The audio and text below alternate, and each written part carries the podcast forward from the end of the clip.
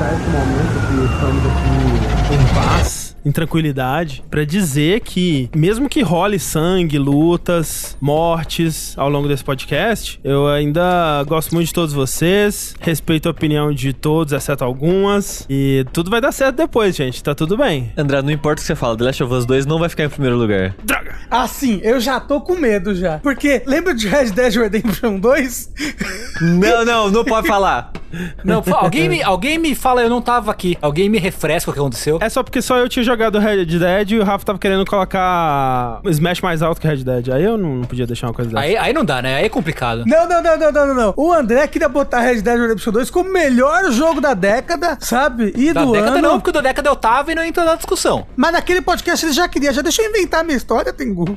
Não, desculpa, desculpa, desculpa, desculpa, desculpa. É verdade líquida que chama. Isso. Exatamente. E assim, aproveitar também pra dizer que essas são as nossas listas, né? Eu acho que a gente sempre fica com essa vontade e quem sabe 2021 a gente consiga executar. Talvez vocês ouvintes possam nos lembrar de fazer uma enquete com vocês pra gente ter a lista dos ouvintes, né? Dos top 10 jogos de quem nos acompanha pra gente também listar ela aqui, comparar. Acho que vai ser legal. A gente sempre esquece. A gente sempre quer fazer, a gente sempre esquece. Mas sim, essas são as nossas listas. Não são de forma alguma as listas objetivas. Não existe review objetivo. É, eu posso. André, se me permite? Por favor. Eu quero fazer um, um, apelo barra preâmbulo barra aviso. Eu não sei que termo usar para isso, mas queria dizer que as listas de melhores do ano dos membros de jogabilidade e a lista que será feita, né? A, lista, o consenso entre aspas do site que será produzido, será confeccionado ao fim desse podcast, não existe para desabonar nem para abalizar a sua opinião, ouvinte. o que eu quero dizer com isso? Quer dizer que a nossa opinião não importa. Exatamente. Corretíssimo. É isso que eu quero dizer, sabe? Uhum. Eu acho que esse é, inclusive, mudar o, o, a bio no Twitter, né? Jogabilidade. A nossa opinião não importa. Eu acho que é, é isso. É, tipo assim, obviamente você tá ouvindo esse podcast porque você quer saber a nossa opinião. Eu espero. Sim, muito obrigado, inclusive. Né? E, e, muito obrigado por isso. Entretanto, a gente, assim, provavelmente vai falar mal de jogo que você gosta, vai falar bem de jogo que você não gosta. E a gente vai dar os nossos motivos para isso. A gente vai argumentar. E não existe contra-argumento para essa argumentação. Por quê? O mesmo argumento, que pra mim pode ter um valor, pro Rafa vai ter outro. A mesmíssimo argumento. Eu posso falar assim: uhum. caralho, The Last of Us 2 é muito bom porque ele é longo pra caralho.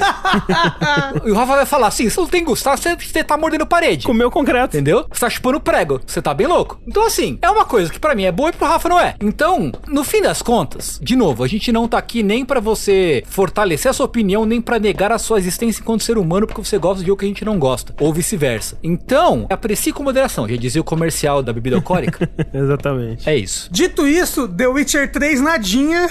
mentira. mentira, mentira.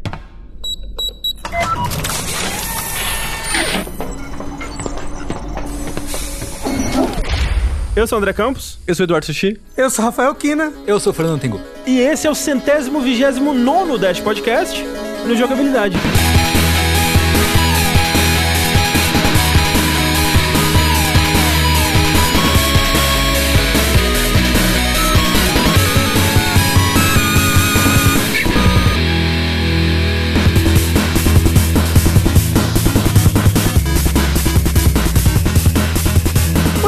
Aos marinheiros e marinheiras de primeira viagem que estão chegando aqui pela primeira vez no nosso podcast de melhores do ano de um ano. No caso, 2020, né? Nesse caso. Olha aí, aquele ano. Aquele ano que se foi. O que, que vai acontecer aqui, né? A gente vai, primeiro, antes de mais nada, listar os nossos top 10 individuais e a gente vai dar justificativas do porquê esses jogos estão nos nossos top 10 individuais, né? Nós vamos fazendo aquela rodinha, né? Cada um fala o décimo, depois o nono e tal, até chegar no primeiro. Depois que todo mundo tiver listado seus jogos, a gente vai, de alguma forma, tentar transformar isso num top 10 que todo mundo esteja razoavelmente de acordo, né? Algumas derrotas aqui, umas vitórias ali, de modo que todo mundo saia razoavelmente satisfeito disso aqui no final. Eu acho que a palavra-chave é razoavelmente. Exatamente. Porque eu acho que ninguém vai sair satis é, 100%. Não. E eu acho que nem esse é o propósito. Porque se aquela pessoa e só ela saiu 100% satisfeita, tá alguma errado. coisa tá errada. Tá errado, exatamente. Não, essa não deve ser uma lista que represente o gosto de nenhuma única pessoa aqui. E aí, depois de tudo isso, a gente vai falar um pouquinho dos jogos que a gente tá aguardando para 2021. Alguns deles já até lançaram, olha só, que coisa maravilhosa. Então vamos lá, a gente tava conversando antes de começar a gravar aqui e o Rafa disse que teve dificuldades de montar um top 10, acho que foi o mesmo pra você também, né, assistir? É, pra mim, o décimo lugar é meio que, tipo, fala um nome aí que tá lá em décimo lugar, sabe? Entendi. Eu tinha um jogo lá antes, aí eu pensei, tem dois jogos que não estão na minha lista porque eu não terminei. Uhum. Vou tirar ele, seria injusto. Sei. Porque seria injusto. Aí eu coloquei um outro jogo lá que, tipo, a minha vontade no meu ângulo é de colocar ele no top 10? Não necessariamente, mas tamo aí. Porque a gente precisa de 10 jogos. Na exigência de um top 10, pra você também foi difícil, Tengu? Cara, foi, tipo, eu tinha uma boa ideia de quais seriam os jogos,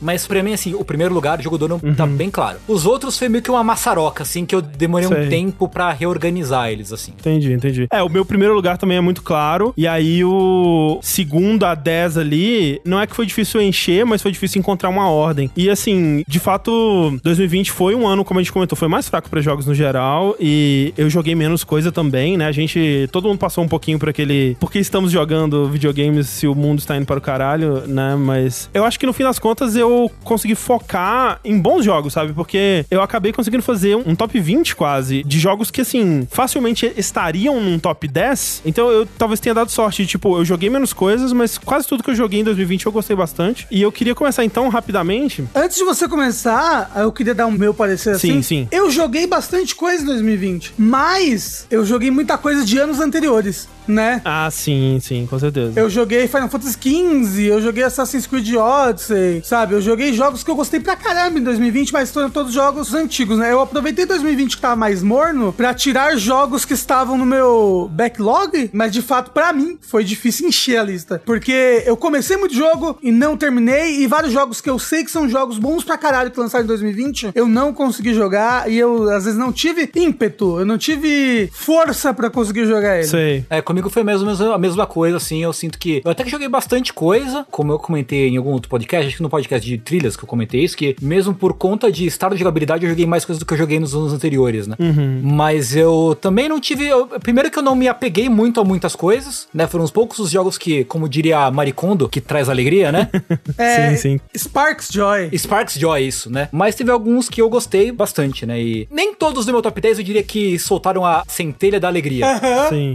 né? Eu diria que o top 5 com certeza, é, os top 10 é discutível, mas até que deu para pelo menos juntar 10 jogos que, eu- que me divertiram, pelo menos nesse ano. É, o meu top 5 tá firme. Uhum. O mais pra baixo ali que eu começo a ficar um pouco mais. Ok, a gente precisa de 10 jogos, vamos colocar uns Sim, aqui. sim. Mas o meu top 5 são jogos que eu gostei bastante, assim, e que foi fácil até colocar eles ali. Show. Então eu vou falar do meu décimo lugar aqui, mas antes eu queria só correr a lista dos jogos que quase fizeram parte do meu décimo lugar, falar rapidamente aqui só pra né, as pessoas saberem, porque tem aquela coisa, ué, mas cadê tal jogo? Tipo, não, ele tava em décimo primeiro, tava em décimo segundo e tal, quase entrou e tal. Então só pra dizer aqui, em vigésimo Mafia, em 19 Fall Guys, em 18 Spiritfarer, em 17 Tony Hawk's 1 mais 2, em 16 Spider-Man Miles Morales, em 15 Demon Souls, em 14 Carrion, em 13 Ghost of Tsushima, em 12 Doom Eternal, em 11 Wide Ocean Big Jacket. E o meu décimo lugar é um jogo que eu tenho certeza, quer dizer, eu acho que tá na lista do Sushi também, que a gente comentou inclusive no Dash de trilhas sonoras, que é o E Found,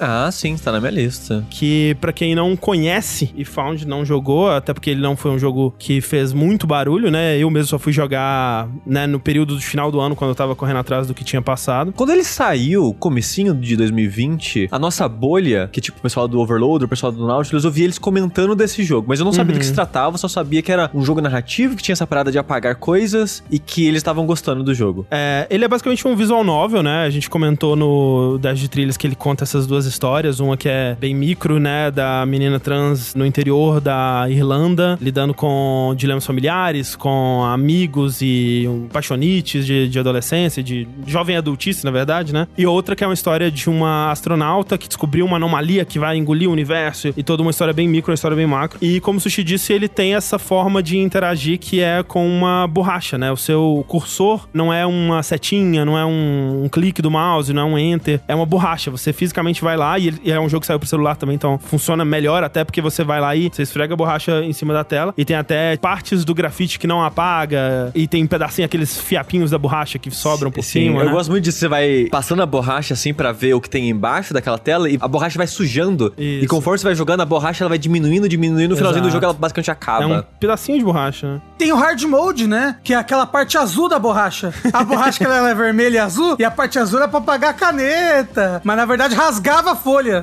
O hard mode é aquela porra da borracha na bunda do lápis, que não apaga porra nenhuma aquela desgraça. Só borra. Só suja. É, uma, é um guardanapo de bar, né? Isso. E assim, essa escolha desse método de interação é sem dúvida uma escolha, né? Porque assim, não, não é a forma mais eficiente ou a forma mais mecanicamente prazerosa de interagir com o mundo, né? No começo você até fica, tá, mas por quê? Tipo, se eu- toda cena eu tenho que apagar tudo, né? E tal. Eu achava gostoso, eu confesso que eu gostava. E tinha uma, algo meio livro barra quadrinho do- da surpresa da próxima cena. Sim, é. O que vai ter debaixo disso que eu tô apagando. E muitas vezes tinha uma brincadeira com isso, né? Sim, ele faz Tipo, brincadeiras, né? Você fazia, tipo, apagava uma porcentagem que você já conseguia ver o suficiente embaixo, começava a música, porque ó, a próxima cena vai ter uma música. Sim. Então, tipo, ele sempre tinha. A música vai começando baixinha, né? E vai, Isso, então, vai apagando, vai aumentando. Vira e mexe, ele tem brincadeiras e momentos e coisas interessantes acontecendo conforme você apaga, que pra mim acrescentava na narrativa, principalmente na parte do clímax da história, digamos Não, assim, sim, é. que tem aquela a música que a gente citou no dash de músicas, que a música surge quando você tá apagando, né? Sim, sim. E ele justifica, né, narrativamente. Eu acho que foi fazendo mais sentido pra mim quando entra na parte do diário, né? Porque muito da história do jogo é contada através de páginas do diário da protagonista, né, da Casio, que você vai apagando, né, esse diário. E aí realmente faz um sentido físico ali, né? E aí você vai entendendo por que que ela tá apagando, né? Muito da história é pra chegar no ponto do presente, né? Porque você tá acompanhando aquela história toda como se você estivesse lendo o diário dela, até chegar no ponto do presente onde ela está de fato apagando aquilo tudo. E essa história, ela, é- ela tem esse ar mágico e, em certos momentos, surreal, né? Especialmente quando mistura com essa coisa da ficção científica e fica uma coisa meio etérea, assim, até pela arte também, a música tem esse aspecto etéreo. Mas é uma história que parece vir de um lugar muito. parece até em certos pontos autobiográfica, né? E de fato tem elementos da história que são autobiográficos, né? É, os criadores, né, parte deles são da, da Irlanda, do interior, Exato, então eles é. tinham esse contexto. São LGBTQ, né? Sim, sim. Acho que nenhum deles especificamente é trans, mas eles né, tiveram consultores, digamos assim, para escrever uma história direito, que não fosse insensível ou não representasse acontecimentos direito e tal. Mas, mas uma, isso é uma parte que eu gosto do jogo, essa parada da Irlanda. Sim, sim, é muito legal. Porque às vezes me tirava um pouco da história, mas ainda acho muito interessante porque o jogo ele se passa no interior da Irlanda. E isso é muito importante pra narrativa porque fala de morar numa. É, ser LGBT numa cidade pequena, mega católica, onde todo mundo se conhece, fofoca espalha rápido e coisas do tipo. E pra você que tá fora, é interessante porque eles localizam muito essa história no interior da Irlanda. Então, pra contextualizar pra quem não é de lá, que acho que a maioria das pessoas que vão jogar, eles colocam meio que asteriscos, notas tipo de tradutor, digamos assim, falando: olha, esse termo que eles falaram representa isso. Essa cidade que eles citaram, ela representa isso nessa história. É pra ser uma cidade pequena, disso, disso e aquilo. Essa palavra se pronuncia assim, é porque tem muita gíria também, né? Sim, então, tipo, é muito interessante esse aspecto, assim, apesar que às vezes era muita informação e eu ficava, beleza, eu vou ficar um tempão lendo o que, que isso quer dizer pra até avançar a história. É, eu gostava e depois que eu terminei, eu fui ver que tinha tradução em português, né? E é algo que se perde muito na tradução em português, porque não tem como, né? Quando eles vão traduzir pra português, eles já traduzem direto as gírias, né? Não teria. Seria muito esquisito se você deixasse em português, mas mantendo as gírias do idioma lá. E, e isso acaba se perdendo na tradução, mas assim, a tradução no geral é, ela é muito boa. Então, assim, é é um jogo que ele me surpreendeu bastante pela história que ele conta, pelo jeito que ele conta essa história. Em aspectos técnicos, ele é, ele é muito bom, né? Então ele é assim, visual novel, mas ele foge daquela coisa de alguns visual novels que é só imagem e texto o tempo todo. Ele brinca bastante com o espaço da imagem, com o espaço do texto, né? Com essa coisa de apagar e de revelando as cenas e tal. Tem um momento num show que o jogo ele muda bastante de estética, assim, que é bem legal o jeito que ele representa essa sensação de estar num show e a música alta e aquela coisa toda. Sim, você andando pela multidão. Isso, isso. Ele faz bastante coisa interessante com isso. E assim, no fim das contas, é uma história que. Você jogou, Sushi, no, fina... no final do jogo, quando você termina o jogo, ele abre umas novas histórias, né? Você chegou a jogar elas? Você sabia, André, que essas Ah. novas histórias, você tinha que ver tudo antes do jogo acabar antes? Ah, é? É, a versão original do jogo, quando o jogo vai acabar, você tem que ver todas essas histórias pra ter os créditos, digamos assim. Ah, entendi. Aí depois que eles, numa atualização, falaram, ah, isso vai ser opcional. Tipo, depois dos Aham, créditos aham. você pode ter acesso a essas coisas. Mas eu não vi tudo, vi tipo metade, assim. Eu falei, ah, vou ver depois, acabei nunca voltando. É legal porque dá uma, um pouco mais de otimismo pro final. Porque o final ele é, ele é bem otimista, mas é, é uma história, né? Até quando a gente tava falando do Tell Me Why, né? Que também é um jogo que lida com um protagonista trans. Que essas histórias, elas costumam ser muito sobre desgraça e sofrimento. O personagem ele só, ele só se fode na vida e tudo mais. E esse jogo, ele, em alguns momentos, ele corria um pouco o risco de cair nesse mesmo problema. Mas eu senti, na minha experiência, pelo menos, eu senti que ele conseguiu evitar isso, porque ele tem sofrimento, mas é um jogo com muito amor também, né? Ele tem amigos de verdade, pessoas que realmente se importam com ela, tirando um, aquele filho da puta do irmão dela, mas o as pessoas se importam, né? Elas estão aprendendo sobre ela, né? Mas eu tava vendo em entrevista, a ideia era exatamente essa. Uhum. Eles não queriam fazer um jogo bad vibes. Que nem você já falou, já tem demais essa- esse tipo de história. Sim. E quando eles começaram a fazer o jogo, o objetivo já era: a gente quer fazer um jogo que no final é good vibes, Uhum. e é sobre aceitação, e é sobre o ambiente em volta dessa pessoa aceitando ela como ela Sim. é. Em vez de ser essa história que a gente tá mais acostumada, que não tá sendo aceita, Sim, e sim. tem que fugir, e acontece alguma coisa horrível, É, assim. tem muito drama, mas é aquela coisa, sem dar muito spoiler, eu terminei, tipo, coração quentinho, sabe? Então, Sim. recomendo bastante. E Found, meu décimo lugar. Você quer já falar em qual posição que tá no seu? Pra mim, está em sexto lugar. Sexto lugar, ok. Eu concordo basicamente com tudo que o André falou, mas eu acho que me impactou mais essas coisas do que com o André. É basicamente isso, assim. E os momentos, assim, no final me marcaram muito, assim. Tipo, a parte do clímax da É história. muito bom, é muito bom. Até o- a história acabar, basicamente, que é os últimos, sei lá, 30 minutos ali, assim, eu, eu acho muito, muito bom. É aquela parada que eu tava, tipo, arrepiado e, e sendo afetado pela história os sentimentos, assim, bem forte. Então, gostei bastante de Found. Então, já indo pra mim, eu queria falar de três jogos que quase entraram na minha lista. Quase assim, poderiam, talvez, quem sabe, ter entrado na minha lista, mas não entraram porque eu não terminei. E eu sei que são jogos que as pessoas vão perguntar pra mim, mas Sushi, por que, que esses jogos não estão na sua lista? Você falou que gostou deles. São jogos que você gosta, por que, que não tá aí? Que no caso é Carrion, que eu joguei, tipo, 90% do jogo antes do Vértice. Depois do Vértice, teve a maldição, nunca mais voltei pra ele. Pensei, nossa, eu tinha gostado tanto de Carrion, preciso voltar pra ele. É impossível, você tem que começar do zero, porque não tem mapa, é uma confusão, tava perdido. Não sei, acabei não começando de volta. É um jogo que eu gostei muito, mas por não ter terminado, achei melhor deixar fora da lista. É, escuta o nosso podcast de esquecidos que a gente fala mais de Carrion lá também. É verdade, é verdade. Outro jogo, Nioh 2. Hum, Fiquei sim. surpreso o quanto ele melhora em relação ao primeiro.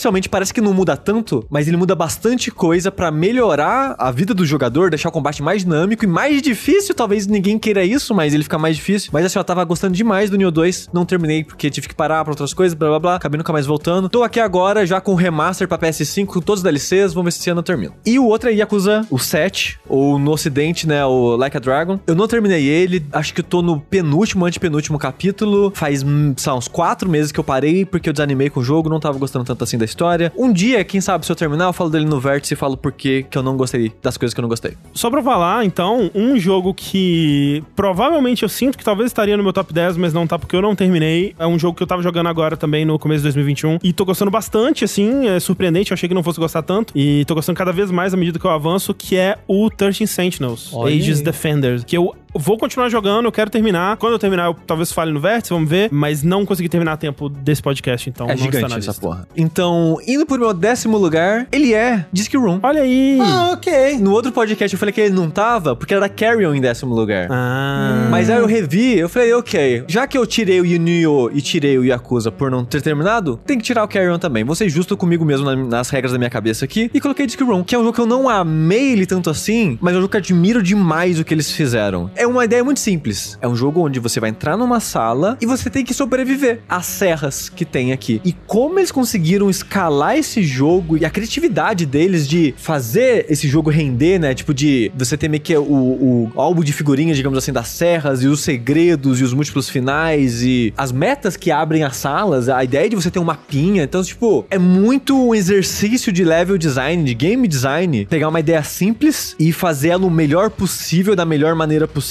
crescendo, mas sem crescer demais, assim.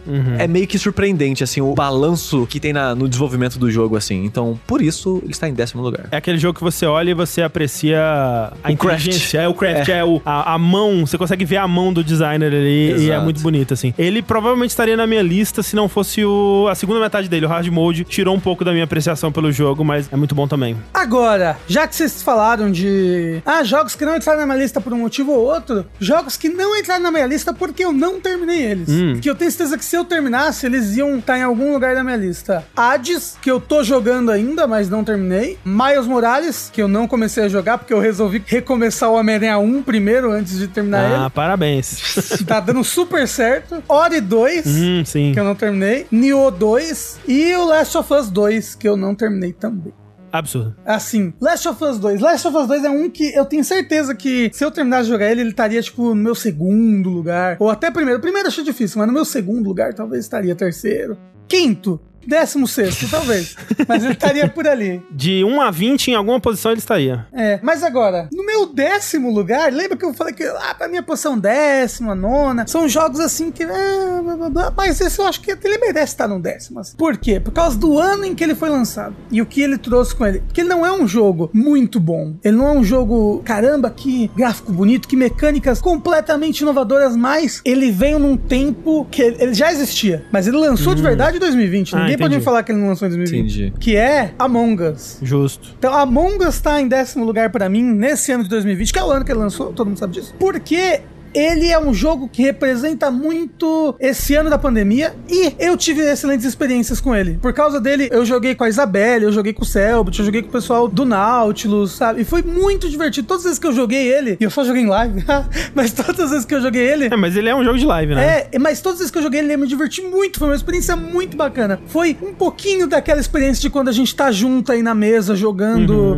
jogando um cu, Sim, jogando o cu na mesa. né? Jogando um. Como é que é o nome daquele outro lá, Sushi? Resistance? Resistance, é. Um pouquinho daquela experiência de discutir, conversar com os amigos, sabe? Apontar o dedo na cara. Apontar o dedo na cara. Tipo, é porque o lance do Among Us, Rafa, é que ele é isso, né? Ele pega esses jogos tipo Werewolf ou, ou Resistance. Dedução e tudo mais. social. Dedução social. Só que ele. Outros jogos já fizeram isso, né? De pegar essas mecânicas e colocar num jogo de videogame. Só que ele é muito inteligente do jeito que ele faz, né? Então a sacada das tarefas é genial. A sacada de quando vai poder conversar e quando não vai poder conversar é genial. Ele desvendou como fazer isso Sim. num jogo de videogame. Porque quando você só transfere as regras, né? Transfere as mecânicas do jogo de carta, muitas vezes vai ser melhor você jogar um jogo de carta, né? É, do que o jogo. Mas ele não fez isso, ele foi muito inteligente. E eu concordo, assim, tipo, ele não é um jogo de 2020, mas não é, não é nem como se ele tivesse sido redescoberto em 2020. Ele foi descoberto em 2020, né? Tipo, quase ninguém conhecia esse jogo antes. Então eu, eu acho válido listas que tem colocado ele nos seus top 10 aí, porque na prática,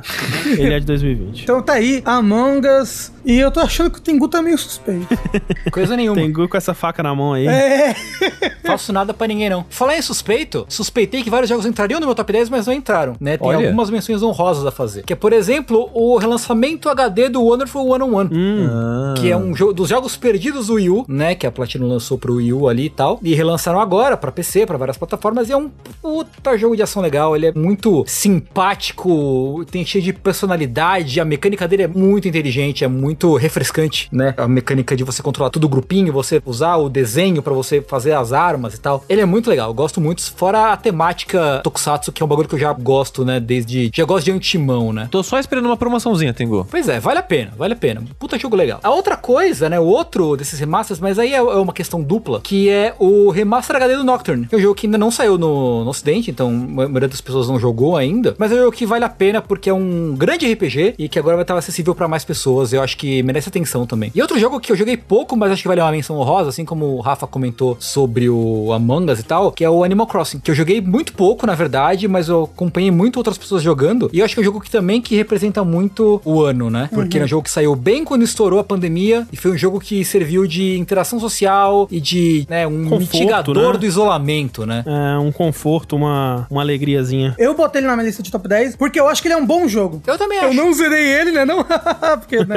não é um jogo de zerar. Mas eu botei ele na minha lista porque eu acredito que ele é um jogo realmente muito bom, muito consistente, muito Nintendo, sabe? Ele é um jogo muito polido, muito bem pensado. Sim, eu boto fé, boto fé. É, Eu só realmente não coloquei ele porque eu não joguei muito, mas eu acho que é um jogo muito bem feito e importante pro ano que passou. Porém, o jogo que de fato, né, entrou já aí no top 10 em décimo lugar é Doom Eternal. Olha aí. Olha aí! Que é um jogo que eu inicialmente não, não até que não gostei muito, mas eu fui, ele foi crescendo em mim com o tempo, assim, sabe? Eu não acho que ele seja melhor que o Doom 2016. Acho que o 2016 ele é mais direto ao ponto, ele é mais. Acho que o Doom Eternal peca um pouco pelo excesso. Ele tem, para mim, ele tem muita coisa, tem muito sistema, muita arma, né? Ele vai. Ele né? vai O lá, bagulho é. cresce, vai que vai. Ele vai. Mas ainda assim, acho que ele é um jogo de tiro, assim, mecanicamente impecável, né? Ele é, ele é muito bom. A sensação de você correr e atirar e trocar de arma e dar os finishers dos inimigos, né? E eles botam, né? Vão pesado no bagulho do lore, né? Que é uma coisa que eu acho incrível. Porra, gosto. Então, cara, acho que o Doom Eternal é um, um, né, apesar de algumas coisas dele me incomodarem, né, justamente por ele ser um pouco inchado, eu acho que ainda assim ele é uma baita experiência pra entrar no top 10, assim. É, tipo, eu vejo muito das críticas que as pessoas fazem e eu entendo muito a maioria delas, assim. Tipo, muita gente fala que o Doom 2016 ele deixava você explorar mais sua criatividade, enquanto que o Doom Eternal ele tem um jeito certo de jogar e se você não tá jogando desse jeito certo, você morre. E é um pouco isso, tipo, ele tem uma resposta certa pra cada inimigo, né? E é uma coisa de você preparar a resposta certa a tempo suficiente, tipo, ele se torna quase um jogo de puzzle em alta velocidade, né? Onde você tem que resolver micro puzzles aqui pelo cenário É. e todos eles têm uma resolução muito específica, né? Você tá fazendo assim, malabares com as respostas pra usar a certa na hora certa, né? Enquanto corre que nem um animal pelo cenário.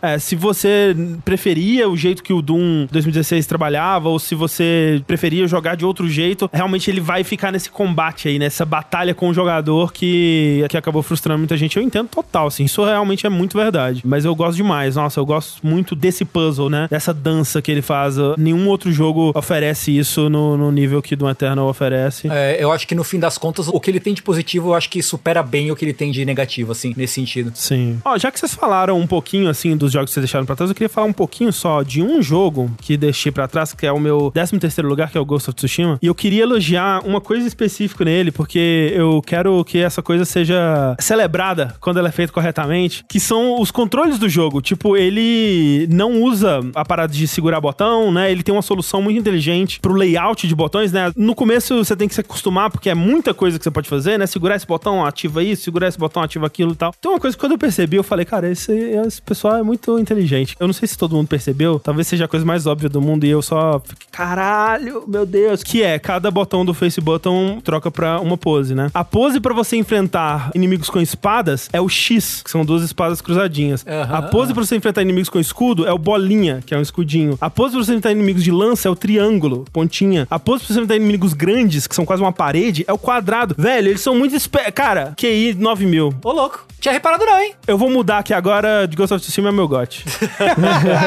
Assim, Ghost of Tsushima tá no meu top 10, então. Olha aí, bonito, bonito. O meu nono lugar é um jogo que o Rafa comentou, que talvez estaria na lista dele se ele tivesse terminado, que é o Ori and the Will of the Wisps, que é sequência, né, do Ori and the Blind Forest, que é o jogo de 2015. Um jogo praticamente impecável. E o segundo jogo, ele não só melhora, né, o, o que ele já fazia bem, então o que ele já fazia bem aqui ele faz melhor, então na questão de gráfico, é um salto absurdo, né, você talvez não perceba de cara, mas quando você compara os dois jogos, é tipo água e vinho, assim, é muito mais bonito e o original já era muito bonito. A trilha ainda é incrível. Em questão de gameplay, né? O controle de personagem, eu sinceramente acho que não existe um jogo de plataforma 2D que faça melhor, assim. A da animação, né? E a, a importância que a animação tem pra você sentir como que é gostoso controlar um personagem, né? Eles sabem muito bem disso e a animação é tão fluida, é tão gostosa. Tipo, dar um pulo nesse jogo é tão satisfatório e o cenário reagir a você, né? Tudo que você passa pelo cenário se move quando você pula, particulinhas e aquela coisa toda. Eles sabem muito bem dar uma sensação de lugar e de causa e efeito, né? Ação e reação a tudo que você faz no jogo. Eu realmente acho que não tem rival nesse sentido em nenhum outro jogo que eu já joguei. Mas além disso, ele melhora o que dava pra criticar no primeiro jogo, né? Então ele tira aquela ideia do sistema de checkpoint que você colocava, ele deixa de depender tanto em cenas de fuga, onde qualquer erro faz recomeçar, né? Tem algumas ainda, mas elas são mais bem feitas, né? Até jogando o Little Nightmares 2 agora, eu reparo que tem como você fazer esse tipo de cena bem feito, algo que o Little Nightmares e o Ori 1 não faz tanto, e eu senti que o 2 faz melhor. E o combate, né? O combate que no primeiro era quase como se uma, uma coisa inacabada que eles tiveram que deixar daquele jeito mesmo, que né, você chegava perto do inimigo, apertava o quadrado e uns orbezinhos iam lá e batiam no inimigo, era uma coisa meio esquisita. Aqui é um aspecto importante do jogo, né? Um aspecto quase central, assim, porque você tem múltiplas armas e upgrades tipo Hollow Knight, né? Que você equipa os charmezinhos e armas que servem pra situações diferentes e às vezes servem pra explorar o cenário também, né? Então você tem um arco e flecha, você tem um machado, você tem um- uma granada muito louca, né? Então ele tem muita variedade no combate. A história também ainda é muito boa. Ele é um jogo que ele tem. Ele se dá muito ao trabalho de construir personagens, construir uma situação, construir relações entre personagens pra que quando alguma coisa aconteça com eles, você sinta-se no ímpeto de embarcar nessa aventura e salvá-los, e, né? Reverter a situação ou o que quer que seja. Ele desenvolve também os vilões da história pra você também ter empatia, também sentir pela causa deles. Então é um jogo que se importa muito com esses aspectos que nesse tipo de jogo acaba não sendo tão bem desenvolvido assim, né? acaba não sendo tão importante. E na verdade, a única coisa que me faz não colocar ele mais alto na minha lista é que eu acho que em questão de level design ele sofre um pouco ainda, ele peca um pouco, ele não é o melhor Metroidvania no sentido de level design, assim, na verdade tem alguns lugares, assim, que eu penso em me dar uma preguiça, sabe, de explorar, assim. Não, não em questão visual, né, todos os lugares do jogo são lindos, mas o tipo de desafio mesmo, sabe, quando eu penso na parte da água, que tem aquelas umas plantinhas que são as boquinhas que vão te pegar, assim, uns bichos meio chato. Os bichos que você enfrenta, né, normalmente no jogo mesmo, eles não são super interessantes, apesar do combate ser gostoso, satisfatório, o tipo de bicho que ele te põe pra enfrentar, o tipo de inimigo não é super legal. Tem uma parte inteira que é no escuro, e se você sai de onde tem luzinha, você morre. Ele se foca num tipo de desafio que eu não acho muito legal, especialmente dado a liberdade que você tem para se mover, né, a quantidade de habilidades que você tem. Eu gostaria que hum, o level design aproveitasse um pouco mais disso, deixasse um pouco mais livre. E ele faz isso, né, não é como se ele não fizesse, mas ele tem alguns momentos ali que me dão uma certa preguiça e eu acho que por isso ele não tá mais alto. Mas é um puta jogo, o, o the Will of the Wisps, por isso tá no meu top 9 jogos de 2020. E pro meu nono lugar é uma continuação de um jogo que esteve presente na minha lista, eu acho que de 2019, que é Bloodstained, Curse Olha of the aí. Moon 2. Que, pra quem não sabe, ele é a versão inspirada 8 bits é, de Bloodstained, né? No universo paralelo, não é no mesmo universo do Ritual of the Night, como se fosse um universo paralelo ali com os mesmos personagens e situações levemente diferentes. E eu gosto e desgosto dele em relação ao primeiro em algumas escolhas, né? Ele muda completamente todos os personagens que você joga. A dinâmica e a importância deles no cenário são, eu acho que, usadas de maneira diferente em relação ao primeiro jogo. A estrutura da história, né? Que no primeiro, conforme você vai terminando, você vai tendo modos alternativos de jogar que meio que ou continua a história ou cria meio que um outro universo, né? Tem um final que você termina no mundo futurista. Eu até achei que eles poderiam brincar com o próximo jogo ser futurista, mas acabou que eles não brincaram com isso. Spoiler, tem maneira de você liberar os personagens do 1 depois Uou. aqui. Aí você joga com todos os personagens ao mesmo tempo no modo lá. Caramba, deve ser muito legal. Aí tem modo solo pra todos os personagens, você jogar o jogo inteiro com os, sei lá, oito personagens que o jogo tem. Então, tipo, ele vai muito,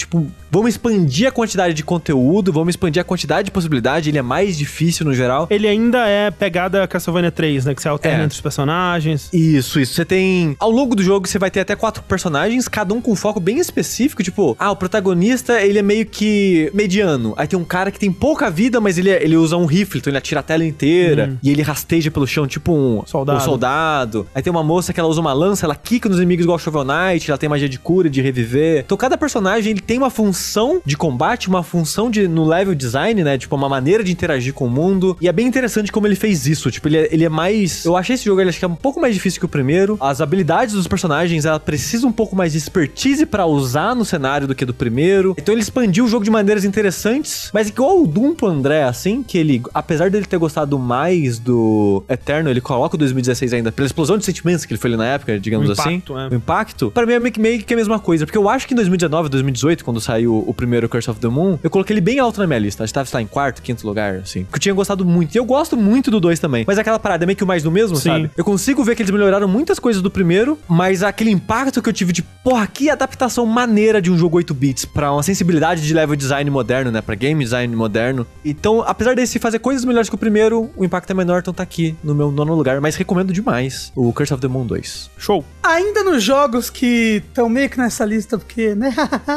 tem que ser 10 jogos, Rafael. Tem certeza, André? Não pode ser só 3? Não, tem que ser 10. Mentira. Mais um jogo que eu joguei no passado, eu gostei bastante. E eu me diverti ainda mais nele quando eu fui jogar os DLCs dele recentemente, que todos foram lançados em 2020, inclusive o jogo, foi Minecraft Dungeons. Olha aí. Que eu acho que ele foi um jogo meio esquecido, É, de fato, eu não vi muita gente comentando sobre. é, porque, tipo, ele lançou no Xbox Game Pass e muita gente jogou por causa disso. Mas aí, os DLCs que precisam ser comprados, né? Aí, quando foi lançando, eu, eu vi pouquíssimas pessoas falando, comentando sobre. E foi um jogo que, conforme foram sendo lançados conteúdos pra ele, várias coisinhas foram sendo consertadas, várias coisas que eram chatas antes em relação a, tipo, ah, é muito randômico você pegar um item, ah, porra, podia ter uma loja, ah, podia ter tal coisa. Aí eles foram botando. Então, tipo, ele é um jogo ainda mais legal de jogar hoje em dia do que ele era no lançamento. E ele ainda tá no Game Pass, menos os DLCs. Uma das coisas, assim, que pode ser um ponto negativo pra algumas pessoas dele é o fato de que ele é curto, né? Ele é um jogo que é um jogo de umas seis horas por aí. Obviamente, você pode ficar refazendo as fases, fazendo dificuldades mais altas, indo atrás de- dos itens mais fodões e tudo mais. Mas se você for jogar ele uma vez só, ele é bem curtinho. E os DLCs dá, ajuda a, a dar uma esticada nisso, né? São várias ilhas novas, várias fases novas que lançaram, é bem bacana. E no geral, ele é um jogo que eu achei muito divertido de jogar. Até sozinho. Tipo, tem muitos jogos que eu percebo quando eu jogo, tipo, hum, sozinho eu nem ia gostar de jogar esse jogo. Mas ah, como eu tô jogando com galera aqui, tá divertido pra caramba. Como foi o caso do Borderlands 3. É, mas ele não, ele é um jogo que eu joguei ele inteiro sozinho. E só depois que eu zerei ele sozinho que eu fui jogar ele multiplayer. E eu me diverti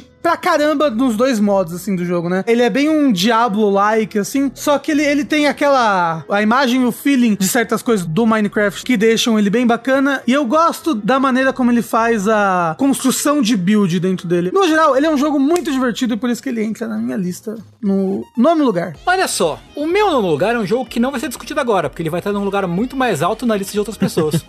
Ó. Quem será? Hola. Que é The Last of Us 2. Olha aí. Olha aí, tá no meu 11 primeiro lugar. ah, André, seu brincalhão.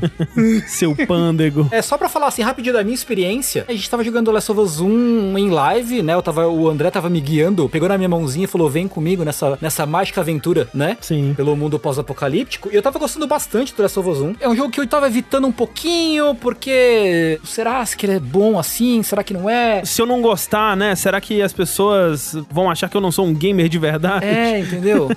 e aí eu tava muito legal de jogar com o André no streaming e tal. Só fui terminar ele recentemente, que foi pra jogar Last of Us 2, porque eu senti que dos grandes jogos de 2020 eu tinha que jogar o Last of Us 2. É, Só eu não tinha jogado dentre a gente e eu senti que eu precisava jogar, que era importante eu ter jogado. Eu tava muito engajado com a história, muito mesmo. Achei o final do 1 muito foda, gostei demais do primeiro, de modo geral, assim. O 2 eu também tava muito, muito envolvido com a história, mas eu parei quando muda de personagem. Tirou o personagem, joguei mais um pouco, falei, ó, eu tirei o que eu quero desse jogo, sabe? A, o looping de mecânica dele me perdeu, assim, em algum momento. Sei. Eu falei, ah, depois eu vejo a história por outras formas, jogar ele pra mim tá bom, assim. Acho ele uma história muito foda, um jogo lindo, maravilhoso, joguei ele no Play 5, mas acho que ele não ganhou nenhuma atualização pra ficar mais bonito e nada no Play 5, né? Não, não, ele roda como ele tava no PS4 Pro, né? Mas assim, baita jogo, baita jogo. Tipo, eu, é que eu não curti muito. Não é que eu não curti. Pra mim ficou meio monótono o loop de, de, de jogabilidade dele, sabe? Ir explorar, andar, Sim. combate, não sei o que, né? Essa coisa, pra mim, eu meio que perdi o interesse. Mas fora isso, é um jogo que ainda assim eu achei muito legal. Não teve a ver com a personagem em si. Teve a ver mais com você cansar do loop. É, é, é, é. Pra mim, o meu problema foi puramente de, de mecânica, assim, puramente de jogabilidade. Entendi, entendi. Ok. O meu oitavo lugar é um jogo que talvez surpreenda vocês aí. não Olha sei. aí, vamos ver. Meu oitavo lugar é Captain Tsubasa Rise of New Champion.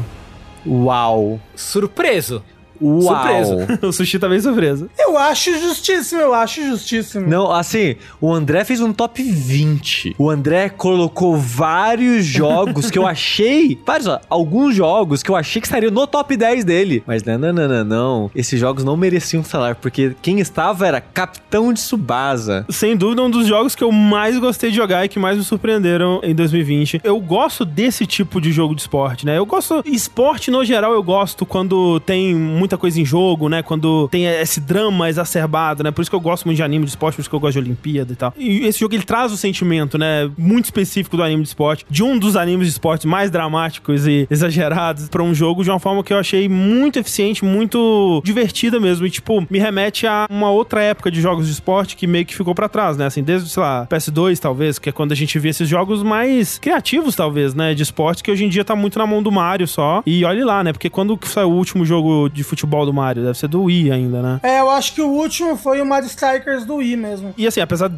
não ser a minha praia, né? Eu gosto que exista um jogo no nível de simulação e de minúcia de um FIFA, né? Mas realmente é um jogo que chega num nível que ele me perde, assim. E, e para mim é tipo jogo de corrida, que eu costumo de jogar e gostar dos jogos de corrida que são feitos pra pessoas que não gostam tanto de carro, assim, né? São pessoas que, tipo, a pessoa ela olha o carro ela fala, hum, nossa, é, que colorido, né? Faz um vrum vrum bonito, né? Mas você não quer, tipo, ah, eu vou trocar o freio pra essa marca que ela vai fazer XY melhor. E esse daqui tem os cavalos, não sei, sabe? Tipo, já me perde quando chega nesse nível no Forza, né? Porque, tipo, eu, eu quero fazer um drift bonito, eu quero ver o foguinho saindo do escapamento e, se possível, jogar o meu carro em cima de outros carros, né? E o Capitão Tsubasa é isso para futebol, basicamente, né? Você está jogando o seu carro contra outros Sai carros. fogo do escapamento. Exato, exato.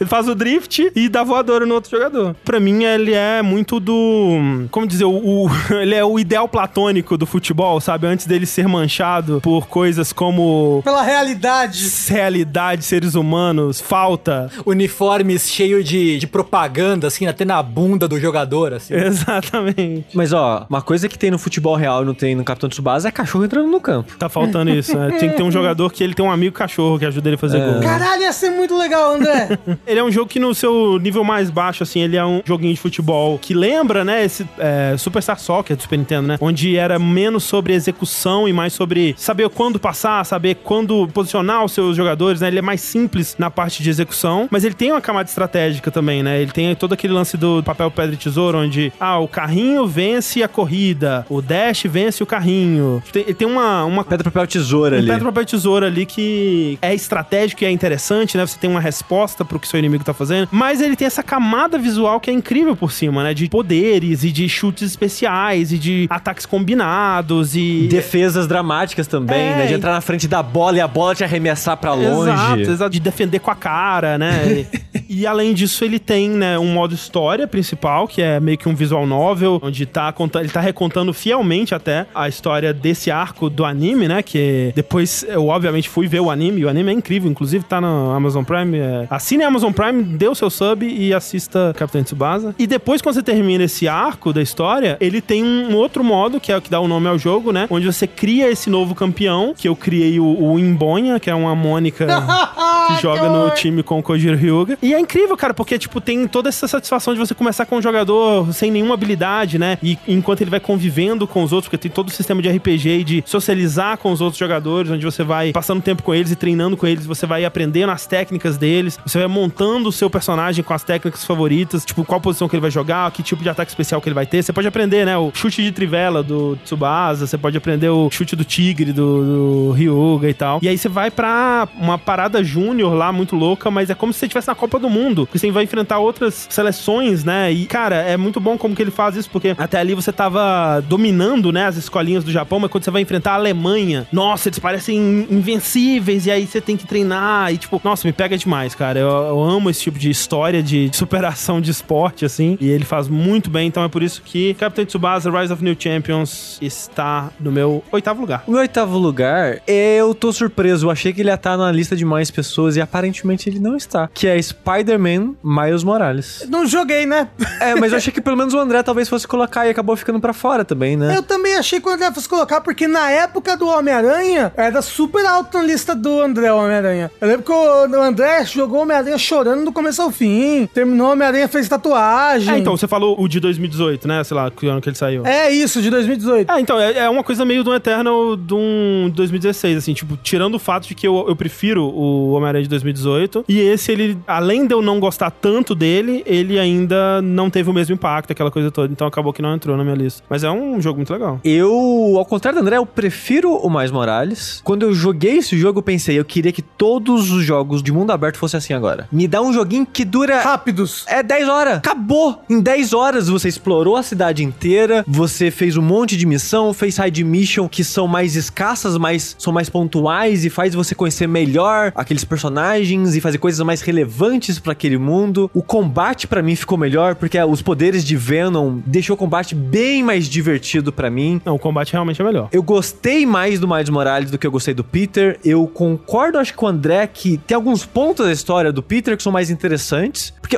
a história do Miles, o, o personagem, eu acho o Miles o personagem mais interessante que o Peter, mas a história dele tem uns pontos aqui que você fica mais, né? Vamos, vamos lá, né, gente? Eu Vamos que conversar? Vamos sentar pra conversar, gente? É tipo Lost, né? Se todo mundo sentasse pra conversar, nada disso teria acontecido. Porém, no final eu comprei tudo. No final eu tava chorando. no final eu tava, não acredito que isso aconteceu, meu Deus do céu. Foi olhar nos quadrinhos, quem era essa personagem nos quadrinhos? Oh, meu Deus, ela nunca existiu dessa forma nos quadrinhos. Ela- eles meio que recriaram um personagem pra virar isso que é no jogo. Então, tipo, ok, eu acho que talvez isso aconteceu de fato. Então, tipo, eu gostei muito do Mais Morales. E tô colocando ele aqui mais como um desejo, assim, sabe? Tipo, igual o The Pathless. O The Pathless e o Mais Morales, os dois, você platina, e, tipo, em 15 horas, no máximo, eu acho. você platina os dois jogos, cada no caso, né? E é isso que eu quero para jogo de mundo aberto, sabe? Dá a sensação de vastidão, dá a sensação de múltiplas coisas acontecendo, de coisas grandiosas acontecendo, mas não suga minha vida pra dentro daquele mundo, no sentido de, nossa, se eu quiser fazer essas coisas, eu preciso ficar 40, 50 horas aqui. Ah, isso eu concordo. Ou Assassin's Creed 100 horas Sim, aqui, não, é, sabe? Me cansa também, mas assim, eu acho que esse, inclusive, é um dos pontos que eu gosto do Homem-Aranha de 2018, porque ele não é muito grande também. Ele é um jogo que você faz tudo nele, tudo bem, em, umas 20 horas, mas acho que é ok também. Acho que umas 20 horas pra um jogo de mundo aberto. É, tá eu show, acho que pra assim. só terminar o primeiro é umas 20. Aí se for fazer tudo umas 30 e pouco, É, eu umas acho que 35. Se for platinar, ele é umas 30 e poucos. Pra fazer tudo, assim, tipo, fazer todas as missões, limpar o mapa, vamos dizer, ele é umas 20. Pra terminar, ele é umas 15, 13 horas, assim. Tipo, no Homem-Aranha, eu tô tentando lembrar de cabeça dos meus sentimentos da época agora. É que eu tinha gostado muito do jogo, mas eu tinha achado que ele tinha muita barriga. E eu, no final dele, eu tava levemente cansado Sei, já do, sei. do coisa. O Mais Morales terminou no ponto pra mim, sabe? A história, eu não gosto de tudo que ela faz, mas eu não me senti cansado. Eu tava investido. Às vezes eu tava tipo, é meio que bobo isso, tudo aquilo. Mas ela não me perdeu, sabe? Ela não me cansou, eu não fiquei incomodado, eu não senti que ela enrolou. E me senti livre, leve, solto o jogo todo, assim, sabe? Tipo, vambora, vamos, tá divertido, tá legal. Então eu gostei demais, foi uma experiência muito divertida. Não sei se vale o preço, né? Porque jogos em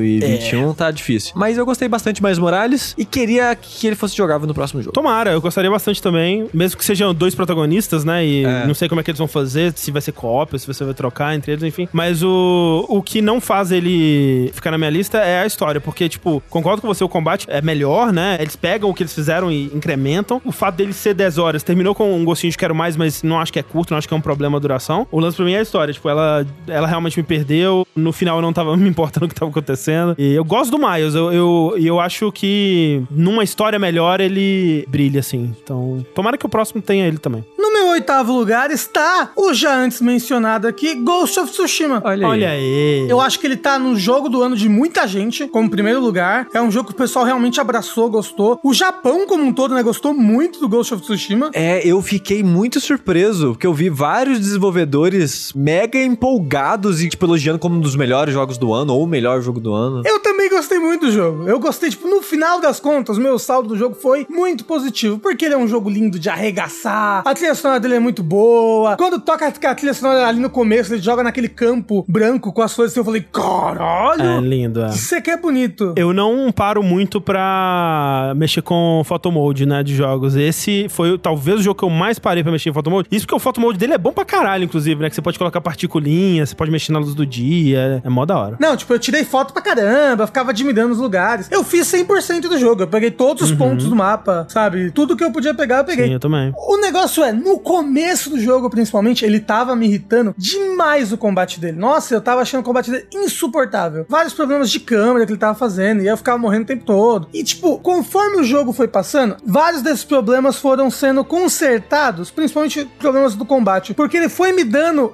mais ferramentas, e com essas outras ferramentas que ele foi me dando no combate, eu conseguia me expressar mais, eu conseguia lidar melhor com o combate, eu conseguia, tipo, tem um combate aqui, eu posso resolver ele de diversas maneiras agora, porque eu tenho várias ferramentas novas pra contra-atacar esses inimigos aqui. E no começo do jogo você é muito simples, assim, tipo, se você tá fazendo umas missões a esmo, assim, pans, você acaba se deparando com inimigos que você não tá muito bem preparado pra lidar ainda. É, isso do combate, Rafa, eu coloco em outros termos de como foi pra mim, pelo menos, é que eu nunca cheguei a achar o combate dele muito bom, sabe? Tipo, eu nunca achei, nossa, que combate maravilhoso, delicioso, nunca chegou nesse ponto. Mas ele de fato foi de difícil pra fácil, assim, ao longo do jogo, né? Não me incomodava tanto ele ser difícil e foi me incomodando menos porque condiz com a história, né? A história do jogo é muito sobre você se tornar o fantasma de Tsushima, né? E tem um momento específico, né? E eu sinto que dá uma, uma virada grande no jogo, né? Que é o momento quando você libera aquela habilidade de você tornar, se tornar o fantasma de Tsushima, né? Que você tá defendendo uma cidade de um cerco, e aí você, libe- você corta a cabeça do general, e todo mundo começa a se cagar de medo e cair no chão e andar pra trás, assim. E você ganha essa habilidade onde durante esse tempo a tela fica toda vermelha e você consegue dar um hit kill. E eu achei, nossa, esse momento é foda demais, cara. Tipo, os caras correndo de medo de você e você indo lento, assim, tipo Jason atrás de cada um, matando eles. E junto dessa habilidade, mais, tipo, granadas e explosivos, tipo, coisas arremessáveis, né, kunai e tal, eu virei meio que uma máquina de matar, assim, sabe? E essa progressão narrativa, ela só funcionou do jeito que ela funcionou, porque no começo eu era um bostinha que sofria pra matar qualquer um carinha com uma lança ou um escudo. Mas essa progressão funcionou muito pra mim, uma das coisas que eu gosto no jogo é ela, porque tem muito jogo que você fica forte muito rápido, ou que você já começa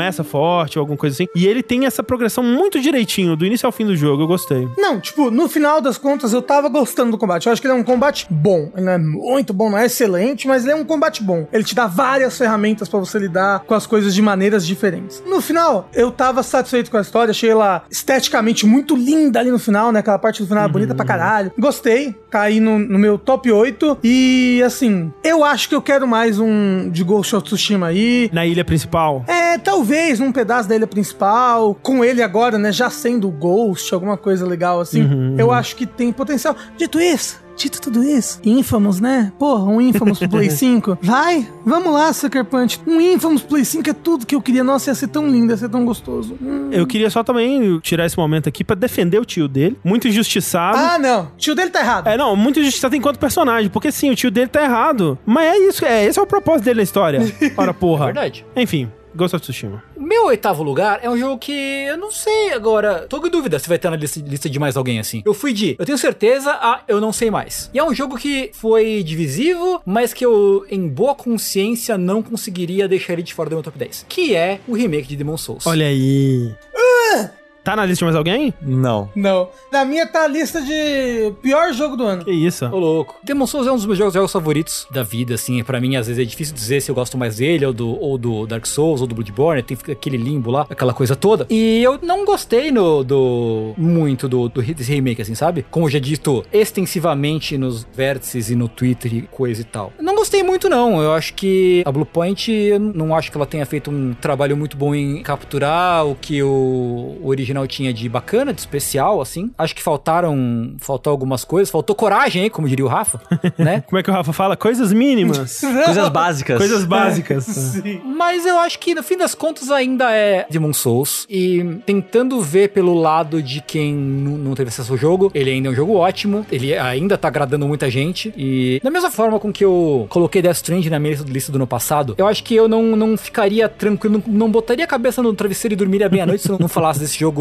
colocasse ele no top 10, porque ele ainda é um jogo muito bom. Grande parte do que faz ele, ele um jogo muito bom em 2009 ainda faz ele um jogo muito bom em 2020, 21, né? Eu- atualmente, eu acho, assim. Mudanças estéticas à parte, né? Não gostei do redesign de vários lugares, não gostei do redesign de vários das criaturas, é, mas gostei de outras. Acho que o Nexus tá bonito, por exemplo. Eu fico nessa também, tipo, talvez menos que você, eu acho que eu gostei, é, meu saldo foi talvez mais positivo. Mas é, tipo, teve coisas que eu não gostei do redesign, tipo o Fat Official lá. Outros que eu achei que ficaram melhores, sabe? Tipo, o design da cidade boletária como um todo, achei que ficou muito da hora. Como eu falei, ele tá em 15 na minha lista, mas facilmente ele poderia, né, se alguns desses jogos eu não tivesse gostado tanto, ou não tivessem saído, sei lá, não sei, ele subiria no meu top 10, porque eu realmente gostei muito dele. E é aquela coisa, eu não jogava Demon Souls desde 2011, talvez, quando eu peguei pra platinar. E foi bom de jogar, cara. Lembrar como que é bom esse jogo, velho. É um puta jogo legal, sabe, ainda. Ele é o jogo mais bonito que eu joguei no PS5 Sim. até agora. Mas a parada é, ele é tão igual ao original, e esse era o propósito, Uhum. que pra mim É um jogo de 2009. é um jogo. Exatamente, ele é um jogo de 2009. Aham, E tipo, como o Tengu falou, o Demon Souls de 2009 é um dos meus jogos favoritos da minha vida. Porém, ele é de 2009. Então você tá me dizendo que o seu primeiro lugar é Demon Souls desse ano. Droga! Louco! O negócio é que ele é o jogo de 2009 com algumas decisões estéticas piores. E alguns melhores, na minha opinião. É, algumas melhores, com certeza, mas eu não sei, não sei, tem certas coisas ali que perderam uma magia tão grande. Assim como o Homem-Aranha tava simbolicamente no meu oitavo lugar, a ausência do Demon Souls é um, é, está simbolicamente. É um pedido, é um é, pedido também. exatamente. É um protesto. Para com essa porra, gente! Se vai refazer, refaz direito! Coisas tão simples, Tão básica. tão básicas. Por falar então em começo de geração, né? Tipo, essa transição de geração é talvez a mais estranha que eu já experienciei, assim. Meio que parece que não rolou ainda. Não consigo sentir de fato, sabe? Que a gente tá numa nova geração. Tanto pela acessibilidade dos consoles, né? O preço, a disponibilidade em lojas e tal, que tá muito difícil para as pessoas que não trabalham, né? Com jogos, que só querem curtir um joguinho, comprarem, né? Principalmente aqui no Brasil, né? Lá fora o pessoal tá comprando a rodo, mas. Não, lá fora tá Não, difícil não, também. não Talvez tá. no caso do PS5 tá tão difícil quanto. Não, não, não, não, não. Tô falando que aqui no Brasil, além de ser difícil de achar, é difícil de pagar, porque tá caro de arregaçar esses consoles, Ah, né? sim, é, tem isso. Mas, tipo, no Japão, tá tão escasso, não sei se vocês viram, que estão colocando segurança nas lojas agora. Caralho. Porque teve uma loja que falou, vai ter estoque de PS5. E o pessoal final fez um caos, foi tipo um mar de gente, teve briga, gente tentando roubar. Meu Deus. Nossa, foi tipo um caos. Tiveram que expulsar todo mundo, colocar segurança e entrar aos poucos. Caralho. Isso porque ainda nem tem jogo, assim, né? Que valha. É o outro lance que eu ia falar. Tipo, outro aspecto que parece estranho essa transição é que meio que não tem jogo ainda, né? A maioria dos jogos, a grande maioria dos jogos, tá disponível só no. Na, no duas gerações ou no PC. Você teve aí um, o, do Xbox, talvez eu acho que o primeiro que foi disponível só pro Series X e também pro PC, né? Mas não pro Xbox One, foi o The Medium. E no PlayStation 5 a gente teve o Demon Souls e o meu sétimo lugar, que é Astros Playroom. Esse tá na minha lista. Olha aí. Esse tá na minha lista bem mais pro alto. É, pra mim também. Tá na sua não, Tengu? Não. Poxa vida. Absurdo. O Astros Playroom, no caso, ele é o jogo que vem de grátis, depois de você pagar 5 mil reais, né? Mas aí ele vem de grátis instalado no, no seu PS5. E ele foi o mais próximo que eu cheguei de vislumbrar essa... as promessas da nova geração sendo executadas. Tipo, o Demon Souls também e tal, mas, né, tem aquela coisa que o Demon Souls, ele é aquele jogo antigo, com a carinha nova, então ele, tipo, ele tá entre os dois mundos, né? Enquanto que o Astros, ele tem essa cara do futuro, né? Ele tem essa cara das promessas que foram vendidas quando anunciaram o console, né? Então ele tá ali pra mostrar pra você por que, que o DualSense é um controle incrível e é uma coisa mágica mesmo, né? Então ele te mostra até onde isso pode ir, né? Então, desde o primeiro momento que abre o jogo e mostra o controle na tela ele fala pra você apertar os gatilhos, você sente, né, a resistência ali no gatilho quando você aperta, cara, já fiquei encantado, né, a partir daquele momento. Eu acho que a última vez que eu fiquei encantado com o controle, a interação, né, jogador, controle, jogo, foi, sei lá, a primeira vez que eu joguei um videogame na vida, assim. É, e, tipo, talvez. e não tô exagerando dentro dos meus sentimentos de que foi mágico a maneira que ele usa o controle, as primeiras sensações, as primeiras coisas, você, tipo, o jogo abre já com, tipo, controle na tela, só pra te mostrar os botões e o que faz o quê. Só essas brincadeirinhas já fica, carai, tem uns bonequinhos dentro do controle e você sente eles e você sente como se fosse, tipo, ah, olha esse aqui bateu a cabeça e esse bateu a perna. Você sente os membros do bichinho dando controle, olha que legal! Sabe, tipo, até então nunca tive isso, sabe? Não, Ah, não. Nem com o Wii, nem com nada, sabe? É, tem umas sensações ali que são incríveis, assim, e, tipo, eu me sinto maluco falando desse jogo, sabe? Porque parece que a gente tá falando de um negócio besta e que não tem como ser isso que vocês estão falando, mas eu juro, assim, é, é uma sensação meio mágica mesmo. Eu fiquei realmente encantado com o controle. Mas a mágica pra mim não vem só disso, vem do quanto ele é uma carta de amor à história do PlayStation, sabe? Sim, exatamente. Então, você ter todo esse feedback louco do controle e essa possibilidade da geração nova, né? Tipo, ele te mostra, ó, isso daqui vai ser a nova geração. Sente, sente esse controle conversando com você, esse gráfico bonito de arregaçar 4K HDR, o cara 4. Sente isso, mas veja também, olha toda a história que a gente passou, olha os robozinhos cantando, olha os, todos os periféricos que teve do PlayStation. Lembra disso? Ó, Olha a abertura do PlayStation 1, sabe? Ele é tão gostoso, tão nostálgico tudo isso. E nem só isso, né? Tipo, ele faz tudo isso que a gente tá falando e eu acho, e eu acho que ele faz tudo isso com maestria. Sim. Sim. Tipo, o museu, conforme você vai coletando os artefatos da história da PlayStation, vai pro museu, e eu até comentei isso no Vértice, que o pessoal que fez esse jogo, a Sobe, eles fizeram o VR, né, do Astrobot Rescue Mission. Isso. E jogos de VR, no geral, pra dar certo, você tem que ter uma responsividade na, na interação com o jogador muito alta, né? Tipo, se o jogador tentar fazer uma coisa, tem que ter uma chance muito alta dele conseguir fazer o que ele quer. Tipo, no- nas fases, no geral, eles também têm isso de toda brincadeirinha que você tenta fazer na fase, de bater em alguma coisa ou dar o, laserzinho em alguma coisa, sempre vai reagir a você, né? Vai fazer um sonzinho, vai, tipo, cambalear, vai fazer alguma coisa. Mas o museu é muito legal, porque você pensa, nossa, no PlayStation 2 girava, né, o, o logozinho, o PS. Se, se eu socar isso aqui, acontece. Gira. Ah, nossa, tem o PS1 pequenininho que vinha com a tela, né, o PS1. Se eu bater no botão, será que abre? Abre. Se eu bater no botão, será que liga? Liga. Tudo que você pensar em fazer nos controles, nas coisas, nos jogos interagir, ele vai reagir. Então, tipo, ele é um jogo que eu, tipo, eu gosto muito de como ele tem muita personalidade. Tudo é muito animado, tudo é muito feliz, tudo é muito alegre. Tipo, dá um- é um jogo que te deixa feliz de jogar a música, né? Os gráficos. E você fica feliz de ficar procurando as coisas, né? Sim, tipo, sim. você sai andando e de repente você vê o pessoal ali gravando uma cena de um jogo e você fica, que jogo é esse? Ah, olha, aquele jogo. Olha isso daqui, ele tá de God of War. Ah, o que, que é isso daqui? Ah, Sly Cooper, sabe? É legal. E, tipo, pode ser que seja um pouco, é, muita, na verdade, nostalgia, né? Essa parte quando ele tá referenciando os jogos, ou ele tá te dando como recompensa os acessórios do PlayStation, mas, tipo, eu meio que não tenho tanta nostalgia, assim, pela história do PlayStation, né? PlayStation 1 e PlayStation 2 são consoles que eu praticamente não tive, né? Um eu realmente não tive, o dois eu fui ter, tipo, 2007 só. Então eu peguei muito pouco desses consoles, mas, assim, eu gosto muito da história, né? Dos videogames. Eu gosto muito de acompanhar, né? Traçar essa linha de onde a gente tava pra onde a gente tá. E acho que é isso que ele faz, né? Tipo, Tipo, ele traça essa linha, ele te leva nessa história pra você entender. Olha, agora a gente vai abrir as portas pro PlayStation 5, mas olha de onde a gente veio, né, até chegar aqui. E te deixa empolgado pra isso, né? Te deixa empolgado pra vivenciar essa história e você consegue ver, né? Tipo, olha como que era o primeiro controle do PlayStation 1, aí teve o DualShock, aí tem o PlayStation 2 que não mudou quase nada, aí tem o do 3 que mudou os gatilhos, e, sabe? Tu vai vendo a evolução, você consegue traçar essa linha de ver como que as coisas foram mudando e tal. E eu fico imaginando pra alguém que tá talvez começando com o PlayStation 5 agora e ver toda essa história, né? E ver todo esse contexto. É difícil querer mais de um jogo que tá vindo instalado, né? Mas assim, eu fico pensando no que, que eles podem fazer em seguida, meio que nessa pegada, né? Tipo, é óbvio que não vai acontecer, mas um jogo desse tipo agnóstico de plataformas, né? Fazendo isso pra Nintendo ou pra Sega. Ou mesmo dentro do PlayStation mesmo, que eles pudessem, sei lá, contar mais detalhadamente a história do PlayStation. Então, tipo, imagina, tipo, você. É, os, os Astrobots é como se eles vivessem dentro do console, né? Então tá tipo o Ken Kutaragi lá trabalhando no PlayStation.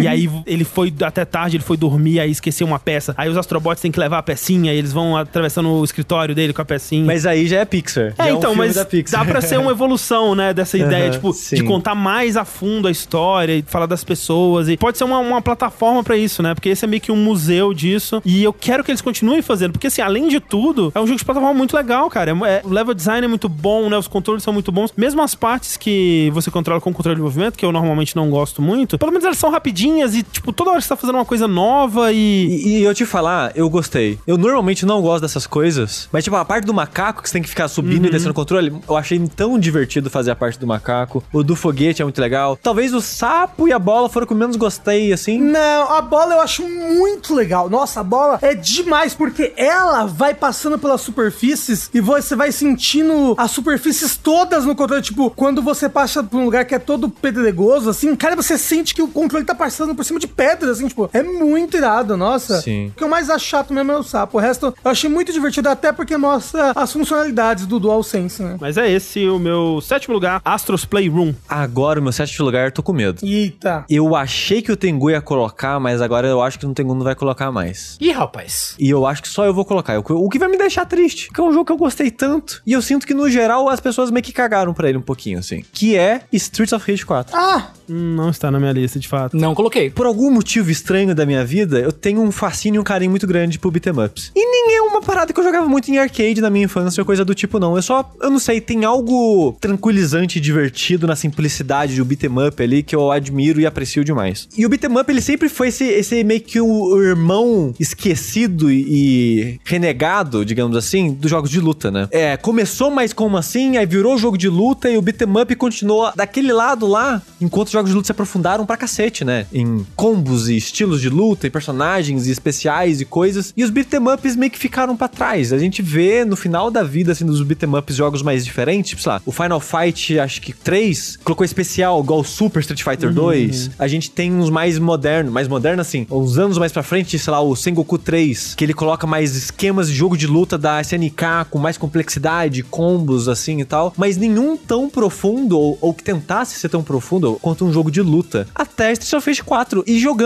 ele, eu pensei, por que, que as pessoas não fizeram isso antes, sabe? Será que era muito difícil? Será que era muito trabalhoso? Porque o Street of Rage 4, pra mim, é como se fosse um jogo de luta com fase. Tipo, sei lá, o Tekken 3 tinha aquele modo né, Adventure, né? Que você vai pra frente. Acho que o Tobal também tinha isso. E aqui, cara, é tão gostoso. Eu achei tão gostoso. Os quatro personagens, é. Eu achei tão divertido de jogar com eles e fazer os combos. Ao ponto de eu ir na internet, olhar guia, tipo, de me ensina combo, me, me ensina as possibilidades, que eu quero brincar um pouco com isso durante o jogo, sabe? Não sei se o Tengu compartilha desse sentimento comigo. É que no fim das contas eu não gostei tanto, né, do of Rage 4. Que a gente até conversou sobre isso no Vértice. Sim, Ah, sim. Que eu achei que ele, inclusive, não é tão profundo assim quanto outros jogos que teve. A gente teve no mainstream uma falta muito grande de jogo Sim. de beat'em up, assim, né? Mas acho que a cena indie supriu bem esse papel. E tem Musou, né?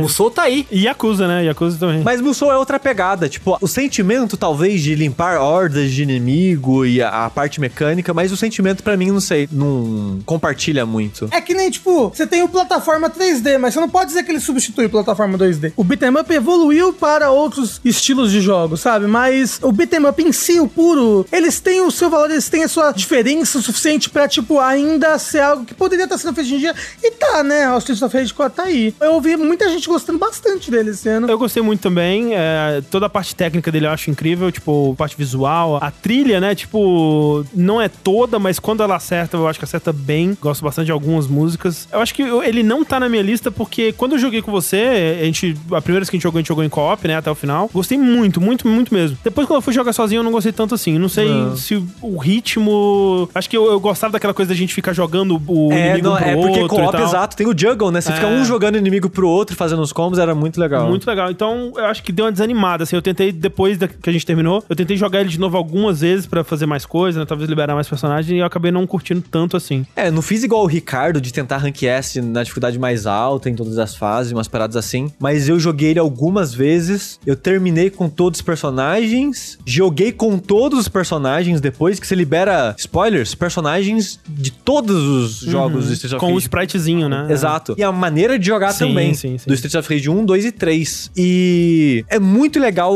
jogar esse jogo com eles e ver como eles ainda continuam encaixando assim dentro do jogo. Esse Streets of Rage, pra mim, substitui aquele fanmade que tem todos os personagens. Sei. Porque eu sempre achava as fases dos fanmade, eu achei péssima, todas. Os level design, a ideia delas, eu não gostava de nenhuma das fases que a comunidade criou, assim, desculpa aí. Mas eu gostava dessa ideia de juntar todos os personagens Uhum. e os chefes e tal. E esse jogo meio que faz isso pra mim, sabe? Ele, ele me dá esse sentimento de brincar com todos os personagens nesse mesmo parquinho de diversão, assim, Uhum. que eu gostei demais, assim, nossa, de verdade. Então tá aí. Street of Rage 4 no meu sétimo lugar. Em sétimo lugar, um jogo que a gente falou já rapidinho um pouquinho dele aqui, mas é Animal Crossing New Horizons. Olha aí. Que como eu tava falando antes, mas só pra reiterar, eu acho que não só ele é um jogo que saiu numa ocasião muito oportuna pra trazer um pouquinho de alento para o sofrimento da pandemia e cumpriu um papel social aí, um papel que a gente pode ver numa questão de Enem, assim, tipo, questão de Enem daqui a 10 anos. Não só isso, como ele é um jogo muito, muito, muito, muito bom. A Nintendo, ela sabe fazer essa experiência diária do Animal Crossing, de você, não só você tá criando aquela vilazinha e você pode estar incrementando ela um pouquinho a cada dia, né? Essa sua ilha, como você tá explorando um pouquinho, mas você começa a ter amizade com os animais e você começa a ficar muito próximo deles, e, tipo, saber da personalidade deles, o que eles gostam, o que eles não gostam. Esse jogo, ele acaba sendo um lugar seguro, sabe? Um lugar que você entra e aí tá todo mundo feliz de te ver, tá Sim, todo mundo é. alegre, as pessoas vêm conversar com você, e te dão presentes e pedem coisas, e você entra naquele mundinho mágico uma vez por dia pra jogar uma horinha e reencontrar os seus amiguinhos virtuais, sabe? Tipo, e mesmo pra quem é mais do que só essa parte casual do jogo, ele oferece sistemas mais profundos de você se preocupar com o preço de turn conforme vai passando, de você terraformar sua ilha e fazer coisas fantásticas e maravilhosas, de ter um zilhão de objetos pra colecionar, eventos, né, du- durante o ano todo aí de Páscoa, teve o, o evento de Natal, agora tá tendo o evento de Carnaval. Ele é um jogo muito, muito, muito, muito, muito bom. Ele é um jogo muito acalentador. Ele é um jogo que te abraça e te deixa protegido e te dá carinho e amor. Parabéns, Nintendo. Eu acho que esse jogo vendeu o que ele merecia vender, assim, que foi Ah, pra sim. caralho, assim, foi pra Foi caralho. pra caralho. Tipo, eu não joguei tanto, eu joguei quase nada, na verdade, por causa do jeito imbecil que a Nintendo divide a ilha, né? Aham. É um jogador principal e o outro é secundário, não consegue fazer muita coisa. Isso é merda mesmo. Horrível, horrível, horrível. Que decisão terrível, É, assim. eu parei de jogar por causa disso também. Mas a Clarice, ela jogou bastante, né? Ela continuou jogando por um tempo. Acho que hoje em dia ela deu uma parada também. Mas no meu aniversário, a Clarice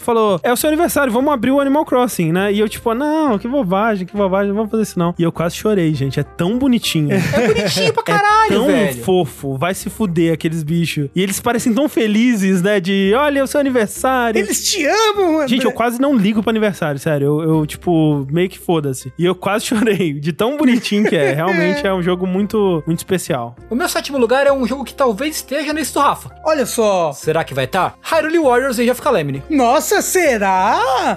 Tá, me diz, Rafa. Não aguento esse suspense. tá, tá, não, não, tá, tá, tá. Tá gostando? Se você quiser deixar pra falar junto comigo, Tá tudo bem. Então a gente pode falar quando chegar no seu, mas tá aí. Ótimo jogo. Sétimo lugar, o Hyrule Warriors Age of Calamity. O meu sexto lugar, eu vou falar bem rapidinho, porque eu já falei bastante sobre ele no Dash de Melhores da Década. Se você quiser saber o que, eu acho sobre o todo desse jogo, você pode voltar pra lá, que é o Kentucky Route Zero, que teve o seu derradeiro capítulo em uma versão pra console sendo lançado aí no comecinho de 2020. Eu não me lembro se quando a gente gravou o Dash de Melhores da Década década. Já tinha saído essa edição e eu falei, eu não lembro se eu falei sobre o Ato 5, mas eu com certeza falei sobre ele no Vértice também depois. Então já tem muito lugar onde eu falei sobre esse jogo. Eu só queria recomendar aí um texto, dois textos na verdade, um do Austin Walker, um review do Austin Walker falando sobre o jogo, vai estar linkado aqui na, no, nos links pra vocês lerem, e um texto do Scott Benson, que é o, o, o criador do Night in the Woods, que ele fez pro top 10 jogos do ano dele pro Giant Bomb, né? Porque e eles acabam falando muito melhor do que eu, até por morarem nos Estados Unidos, porque é um jogo muito sobre a. Tipo, ele foi feito em resposta à crise de 2008, né? E ele acabou bem no comecinho da próxima crise, né? Então, tipo, ele acaba encapsulando essa década desgraçada, onde o mundo parece que deu uma piorada absurda, pra acabar quando parece que o buraco ainda não chegou, né? Então,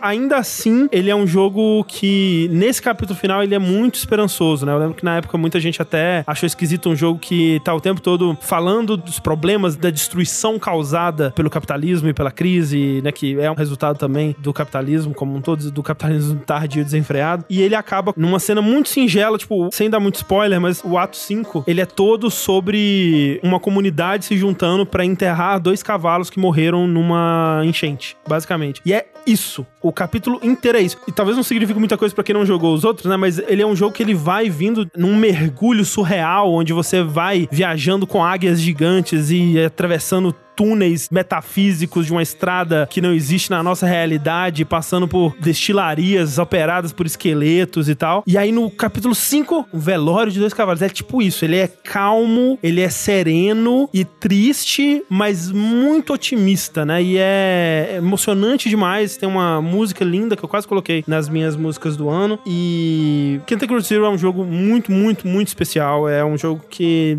eu me sinto despreparado para falar sobre ele, basicamente sabe? De tão certeiro, de tão profundo, de tão especial que ele é, mas é, é um jogo que eu gostei demais de ter jogado, muito feliz de ter acompanhado essa jornada toda dele. Então por isso ele tá no meu sexto lugar. O meu sexto lugar a gente já falou, que é o We Found. Olha aí. Ah, E como eu disse, eu ecoo os sentimentos do André, só que um pouquinho mais positivo.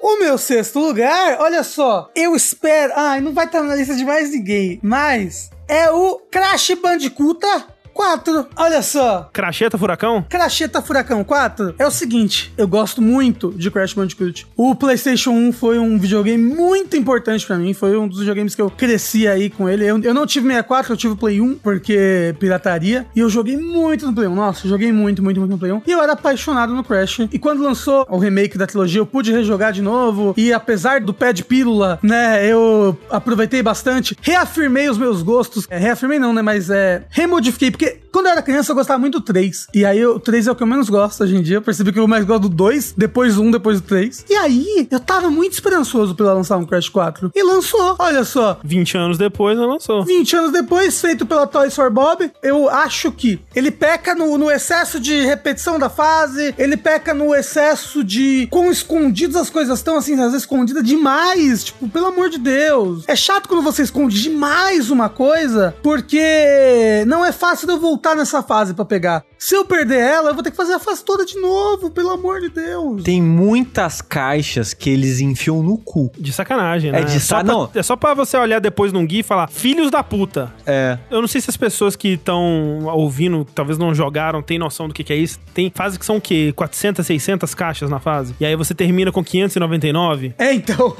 é, é, é dolorido, é muito dolorido quando você perdeu uma caixa no meio do caminho e é uma dessas caixas filhas da puta, assim, porque você vai ter que jogar de novo e você não tem que pegar só aquela caixa. Vamos supor que você pode jogar de novo, mas você tem que pegar só aquela caixa? Acho que tá tudo bem, né? Mas não, se você for jogar de novo pra você pegar as caixas tudo, você vai ter que pegar as caixas todas de novo, inclusive as caixas de parte de rail, né, que você, se você perder uma caixa, você vai ter que se matar pra poder voltar a pegar. Então, tipo, ele tem muitos defeitos, ele tem muitos defeitos nesse sentido. Esse jogo, ele é o inferno do completionista. Isso. Pra jogar ele com mais prazer, eu tive que abandonar isso. Falei, não, não peguei esse cristal? Foda-se. Não peguei isso? Foda-se. Vou continuar o jogo. Porque as fases são muito legais, a temática das fases são muito legais, as músicas são muito legais. Tipo, eu até queria escolher uma música pro Dash de melhores estrelas do ano, só que ele é dificílimo de escolher música, porque todas as fases têm, tipo, umas quatro músicas que vão intercalando de acordo com o momento que você tá na fase. Então, tipo, eu acho que se eu fosse escolher uma música pro Dash de melhores trilhas pra eles, eu tinha que pegar uma música, tipo, ó, essas quatro músicas aqui compõem a fase. Tem que ser essas quatro aqui, entendeu? E, então, tipo, no geral, eu acho que ele tem esses defeitos muito grandes pra completionistas, mas ele é um jogo muito gostoso, ele não tem vida, nossa, que eu acho que é maravilhoso pra quem é mais casual e vai pegar ele pra jogar. Você pode jogar com vida, né? Mas tem um modo. É, né?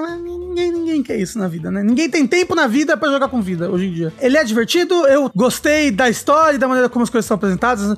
Uma coisa mais, tipo, muito mais cartoon, eu acho, que do que eram os Crash originais. Claro que o Crash original tinha bem isso, mas ele tem um feeling, uma vibe muito mais cartunesca nele. E no geral, uma excelente plataforma, muito divertido. Eu amo o Crash Bandicoot, eu tenho um carinho muito grande por ele. Esse carinho aliado a ele ser um jogo bom faz ele estar na minha lista e faz eu ter um amor muito grande pelo Crash 4, que vai lançar aí pro PC, Xbox e Switch, acho que em março. Olha só. O meu sexto lugar, eu fiquei muito, muita dúvida, na verdade, em que posição colocar ele, porque é um jogo que, como eu falei anteriormente em outras oportunidades, quanto mais eu jogava ele, menos eu gostava dele, eu acho. Ah, eu sei qual que é. Eu comecei gostando muito, e quanto mais eu jogava, eu ficava mais cansado e incomodado com algumas coisas e tal. Mas refletindo agora, né, pós-fato e com a retrospectiva aí em mente, eu acho que ele ainda é um- uma experiência muito boa. Que no caso é Final Fantasy VII Remake. Oh. Aê. Esse eu acho que vai estar na lista de todo mundo. Esse tá na lista de todo mundo, né? Eu acho que esse dá pra gente falar um pouquinho, mas depois também, se você quiser. Tem É, coitado do Tengu. O Tengu não vai falar de jogo também. Ah, verdade. Não, mas tem jogos que só eu vou falar. Então tá, tá tudo bem. É, então é, a gente fala depois. Olha só, Tengu, o meu quinto lugar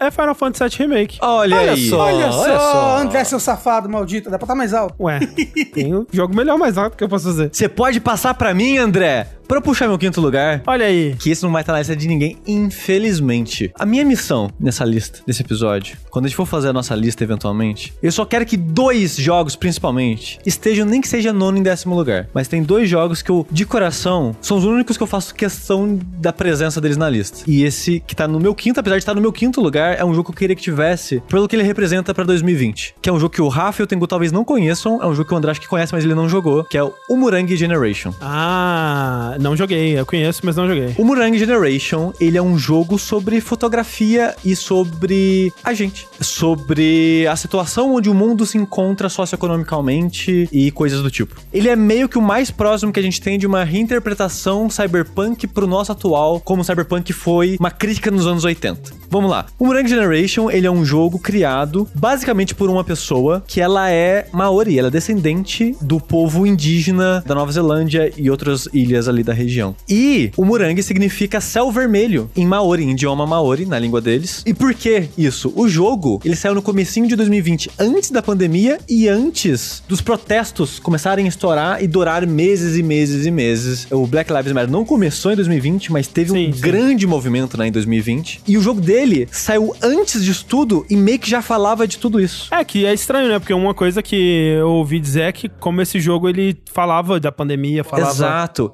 Mas é o que, protestos. o que que é? O jogo, ele começou a ser desenvolvido lá no meio de 2019 e saiu no comecinho de 2020, janeiro, fevereiro. E o foco maior, eu acho que no, no final do desenvolvimento acabou virando esse o foco do Umurang, céu vermelho, dos incêndios na, na Ah, Austrália. sim. Que o céu ficou vermelho por causa da porra do incêndio. E o governo, a maneira que ele reagiu de maneira menos, é, pouco energética, digamos assim, a tudo que tava acontecendo. E o jogo, ele, o foco era mais sobre essa crítica à maneira que o governo reagiu. E o governo reagiu por causa de filosofias, digamos assim, neoliberais. O jogo é uma grande crítica à estrutura neoliberal, onde a gente é regido basicamente por todo lado hoje em dia. Essa lógica, essa filosofia neoliberal, onde o. Pode quebrar tudo, menos a vidraça do banco. Ah, é. E é muito essa crítica sobre a polícia, a maneira que a polícia age, sobre a maneira que o governo age perante as coisas, porque no jogo você está presenciando uma catástrofe gigante que eu não quero dar spoiler, mas algo muito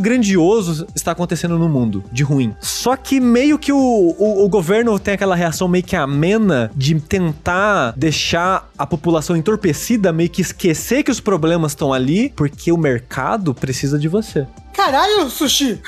Eu tô assustado. Mas ao mesmo tempo, a gente pode sacrificar uns 20% dessas pessoas porque o mercado não vai sentir falta desses 20. Toda essa filosofia que a gente sente em 2020 acontecendo em tantos lugares, esse jogo já falava, ele fala exatamente disso. E ele saiu antes da pandemia. Caralho, que loucura. E ele já fala sobre protesto, porque durante o jogo é citado um protesto que a polícia usou de força desnecessária pra matar pessoas que estavam protestando só. E depois depois, o que aconteceu? No finalzinho, acho que tipo outubro, novembro de 2020, ele lançou um DLC, que era mais focando certeiramente no Black Lives Matter e na pandemia. Então colocou um contexto de lockdown e você testemunhando o protesto, que é citado por cima ao longo do jogo. Esse jogo, ele se passa sem diálogo, ele não tem um pingo de diálogo, ele é só um jogo de fotografia. Você é um fotógrafo freelancer que tem fotos encomendadas por uma empresa chamada Tauranga Express, que eu acho que é uma jornal, eu não sei. Você não sei, não tem esse contexto. Só sabe que você vende essas fotos para essa empresa. E o jogo se passa nessa cidade de Tauranga, que é uma cidade que existe de fato na Nova Zelândia. E o jogo também se passa na Nova Zelândia, né? Apesar de que ele usa o nome Maori para Nova Zelândia, que é Ao Tearoa. E o jogo ele tem muito esse foco na cultura maori, né? Tem muito da, de simbologia e coisas em pichações, é, usar termos maori em vez de inglês ao longo do jogo e coisas do tipo. Mas a parada é. O André comentou que ele ouviu que o jogo ele não era muito elogiado na parte do gameplay. É. E ele é simples, mas eu achei tão divertido porque você é esse fotógrafo. E você tem fases. O jogo normal, fora o DLC, são oito fases. E o DLC são mais quatro fases. E a fase é assim: a primeira está no topo de um prédio. É como se fosse meio que o esconderijo de você e seus amigos ali no topo daquele prédio nesse mundo cyberpunk cheio de sujos e ruínas e coisas assim. Então é tipo meio que uma piscina do topo do prédio vazia com um sofá e uns pedaços de madeira e uns boombox e umas latas. É como se fosse meio que um monte de coisa solta ali, sabe? Quero meio que só meio que esconderijo de você e sua gangue e seus amiguinhos ali. E você tem que tirar fotos de coisas. Então, tipo, ah, tira foto de um boombox com um CD do lado. Tira foto de três latas de aerosol. Tira uma foto de uma paisagem no cenário. Tira uma foto do pinguim que é seu amigo. Você tem um amigo pinguim mais três amigos. E essa parada de você tirar as fotos, ele. Tipo, a gente tem, por exemplo, aquele jogo da Jade, o Beyond Good and Evil.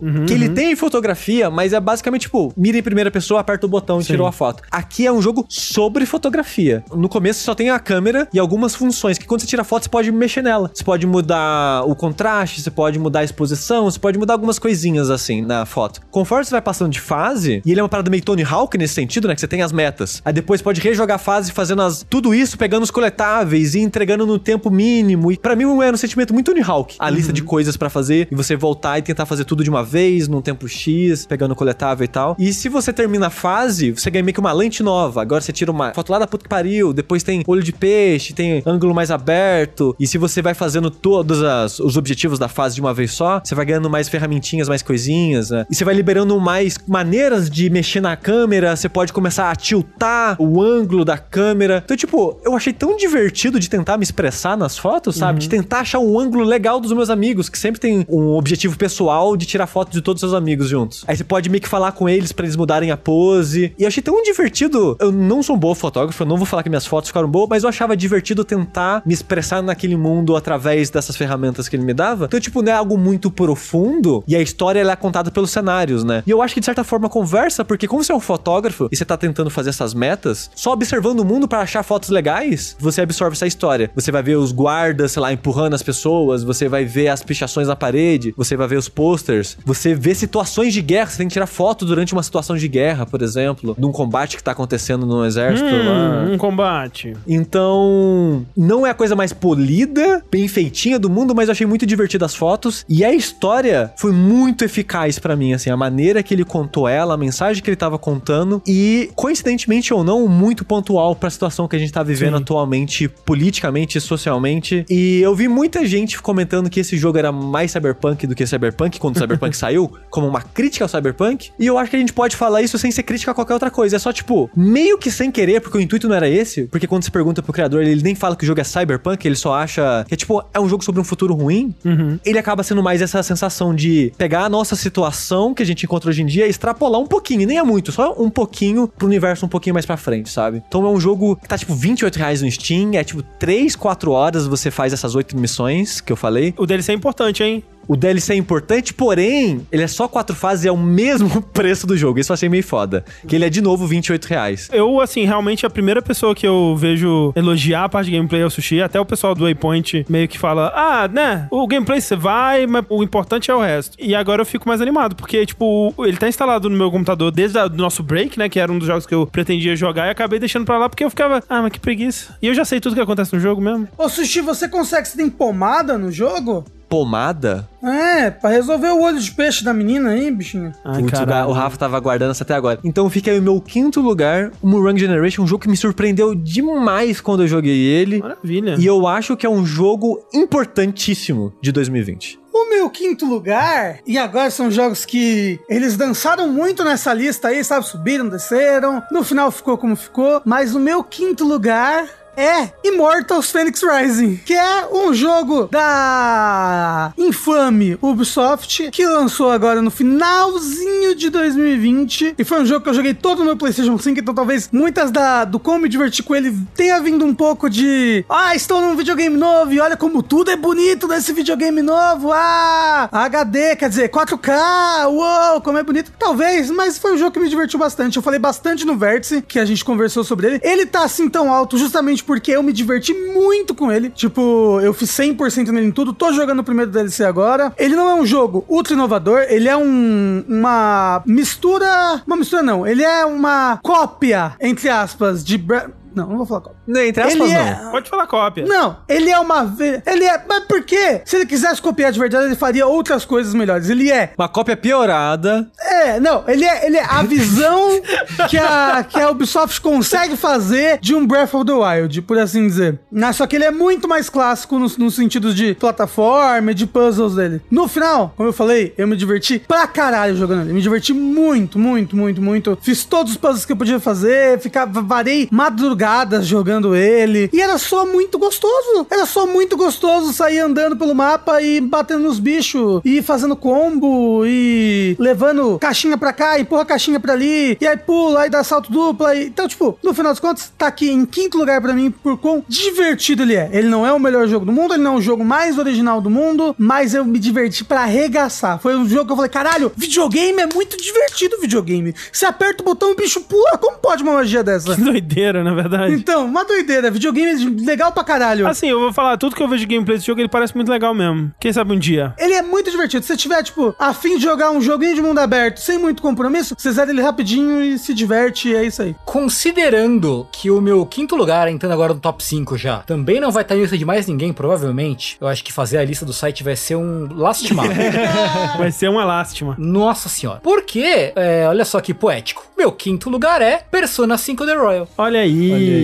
Que é o upgrade, o, o 5.5 do Persona 5, né? O, o- a atualização de Persona que a Atlus lá, tradicionalmente lança desde o 3. E é um jogo muito bom. E eu acho que o Royal, ele consegue melhorar um jogo que já era praticamente perfeito, assim. Ele tem melhorias de qualidade de vida que são muito bons pra você fazer os confidantes, né? Até coisa de dungeon. Ele melhora várias coisinhas pequenas, mas que se acumulam e fazem diferença no fim das contas. E eu acho que a trama nova, né? Porque o grande lance do Royal é que ele coloca um semestre de conteúdo a mais. E eu acho que o que tem de conteúdo novo é muito eficiente, muito bem feito. O final novo eu acho muito legal. Tengu, esse semestre novo você passa de ano? Você vai, tipo, pro quarto colegial? Não, é durante as férias. Mas é um semestre de férias? É, é falar, explicar é spoiler. Ah. Explicar o que acontece exatamente é spoiler. Mas olha só, Tengu, eu tô, né, desde o lançamento desse jogo, jogando ele em live, né, ao- aos trancos e barrancos, já tô com umas 80 horas de jogo. Louco, louco, é o, a nossa live com mais partes no Jogabilidade TV, tá tipo parte 80,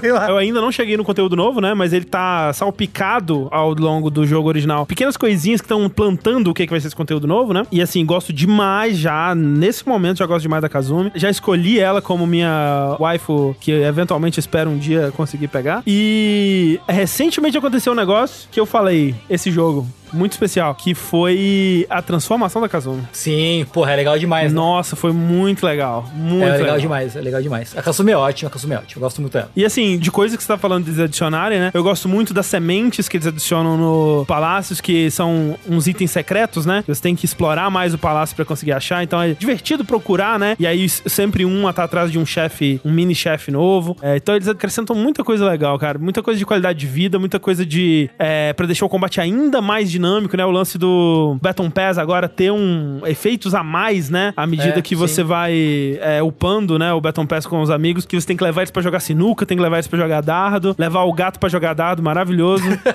Acho incrível o gato jogando dardo. Então é um jogo que se você, mesmo que você tenha terminado o original, você vai se surpreender no conteúdo que você já fez. O que é ótimo. Hoje em dia, o Persona 5 original ele tá muito mais barato, né, do que o Royal. Mas, se isso não for um problema e você não jogou Persona 5 ainda, nossa, mas vai pro Royal fácil, assim. É, eu provavelmente nunca irei jogar Royal, porque eu não vou jogar de novo outro jogo de 115 sim, horas. sim, pois é, foda isso. Mas ó, fácil de platinar, hein? Falou a língua do sushi. É verdade. Ó, pronto.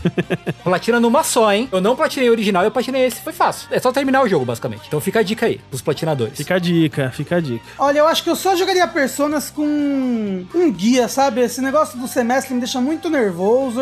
De eu não conseguir fazer tudo com todo mundo. Não precisa. É. Especialmente no Royal, é muito tranquilo. Eu não posso transar com o Lourinho, fico triste. Aí o guia não vai te ajudar É, nisso. pô. Mas às vezes uma fanfic aí no meio do caminho ajuda. E assim, Rafa, quando você começar a jogar ele, você não vai querer transar com o loirinho. É verdade. Ah, mas ele, ele pode ser chato, mas é gostoso, né? Olha só, o meu quarto lugar é Hades, ou Hades. Olha só. Isso eu acho que vai aparecer mais, hein? Tá na lista de mais alguém? Tá na minha, tá na minha. Tá na sua. Então, beleza. Então, já que apareceu no Tengu, vou esperar para a gente falar mais pra frente. Beleza. O meu quarto lugar é um jogo que talvez vai surpreender muita gente tá aqui. Principalmente as pessoas que não co- Immortals Phoenix Rise. Principalmente as pessoas que não conhecem ele. É um joguinho singelo que esquentou demais o meu coração, que é o Wide Ocean Big Jacket. Aê, eu imaginei que estaria alto na sua lista. Ele é um. Você jogou, Tengo? Que a gente tinha comentado, sugerido pra você sim. jogar? Joguei sim. Jogou? Joguei sim. Ele é muito bonitinho mesmo. Ele é um jogo muito simples em sua premissa, é um jogo curtíssimo em duração, mas pra mim foi eficaz pra cacete. Uhum. Que é o seguinte, o Wide Ocean Big Jacket, ele é uma simples história de uma tia e um tio e seus dois sobrinhos indo acampar. E o jogo é esse um dia do acampamento deles. E é só isso. Eu lembro de você falando ele no de trilha. Sim. Cara, é um jogo tão bem escrito. Os personagens são tão legais, né? A Morte, né? Que é a menina principal. Sim. Ela é incrível. Sim, ela é ótima. O menino é ótimo também. Sim, o Ben. é. A parada é que eu acho que ele foi o primeiro jogo que eu joguei em preparação pros melhores do ano. Porque quando foi chegando, né, lá, tipo, ah, foi chegando o recesso ali no final de dezembro, eu, beleza, vamos pegar a lista de jogos que eu fui escrevendo ao longo do ano, que eu vi as pessoas falando bem, ou que de certa forma eu me interessei no jogo ainda, vamos ver qual é que tem aqui. E eu queria focar mais nos narrativos e curtos, porque foi algo que eu não tinha jogado ao longo do ano de 2020. E esse jogo, depois de jogar ele, ele revitalizou o meu tesão em videogame, sabe?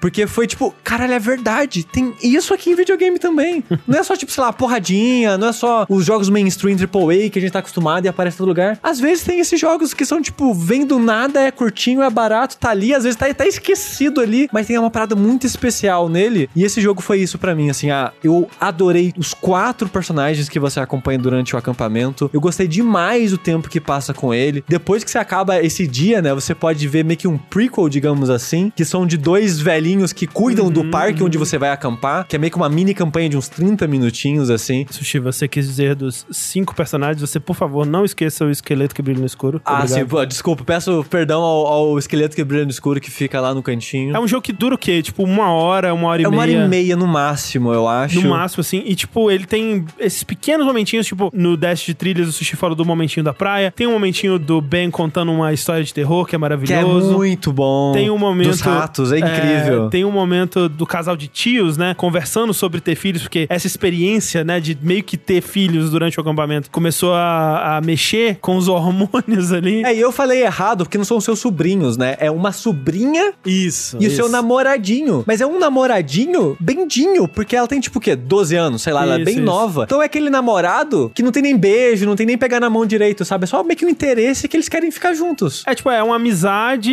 É. e eles são tão amigos que, tipo, ah, vamos ver isso aqui, vamos ver se É. dá certo isso aqui. Mas a parada é tão genuína e sincero e ingênua a relação dos dois, sabe? Dos dois tentando se descobrir, tipo, ver o que, que é isso que a gente tá fazendo, sabe? E é tão doce e bonita de ver acontecendo, sabe? E ao mesmo tempo dos tios, né? Que você falou tipo, putz, a gente tinha falado de não ter filho, o que, que a gente vai. E eles terem pensando nisso, e ao mesmo tempo, o meu lado mais adulto vendo a discussão deles e meio que me vendo um pouco na discussão Sim, sim. deles e entendendo. Parabéns pra equipe aí que desenvolveu o jogo. por realizar tanto em tão pouco, né? Tipo, É. tão pouco gráfico, tão pouca música, tão pouco. Não tem voz, né? É. E tão pouco texto também. Tipo, é, é um, um jogo muito rapidinho. É, mas ao mesmo tempo cheio de personalidade, carisma e coração. Tipo, é um jogo que me deixou tão feliz jogando ele. Foi um jogo que quando eu terminei ele, eu tava, tipo, irradiando, assim, sabe? É, quando eu terminei ele, eu pensei, cara, esse jogo vai no meu top 5 fácil. Pô, ele é seu top 5 fácil e você não botou nem no top 20? Tá, ele tá em 11 pra sua informação, tá bom? Ah,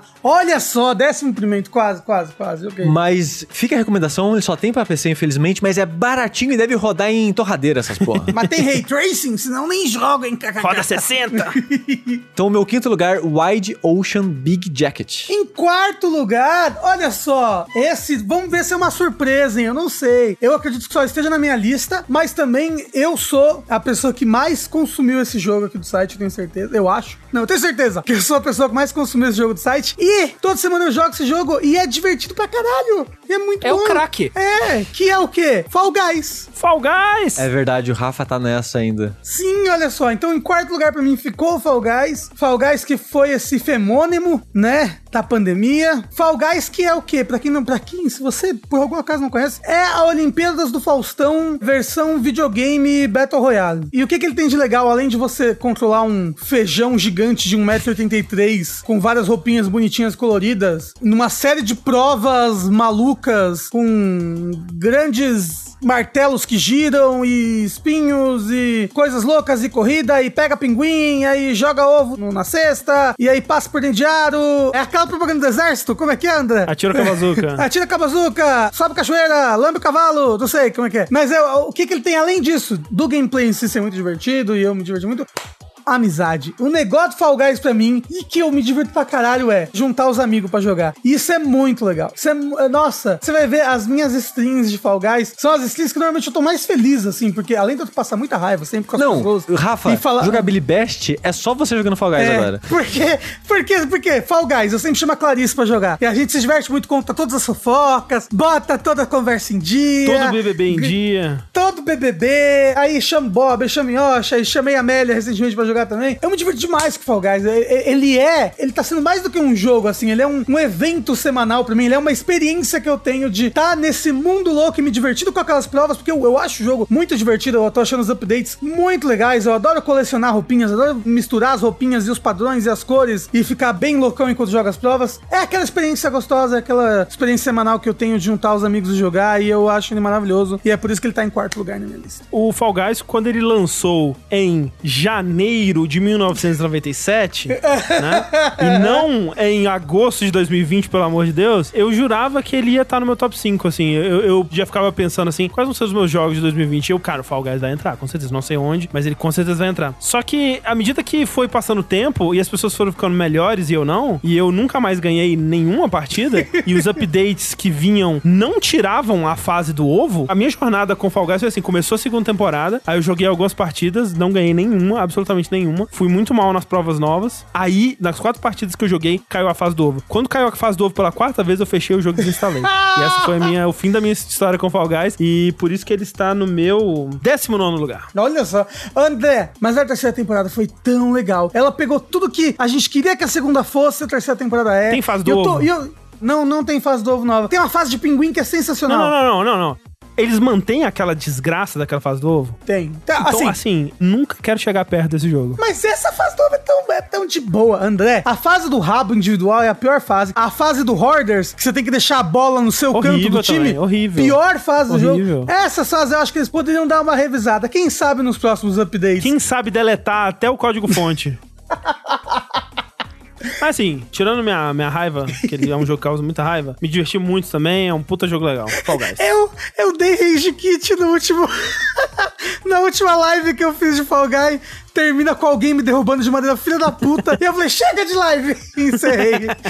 encerrei a live. Amo Fall Guys. O meu quarto lugar, aí sim, eu vou dar um tio pro sushi, falar que eu tô roubando. Porque ele é o Persona 5 Scramble. Aê. Ah, seu safadinho. Roubei mesmo, roubei, tô nem aí. É, Persona 5 Scramble, que é o Musou de Persona 5. E é um jogo que, como eu sempre digo, os caras manjam muito adaptar os jogos pra, pra fórmula de Musou, e esse não é, não é exceção. E ele é como se fosse realmente um Persona 5 mini, assim, porque você pensa, como é que você vai colocar o combate de mil maluquinhos ao mesmo tempo num contexto de dungeon de RPG, né? Mas eles mantêm, é, você vê os inimigos andando pelo cenário, você vai lá, bate nele, e quando você bate no inimigo, povoa, né, a sala e lota de inimigos e você vai lutando contra eles, que é uma forma bem inteligente de fazer isso, né? Fora isso, eles incorporam muito bem o sistema de persona, de você usar as magias pra explorar os pontos fracos e fortes dos inimigos, porque é um jogo difícil. Você pode pensar, ah, vou ficar só apertando o botão aqui, não sei o que, fazendo os combos normal e vai. Não vai, tem que saber usar os persona, porque é um jogo difícil mesmo, assim, real. Ele exige, né, que você use bem as fraquezas, até as, as magias de buff debuff e tal, porque o inimigo bate, mas bate forte. E fora isso, ele conta uma história que é bem digna, eu diria, de Persona 5, seguindo mais ou menos aquele esquema de você é, serem adolescentes enfrentando os problemas do mundo adulto. Ele é uma sequência, e eu não sei sinceramente se ele vale pro canon, se o que vale pro canon é o Royal, se o que vale pro canon é esse, meio que, eu não sei. Mas ele é uma continuação do Persona 5, você vai ser spoilado se você jogar o Persona 5 Scramble sem ter terminado o original, infelizmente. Tem essa coisa aí, porque ele especificamente falam de eventos do fim do Persona 5 e tem personagens que só aparecem no final do jogo, então você vai ser spoilado. Mas é, é um jogo que, de novo, ele traduz tão bem a mecânica e a história do Persona 5 para esse contexto do Musou, né, do jogo de ação, com fases variadas, com jeitos de exploração que são variados. Você visita vários lugares do Japão, não é só diferentes dungeons dentro de Tóquio, então você passa pela cidade, você passeia pelas cidadezinhas, né? Vai para Kyoto, vai para Sapporo, vai para Okinawa, né? Então você vai por vários lugares do Japão. E cara, ele é muito gostoso. A trilha, a gente falou da trilha um pouquinho no podcast de melhores trilhas do ano. E ele tem várias, é, vários remixes de músicas do Persona 5 feitas, né, numa pegada mais rock, que é o tradicional de Musou e tal. Então, cara, assim, é uma continuação de Persona com ação que exige que você pense um pouco mais estrategicamente. Ele depende menos de você saber fazer combo, né? É menos a parte de execução mecânica e mais a parte de você pensar que é o que vem, que eles puxam do RPG. De você pensar que personas você vai levar, quem você vai levar na sua party, que skills você vai botar na sua persona. Então, assim, uma tradução perfeitíssima do espírito do Persona 5 para um contexto de jogo de luta, de, de ação, no caso. Isso foi o que mais me impressionou mesmo. Tipo, o quão dedicados eles foram, né? Que eu acho que é aquilo que a gente fala, nem precisava, né? Assim, acho que se eles fizessem um, um Musou mais tradicional, só com skin de persona, trazendo algumas coisas aqui e ali do jogo, a maioria das pessoas ficariam satisfeitas, mas os caras, eles foram fundo, né? Em querer trazer o que, que é importante em persona, como que a gente pode adaptar isso. Isso foi o que mais me empolgou. E tá pra sair já, né? A versão ocidental. Acho que quando esse. Fevereiro agora. É, quando esse podcast sair, talvez eu já esteja jogando, estou bastante animado. É, tô bem empolgado também. Eu acho, Tengu, que o Persona 5 Scramble vai ser um jogo que vai figurar mais nas nossas listas esse ano. Espero que sim. Vamos descobrir, tomara. Ano que vem vai estar aí na lista de sushi, Eu André. Quem sabe minha? Não sei, porque eu não quero jogar o Persona 5 pra jogar isso daí. É, tem que ver isso aí. O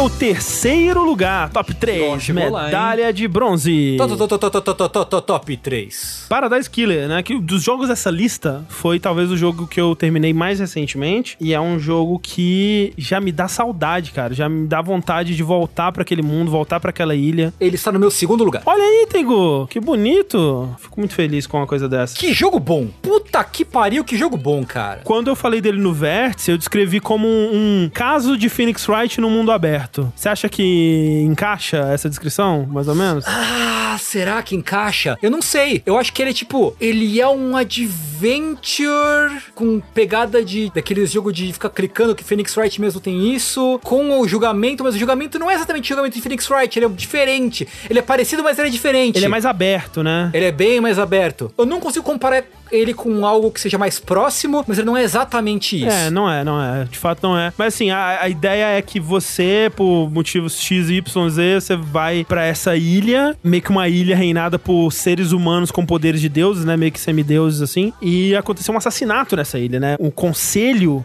as figuras máximas da religião que rege essa ilha, foram assassinados dentro de uma sala trancada. E os guardas do lado de fora também estão mortos. Muito sangue, muita coisa horrível. Romperam vários selos indestrutíveis e mataram os guardas. Exato, né? Tipo, e não, e quando eles vão descrevendo, tipo assim, ah, tem quatro selos e o segundo selo é no espaço sideral. assim, caralho. Então, tipo, cara, como que, como que isso aconteceu? Como é um mistério tão intrigante logo de cara, assim. E aí tem essas pessoas que são suspeitas, né? Que elas estão. É... A maioria das pessoas já evacuaram dessa ilha por motivos XYZ, que não cabe aqui também. Mas é, sobraram essas pessoas que são suspeitas, né? E cabe a você investigar esse crime. E investigar esse crime encobre tanto você conversar com esses suspeitos, saber o que eles sabem, de quem que eles desconfiam, o que que eles viram, onde eles estavam, pegar álibis, comparar álibis aqui e ali e tudo mais. E ao mesmo tempo explorar o mundo, né? Porque, como a gente falou, ele é um jogo de mundo aberto. Você joga em primeira pessoa e você tem habilidade de quase de jogo de plataforma, né? Você começa com pulo, mas eventualmente você libera pulo duplo e dash e o caralho é 4 pra você realmente ir onde você quiser nesse mundo. E é um mundo que ele tem muito é, muita encheção de linguiça, né? Porque tem lugares que você vai que você só vai achar um cristalzinho que é meio que o dinheiro desse jogo. Às vezes você vai achar uma música para colocar na sua playlist que toca durante o jogo. Mas muitas vezes, e eu senti isso vezes o suficiente para eu sentir que sempre valia a pena, eu encontrava um segredo, cara. Eu encontrava uma coisa que eu sentia que eu não devia ter encontrado. E isso era tão empolgante, isso era tão legal, cara. Esse template de jogo podia ter um todo ano, assim, tipo uma nova história com essa estrutura, sabe? Tipo, me dá um mundo aberto, me dá uns personagens e um mistério, me deixa investigar e solucionar esse mistério. Eu amo, amo essa estrutura e eu queria que tivesse mais jogos que fazem isso nessa qualidade, né? Porque tudo que ele faz é muito bem feito também. Apesar de ser um jogo de baixo orçamento, né? Claramente você consegue ver. Inclusive, eu comecei a jogar ele pronto pra não gostar dele. Primeiro que a dublagem é super irritante. É, É. extremamente irritante. Dá pra desligar, inclusive. Eu desliguei quase tudo. A dublagem? Ah, tá, as frases soltas, É, assim. então é porque é, é tipo aquele jogo que o personagem tá falando, aí ele fala uma frase de efeito no meio, assim, sabe? Tipo o Persona 5 também, né? Que o, sei lá, o Ryuji fala, como isso pode acontecer no texto? Aí a voz dele, for real? Sim. Só que do Paradise Killer nunca encaixa. Nunca encaixa, é. nunca, nunca, nunca. E aí, aconteceu uma coisa péssima.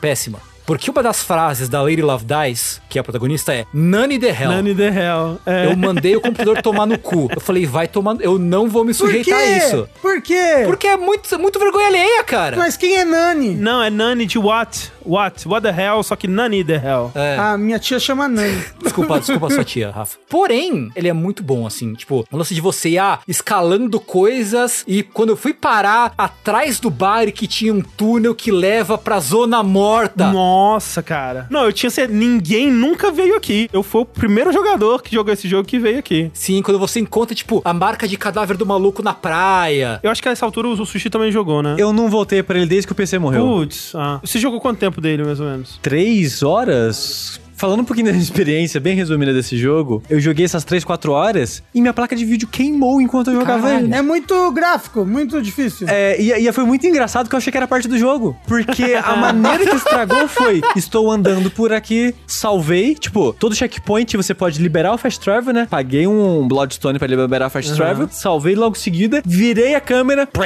Tipo, a imagem, ela virou tipo Super Nintendo quando você encosta na- no cartucho enquanto joga. Aí fica tudo, as imagens, os pixels, tudo zoado assim. Eu, cara, que loucura, que efeito estranho. né? Será que vai acontecer uma cutscene louca aqui agora? Eu fiquei lá uns 5 minutos. Eu, ok, acho que, acho que é isso. Tentei dar tipo alt tab pra sair do jogo, não saía do jogo. Afinal das contas, a placa de vídeo morreu e eu nunca mais consegui voltar. Só que nunca mais, eu voltei e joguei tipo uns 30, 40 minutos, mas é muito difícil voltar pra ele depois. Porque eu não lembro mais o que, que eu explorei, o que eu não explorei. Ah. Eu não lembro mais o que as pessoas tinham falado. E eu tava totalmente perdido lá. Mas sobre esse, os sentimentos enquanto jogava esse jogo, o foda é que, como o André tinha falado no Vértice, eu já sabia o que esperar dele, eu já sabia da mitologia, então eu tive poucas surpresas enquanto jogava o jogo, então eu não tive todo esse sentimento, tipo, de caralho, isso, olha aquilo, olha ele, porque eu meio que já sabia o que esperar, já sabia o que encontrar, quando encontrava a coisa, ah, era, era isso, isso aqui. É, ele tem muito mais. A única vez que eu tive sentimento, eu tive essa parada do, do bar, igual o Tengu coisou, mas quando fui lá meio que não tinha nada que me chamasse a atenção. Mas no topo do prédio, achar o pneu, eu, filha da puta. Aí eu olhei pra baixo, tem a corda. É. Aí tem a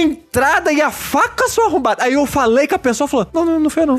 e a protagonista, ah, beleza, então. E o filho da ninguém! É Como porque não é assim? o momento, não é o momento. Cara, isso é a coisa mais legal que eu acho, que, tipo, você fala com todo mundo e todo mundo começa eventualmente se acusar, assim, Sim, né? é. né? E você tem no seu, no seu laptopzinho ali tudo que todo mundo falou sobre todo mundo, os álibis, o que quebra o álibi, o que não tem, pra você meio que analisar o caso. E, tipo, chega uma hora que você tá desconfiando de quase todo mundo. Sim. Isso é muito legal, porque, tipo, você meio que tem que raciocinar. Ainda que, quando você chega no tribunal, o jogo meio que pensa pra você um pouquinho. É, ele né? faz um pouco. Eu queria que ele fizesse um pouco menos isso, sim. Mas ainda assim, ele, ele te dá uma liberdade ali de tomar umas decisões meio morais, assim, se você quiser, né? Porque tem pessoas que, tecnicamente, você pode acusar, mas talvez você não deva. Então ele te dá um pouco dessa liberdade. E eu ficava pensando, cara, como é que daria pra fazer isso segurando menos na mão? E parece realmente muito difícil. Parece que talvez ficaria aberto demais. Então, assim, é um problema, mas ao mesmo tempo eu não sei como é que eles fariam de um jeito melhor, assim. é. Ô, André, esse jogo você não falou que, tipo, no final das contas, você tem, você tem uma lista de pessoas pra acusar. Sim. E qualquer um que você acusar é correto? Alguma coisa assim, não é? Não, não, é tipo assim, no final, no fundo, tem vários crimes paralelos. Não é só um crime, eles se desenvolvem em vários mini crimes, né? entendi. E cada crime você pode acusar uma pessoa. Qualquer pessoa você pode acusar pra cada crime. Qualquer pessoa, é. Mas todas as opções estão corretas ou não? Não, então, de acordo com a progressão da história, tem uma resposta que parece ser a mais correta, né? E, tipo, depois procurando na internet, eu vi e, tipo, faz muito mais sentido, né? De acordo com o que aconteceu no jogo que a gente descobriu. Só que o jogo nunca te fala, você acertou aqui. E, tipo, se você acusar uma pessoa errada, ele não vai falar, você errou aqui. Então, tipo, você pode zerar o jogo tendo acusado, porque no fim das contas você é a autoridade máxima. É você que vai decidir quem que merece a punição ou não. Então, você pode zerar o jogo não tendo entendido o mistério. Você pode zerar o jogo, tipo, ah, eu investiguei 50%. Putz, já tenho certeza, é isso aqui. E não é.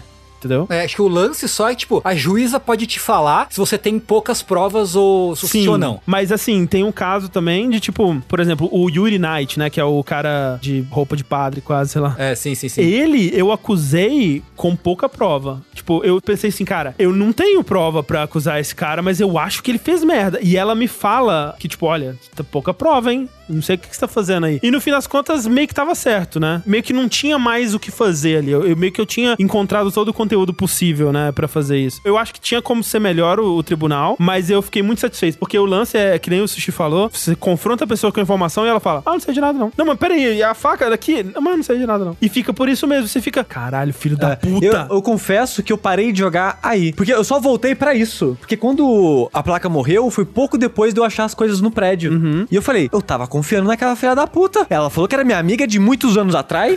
Como assim? Aí a placa morreu. Aí eu, eu meio que enrolei um pouco pra voltar, porque eu pensei, caralho, não lembro de mais porra nenhuma. Mas eu não, eu preciso falar com aquela pessoa. Eu voltei, explorei um pouquinho. Falei, vamos lá. Falei com ela, ela, tô sabendo de nada não. E acabou, tipo, a protagonista não tem mais opção pra É, assim, é- tipo, forçar o assunto ou coisa é, do é tipo. porque não é o momento, né? Tipo, nesse momento você tá coletando informação, você tá coletando como que essas pessoas vão responder a isso, pra depois você usar essa informação É. pra contradizer Eu, elas. eu e- sei, e- mas né, foi broxante na hora. Eu falei, beleza, achei esse monte de coisa. Ah, não aconteceu nada, não. É só isso mesmo. Eu acho que se ele soltasse desse jeito e só falasse, investigue, descubra, mas ele fala, não, você vai investigar as pessoas e depois a gente vai vir aqui pro tribunal. Então, como eu sabia que ia ter um depois, eu, hum, então espere e verá. E é muito satisfatório no tribunal você jogar essas verdades na cara dessas pessoas e vê-las quebrando na sua É bom demais. E aí, tipo, você acusa uma, se você acusa uma certo, ela fica puta e acusa outra. Isso, é, mó, é, não, é um caos, velho. É muito É legal. muito bom, é muito bom. Cara, é um jogo excelente, é um jogo barato, deve estar são 40 conto, menos de 40 reais. E puta, que experiência maneira, cara. Muito bom mesmo. Gosto demais, é por isso que ele tá no meu terceiro lugar? O meu terceiro lugar é um jogo que não está na lista de ninguém. Eita! Astros Playroom. A gente Olha já aí. falou. Gosto demais aqui no meu terceiro lugar. Um beijo a Sobitinho, por favor, faça mais um jogo aí de De Astro robozinho, Coisas. né? É. Faz mais, por favor. Faz mais.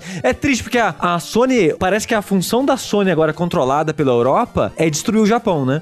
e o que eles fizeram? Eles estão quase fechando o Japão Studio. Eles demitiram uma penca de gente, estão diminuindo as funções do Japão Studio e o Asobi Steam é uma parte Sim. do Japão Studio. Ah, não! Então, tipo, não fecha o Asobi Steam, pelo amor de Deus! Ah, porra, porque Astros Playroom, eu acho que foi muito bem recebido por todo mundo. Eu espero que eles levem isso em consideração. Inclusive, Sushi, no meu terceiro lugar, Astros Playroom! Olha aí, só. que bonito. É, o meu terceiro lugar é o jogo que certamente não vai estar na lista de mais ninguém, que é o Mobile Suit Gundam Extreme vs Maxi Boost On. Olha aí. De fato, esse não tá na lista de mais ninguém. E cara, assim, eu falei no, no nosso vídeo de melhores do ano, do ano passado, que eu aprecio muito a mecânica enquanto arte, né? A, a parte mecânica que é a arte do jogo. Eu acho que é a coisa que mais me fascina em videogame de modo geral, é essa parte de mecânica. E esse Gundam, cara, ele é um banquete, é um festival opulento de mecânicas que se conversam de maneira magnífica, assim, cara. Porque é um jogo que só de você aprender a andar com ele, apesar de comandos básicos muito simples, você tem tanta profundidade, você tem dash, você tem gerenciamento da barra de turbina, você tem esquiva tal, você tem o pulo, você tem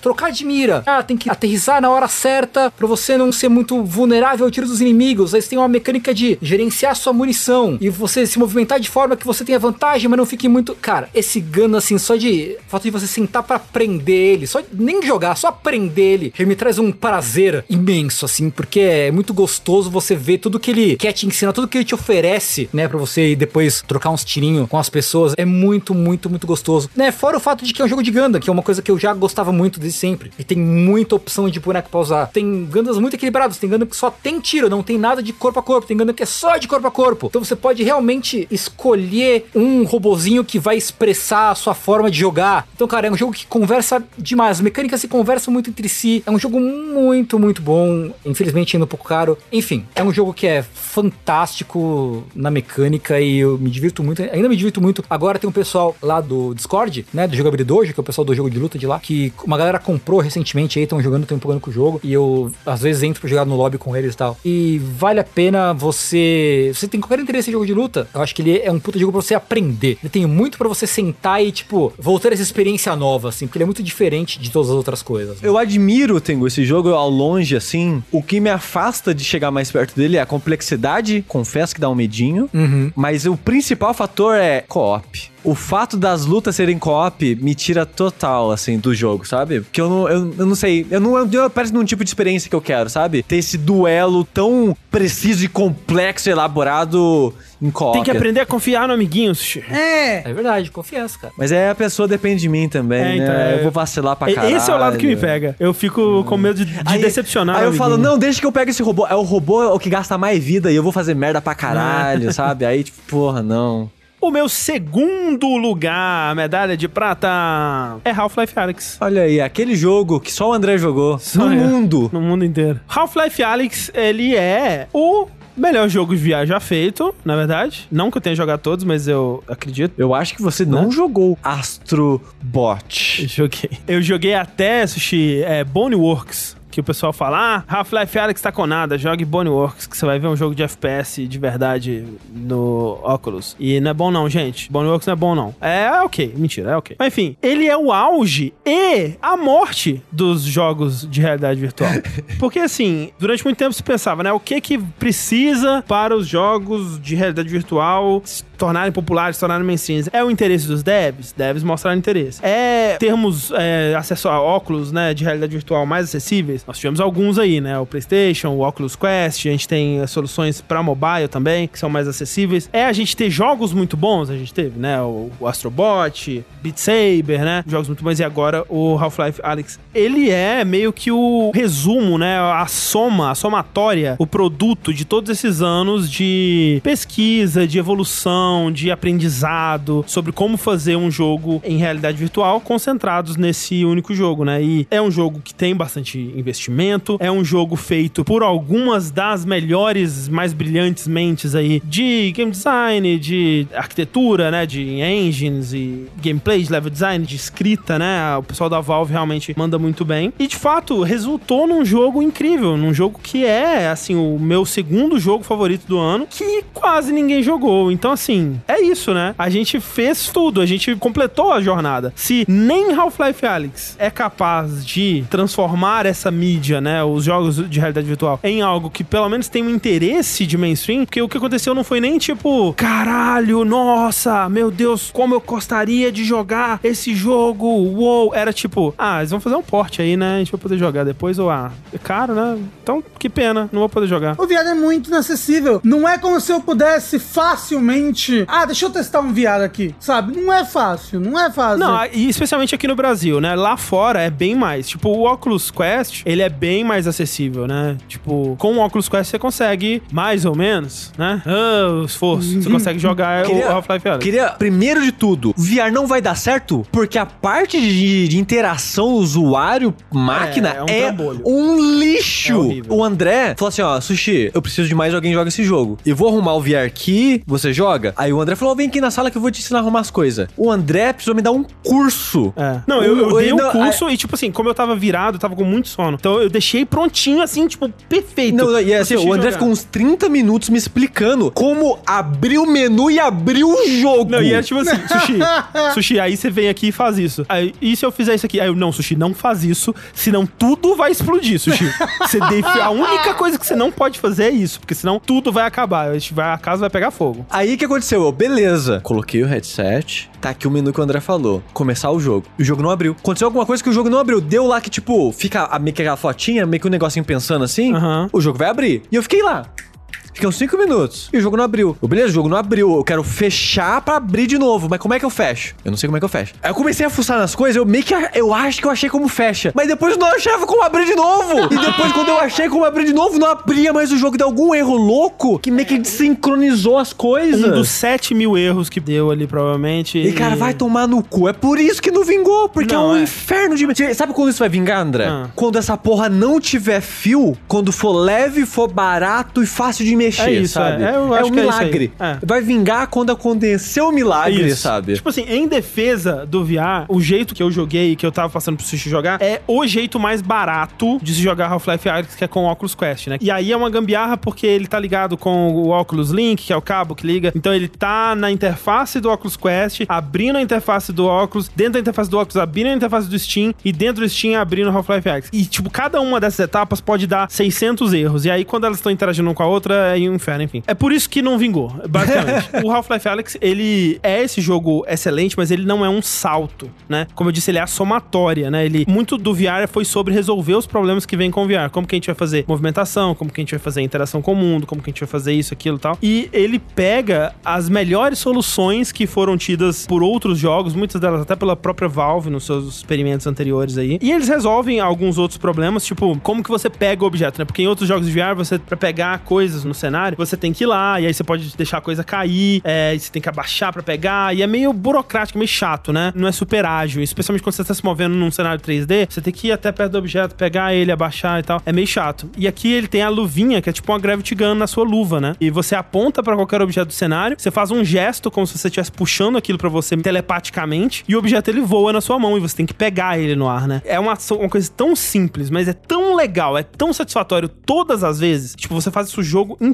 Nunca deixa de ser da hora, porque, tipo, é meio que uma coisa de habilidade, sabe? Você tem que puxar de um ângulo certinho pra vir direitinho na sua mão, você pode puxar e não vir na sua mão, você pode puxar e deixar passar, porque senão apertou na hora certa. Então é sempre divertido, né? É um loop de gameplay muito rapidinho, assim, muito simples, mas que ele é sempre muito satisfatório. É, agora, outras coisas, por exemplo, a movimentação, eles não resolveram e ninguém vai resolver. Tipo, ainda você tem que mirar onde você quer ir, né? Ele, na verdade, ele te dá muitas opções, né? Você pode mirar onde você quer ir, você pode andar com o analógico, né? Livremente, mas muita gente tem é, dificuldade com isso porque sente motion sickness, né? Fica enjoado. O jeito que eu encontrei pra jogar é sentado, com esse movimento livre de, do personagem, mas com a virada da câmera sendo um pouco mais travada, né? Tipo, ela não é livre. Eu dou um toque pro lado e ele vira alguns graus já pro lado. Vira Meio uns- que só pisca, né? Só pisca, muda. é, pisca pro lado. Então, isso foi o jeito ideal que eu consegui fazer. E assim, desse jeito eu ficava bem confortável, eu consegui jogar por várias horas seguidas e consegui me imergir nesse jogo que me leva, assim, é um jogo que me leva lá pros idos de 2011, né? Época que a Valve ainda fazia jogos, assim. E é como se a Valve nunca tivesse parado, na verdade. É um jogo que me lembra por que, que eu gostava tanto da Valve como desenvolvedora, né? Eles não têm até hoje um rival, assim, um paralelo em questão de qualidade de game design. É tudo tão polido, é tudo tão considerado, sabe? Em todos os detalhes, é tudo tão variado, é tudo tão pensado na experiência do jogador, de um jeito que até de 2011 pra cá, vamos dizer, muitos jogos até passaram a rejeitar, né? Isso de ah, esse jogo aqui não, você, o jogador é que corra atrás da experiência, sabe? O jogador é que vá atrás de conseguir entender o que ele precisa fazer. O jogo não vai ficar de babazinha pro jogador, não. E esses jogos da Valve, eles são o contrário. É como se eles pegassem o jogador, colocassem num pedestal e, tipo, a gente vai te dar a melhor experiência. Vai ser a experiência mais polida, vai ser a experiência mais perfeita. Você sabe que num jogo da Valve você vai ser bem tratado, assim. E não é que você não vai passar por momentos de, de terror, momentos de dificuldade, porque faz parte da experiência, mas é tipo uma montanha russa, sabe? É tipo um parque de diversões, assim, onde tudo ali foi considerado pra ser parte da sua experiência e você sair dali do jeito que eles pensaram pra você sair dali. É incrível, assim, é uma sensação que não tem outro jogo que faz dentro ou fora da realidade virtual. E dentro do VR mesmo, você tem muitas coisas aqui que são o que fazem o jogo ser tão único, né? Você tem muitas soluções táteis, né? Então, por exemplo, o reload, né? Você não aperta um botão, você tem que ejetar o pente vazio, colocar a mão pra trás do seu ombro, que ele vai entender que você tá pegando algo na sua mochila. Você traz pra frente, pega a munição, coloca no revólver, puxa a paradinha de cima, e aí sua arma tá pronta pra tirar. O que pode parecer burocrático, né? Mas nesse jogo é tudo parte da. É natural, né? É parte dessa imersão que ele cria. E é por isso que não funcionaria, por exemplo, simplesmente se esse jogo for portado do jeito que ele é pra fora do VR. Porque isso tudo, que é parte da experiência dele, né? Esse ritual de recarregar a arma, que é maravilhoso e gera momentos incríveis, né? De o inimigo vindo na sua direção e você, ai meu Deus do céu, tô pegando a parada da mochila e deixei cair no chão, ai socorro, aí tem que pegar no chão. Todos esses momentos que são parte da experiência, eles sim seriam burocráticos. Você começa a fazer, vai fazer um, um botão pra ejetar, ok. Um botão pra pegar atrás da mochila, ok. Um botão pra colocar na arma, sabe? Ou você simplifica tudo e põe tudo no R, aí você perdeu totalmente essa mecânica, né? Então, tem coisas tipo, ah, momentos que seriam bobos também fora do VR, mas que no VR funciona muito bem. Você tá passando por um lugar que um gás que te faz tossir. Você coloca a mão na boca, né, Pra tampar a sua respiração. Tem um, um momento maravilhoso que você tá sendo perseguido por um monstro que ele é cego, né? Ele tá te seguindo pelo som. E você chega numa sala que ela é cheia de latinhas e garrafas, e aí você tá andando devagarzinho por ela e cai um headcrab, assim. E o headcrab ele começa a andar pelas garrafas e ele derruba duas. E você instintivamente tenta pegar as duas no ar antes delas caírem no chão pra não fazer barulho. E é um momento tão mágico, cara. E é uma parada que fora do VR não teria como ser feita com essa naturalidade, sabe? O combate ficaria muito sem graça se fosse mouse e teclado, porque é um combate muito mais lento, muito mais metódico, né? Porque ele sabe que você não tem a agilidade do WSD ali. Então quando você vai enfrentar, por exemplo, tem um headcrab que ele tem uma carapaça, né? E você não consegue dar tirinho nele. Quando ele vai te atacar, ele levanta a barriga, aí na barriga tem um ponto brilhante e você tem que atirar naquele ponto. E se isso fosse no mouse e teclado, você levava o cursor pro ponto brilhante e atirava, não teria dificuldade. Mas aqui, como é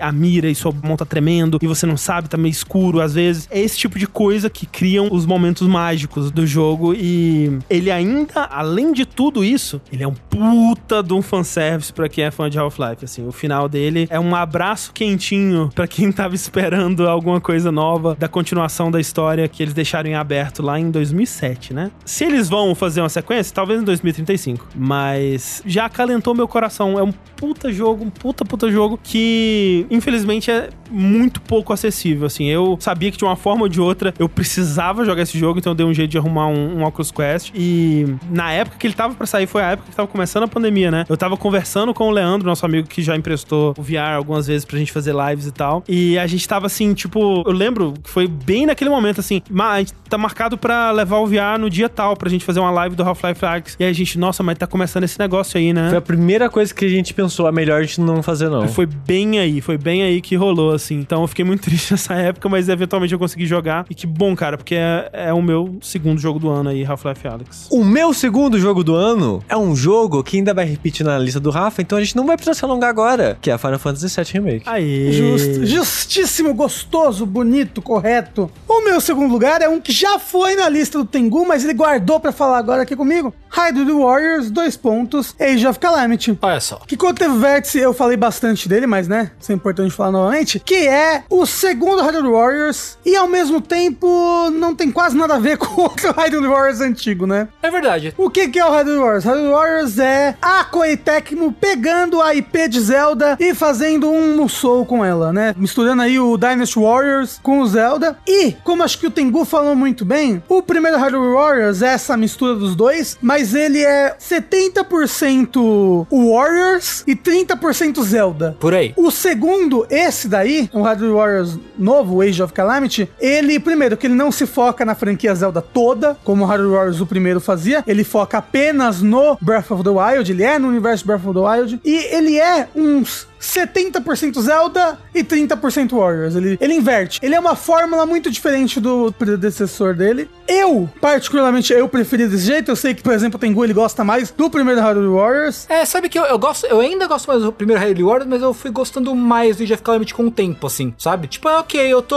ok, é isso, eu tô curtindo mais, eu tô me acostumando mais com o combate, aceitar o jogo como ele é, assim, acho, sabe? O, o Tengu, Hum. você chegou a zerar ele? Não, eu fui longe, mas não zerei. Você chegou a passar um. Tem um twist no plot ali no meio dele, assim, mais ou menos. Será que eu não, acho que eu não cheguei no- nesse twist, não. Não, então, é porque. Eu posso falar spoilers ou melhor não? Pode, eu não, não li. Ó, eu vou falar um spoiler aqui, você pula uns dois minutinhos, qualquer coisa. Chega um momento do plot, Tengu, em que ele puxa personagens do futuro pra virarem lutadores. E você pode jogar com o Sidon mais velho, você pode jogar com várias pessoas do Breath of the Wild mesmo, 100 anos no futuro. Então, tipo, nesse momento, ele vira um pouco mais o Hyrule Wars do primeiro, assim, sabe? Que é tipo, vamos trazer personagem pra você brincar, e aí, sabe? É bem bacana, mas de qualquer maneira, ele, ele ainda continua legalzinho ali na história dele. Os personagens são todos muito bons, né? Você tem muito a- a- aquele sentimento de, caralho, como é que eles pegaram essa essência de Breath of the Wild e conseguiram transformá-la num Musou? Que loucura! Sabe? O, o negócio de, de você pegar qualquer parede e você conseguir dar um pulinho pra sair voando. A maneira como ele é meio livre, você pode juntar elementos do cenário com as suas magias e fazer coisas acontecerem, utilizar fraquezas dos inimigos de maneira elemental. Adaptar os poderes do Chicas Leite de forma diferente pra todos os personagens, né? Isso, nossa! Tipo, cada personagem é muito único entre si e com mecânicas muito únicas e até um mindset. um mindset diferente que você tem que levar quando você vai lutar com cada personagem por causa da gimmick dele, sabe? Tipo, a Mifa, quando você for lutar com ela, você tem que prestar muita atenção nos portais e aí utilizar os portais pra ir pulando de combo em combo sem parar infinito. E assim, a coisa que eu mais gostei dele e que realmente é o que fez eu ficar apaixonado e não querer largar o jogo quando eu fui jogar é o gameplay. Eu achei ele gostoso demais de jogar e combar e ele é muito variado nos combos dele, ele tem muitas possibilidades de combo e de como você vai lidar com cada situação e no final, jogaço, jogaço. Ele tinha todo o potencial pra ser o meu primeiro jogo do ano, ele só não foi porque realmente o meu jogo que entrou no top 1, ele tocou no local mais fundo da caverna que eu chamo de coração. Bom, o meu 2 é o Paradise Killer, como a gente já falou. É, então, vai daí, Andrezão. Pois é, o meu número um, como não é surpresa pra ninguém, é Paper Mario Origami King.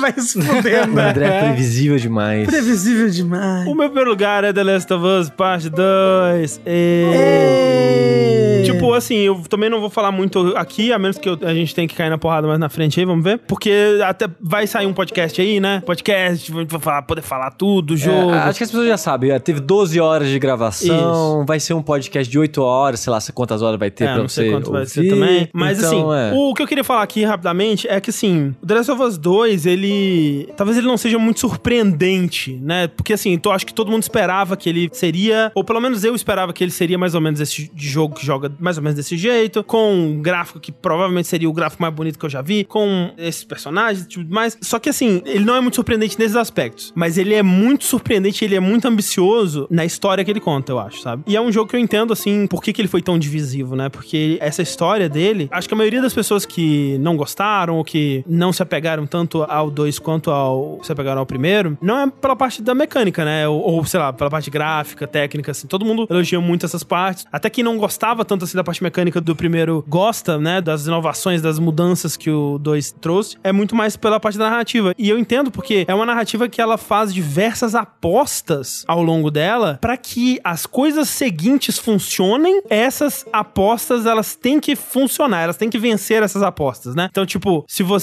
não tá muito apegado à relação do Joe e da se você não acredita que existe uma relação de amor pai e filho ali, ele já te perde nesse começo. Se você não compra o relacionamento da Ellie com a Dina, ela já te perde ali. Se você imediatamente rejeita a Abby incapaz dela ganhar o meu coração, ele já te perde nesse meio, sabe? E não é como se ele colocasse handicaps para ele, né? A gente comentou muito sobre isso no, no podcast, que tipo, quando rola, né? E aí, spoilers leves aqui, mas é meio que impossível falar do jogo sem falar desse momento, mas quando rola a troca da Ellie pra Abby, né, no gameplay, eles poderiam fazer isso Tipo, porque assim, você vai jogando com a Ellie e a Ellie vai tendo uma jornada de decadência, né? Ela começa num ponto que você tá provavelmente muito alinhado com a jornada dela e ela vai decaindo, você vai desalinhando com ela. Quando chega no final do arco da Ellie, você tá tipo, pelo amor de Deus, sua desgraçada, para de fazer merda, volta para casa, fica quieta e, e, e para com essa porra. Eu tava junto com ela o tempo todo, queria dizer isso. Nunca abandonei a Ellie. Acontece também. E aí o lance é, tipo, no podcast a gente teve pessoas que estavam com a Ellie ainda no, no final desse momento, né? Mas, né, tipo, pra pessoas que se distanciaram da Ellie, eles poderiam ter usado isso para fazer aí a troca pra Abby. Porque, tipo, agora eu, putz, eu sei lá, eu acho que eu nem gosto mais da Ellie, né? Talvez agora seja um bom momento para trocar pra Abby e te mostrar uma nova perspectiva, né? E aí a transição não vai ser tão brusca assim, né? Mas aí o que eles fazem? Antes deles trocarem pra Abby, eles vão lá e mostram a cena do cinema, né? Que é a Abby chegando, matando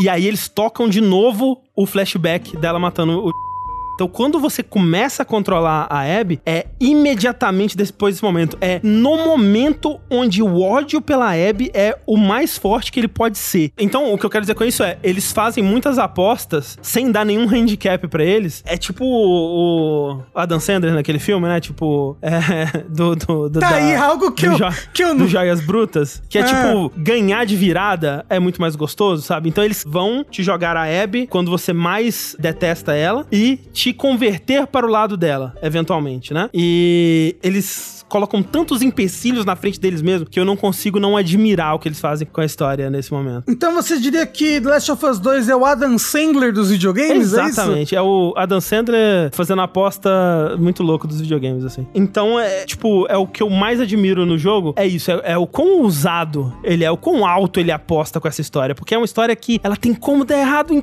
tantos pontos, cara. E ela dá, tipo, a gente viu a prova disso. Muita gente não se ligou com essa história, não se ligou com esses personagens, é, não, não se conectou com o que eles estavam querendo contar, com o caminho que eles estavam querendo dar pra esses personagens. Mas, cara, eles apostaram alto e quem eles conseguiram trazer, né, nessa aposta, o resultado foi muito, muito alto também. E é por isso que ele está em primeiro lugar. Eu não sei dizer se eu gosto mais dele do que do primeiro, eu acho que não, mas dar tempo ao tempo, na verdade. Eu estou me guardando aí de presente um último playthrough, né? Falta mais um troféu, que é o troféu do modo Grounded, que eu vou me dar de presente quando sair o update desse jogo pra PlayStation 5 aí. Estou ansioso, estou ansioso para poder visitar esse mundo desgraçado mais uma Aí vez. quando sair o Part 3, André, que tem gente que acha que é inevitável. Ah, vai, com certeza vai. Aí você vai descobrir, não, eu gostava mais do 2. Agora que saiu o 3, vai ficar na dúvida, eu gosto mais do 3 ou do 2? Tomara, porra, imagina. Seria bem da hora. Indo pro meu primeiro lugar, que essa aqui vai ser uma briga ferrenha no top 10 ali do site. Maior que Red Dead Redemption,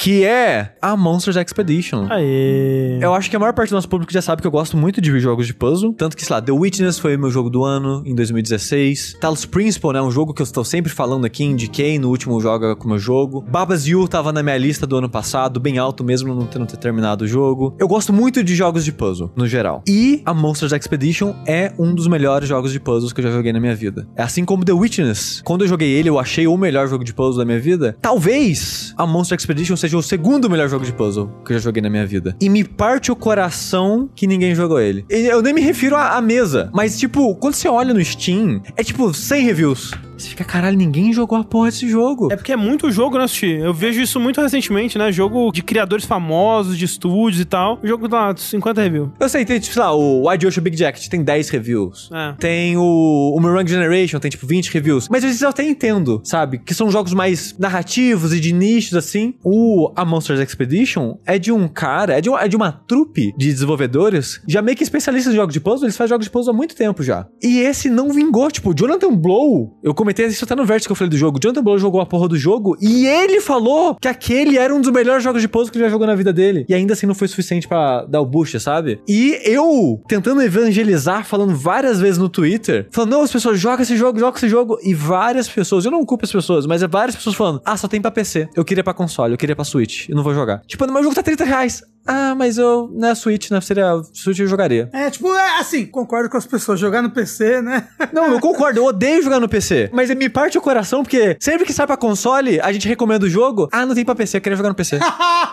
Aí eu fico puto, sabe? Eu- mas eu sei que são públicos diferentes, mas sempre tem essa Sim. sensação de, ah, falta isso pro jogo dar certo, falta isso pra convencer a pessoa. Eu não culpo ninguém individualmente por isso, mas me parte o coração que ele é um jogo muito, muito, muito bom, é muito inteligente. O game design em puzzle dele é uma parada assim que eu fico, como assim, sabe? Como- é, é aquela parada que é tão simples e é genial exatamente porque é tão simples e ninguém fez isso antes. Porque o André comentou há mil anos atrás do Steve Sausage Roll, que muita gente considera um um dos melhores jogos de puzzle. Eu acho ele difícil demais pra mim, então ele nem entra ali na lista pra mim. É, ele é tipo Babas Ju, assim, eu aprecio a distância. É. E esse jogo, ele tem a premissa ridiculamente simples de você é esse monstro nesse mundo mágico onde o nosso planeta Terra, é, agora só existem monstros nele. A nossa civilização, ela é algo do passado de milênios atrás. E pra esses monstros, a gente é como se fosse, sei lá, os fósseis dos dinossauros, sabe? Então, esse a Monsters Expedition, essa expedição que o monstro tá fazendo é um museu da história da humanidade. Então tá cheio de coisinhas da nossa história da humanidade com um humor muito pontual de quando, porque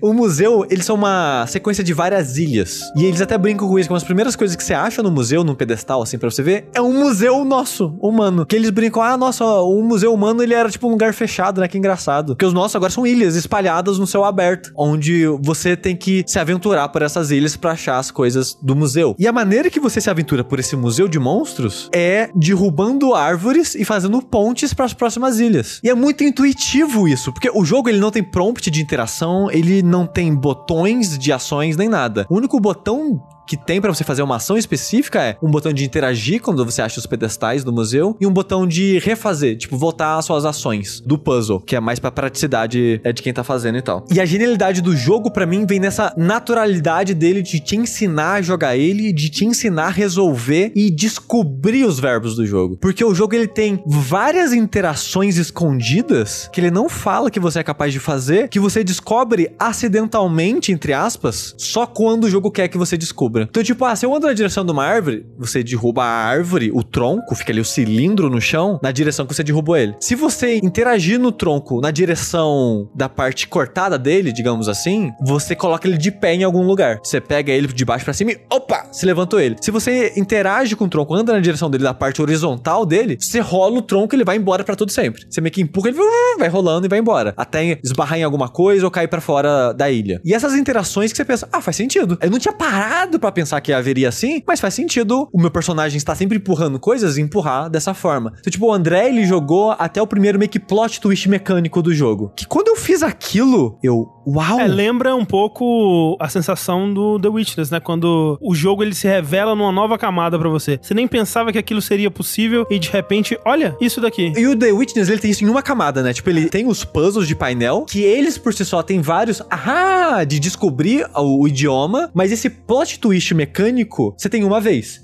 Que é muito legal e poderoso Sim, sim. e faz você ver o mundo de maneira completamente diferente. Esse jogo faz isso, tá, umas 4, 5 vezes. E eu penso, ah, já joguei 8 horas de jogo, não vai. Opa, caralho, fez de novo. E toda vez que eles faziam isso, era uma explosão de cabeça. Porque o que acontece? Conforme você tá jogando esse jogo, tem essas ilhazinhas. E conforme você vai jogando, às vezes você vê, nossa, essa ilha, eu acho que tem duas ilhas que eu posso ir. Uma é uma maneira mais simples de resolver o puzzle, outra meio que você tem que quebrar um pouquinho a cabeça, ah, conseguir fazer a ponte. E é assim que ele faz a curva de dificuldade do jogo. Porque se você quer só facilidade, é bem tranquilo de você começar e terminar o jogo. Mas se você quer dificuldade, ele tem um monte de coisa opcional, áreas do mundo, porque ele tem meio que um mapa, né, que dá um zoom out, assim, você tem um mapa gigantesco, tem várias áreas desse mapa que são completamente opcionais pra você ir. Então você tem esse caminho mais simples, tem o caminho mais complicado, e ainda assim tem um caminho extra, que é um muito mais fora da curva, que você tem que fazer muitos saltos de raciocínio pra chegar lá, que é tipo, às vezes você tá ali e você vê, nossa, ali no horizonte tinha uma parada estranha, né? Será que com essa mecânica nova, será que eu chego lá? Você chega. Então, toda vez que você descobre, nem uma mecânica nova, né? Uma interação nova que você não tinha parado pra pensar, você fica, caralho, agora que eu tenho que, eu tenho que revisitar um monte daquelas porra, porque tinha um monte de coisa no horizonte que eu deixei pra trás. Aí você começa a voltar e ver o jogo completamente diferente várias vezes. Sabe que jogo que faz isso, Sushi?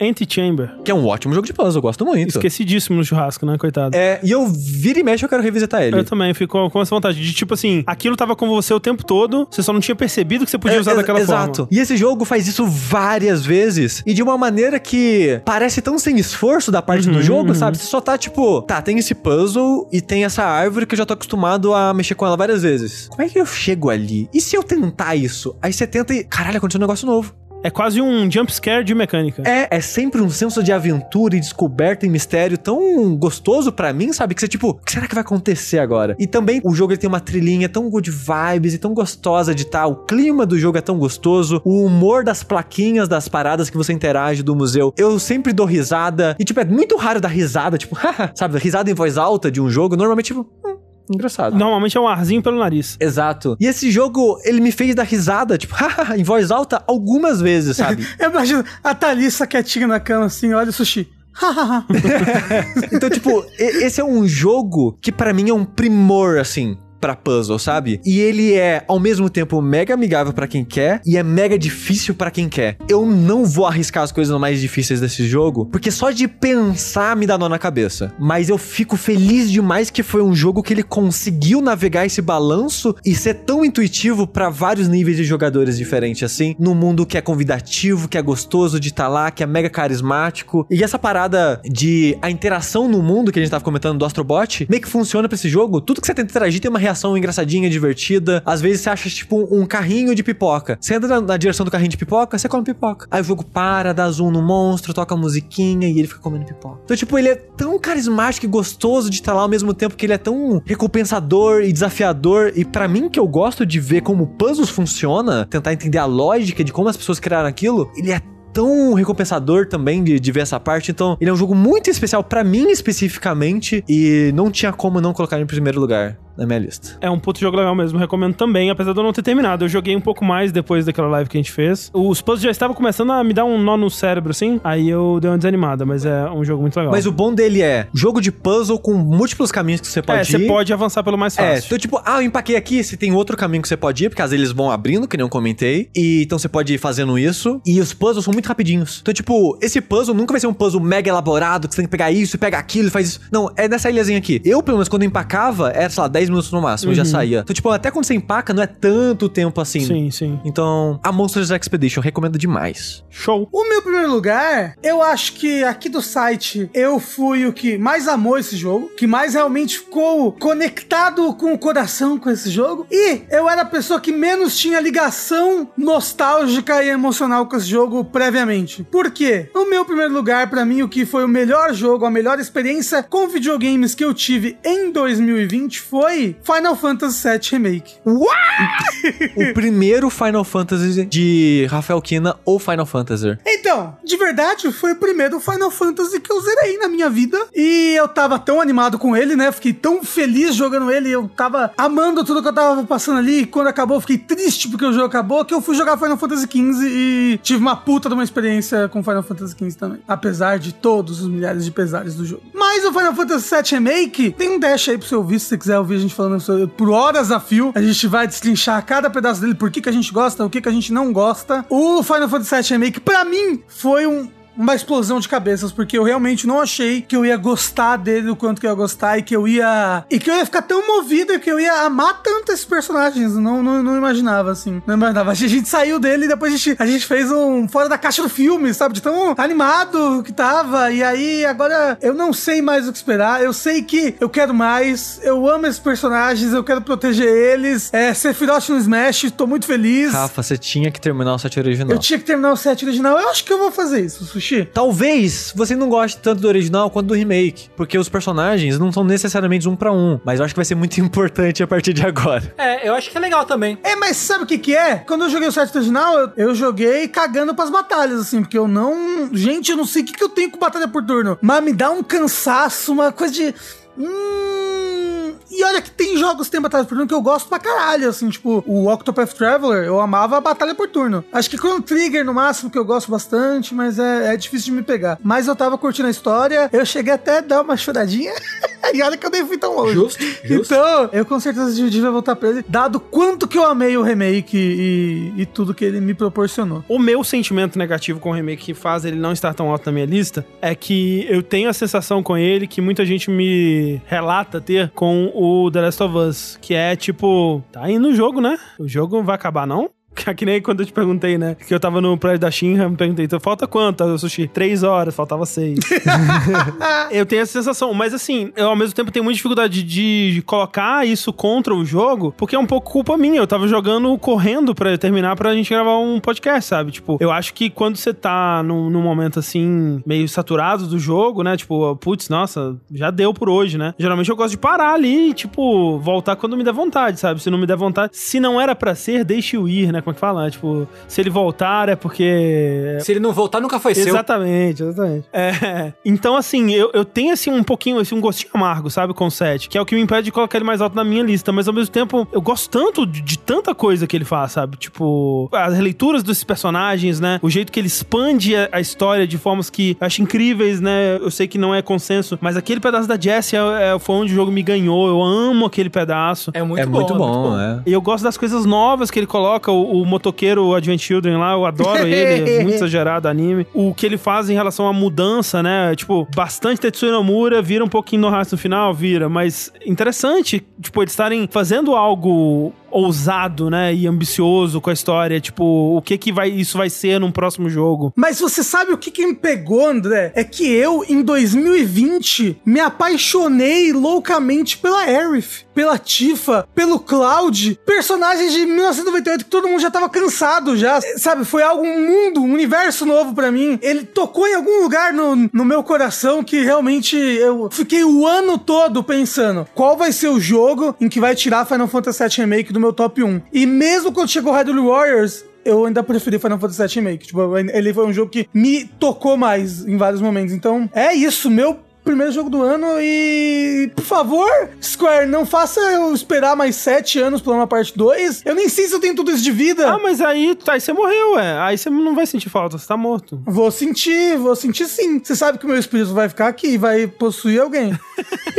O meu top 1, então, é o próprio. Aquele, o primeiro e único. Hades. Olha aí. Ó, Surpreendido, fui surpreendido. Faz sentido ele estar em seu primeiro, porque eu sei que você gostou muito dele e ele não apareceu até agora.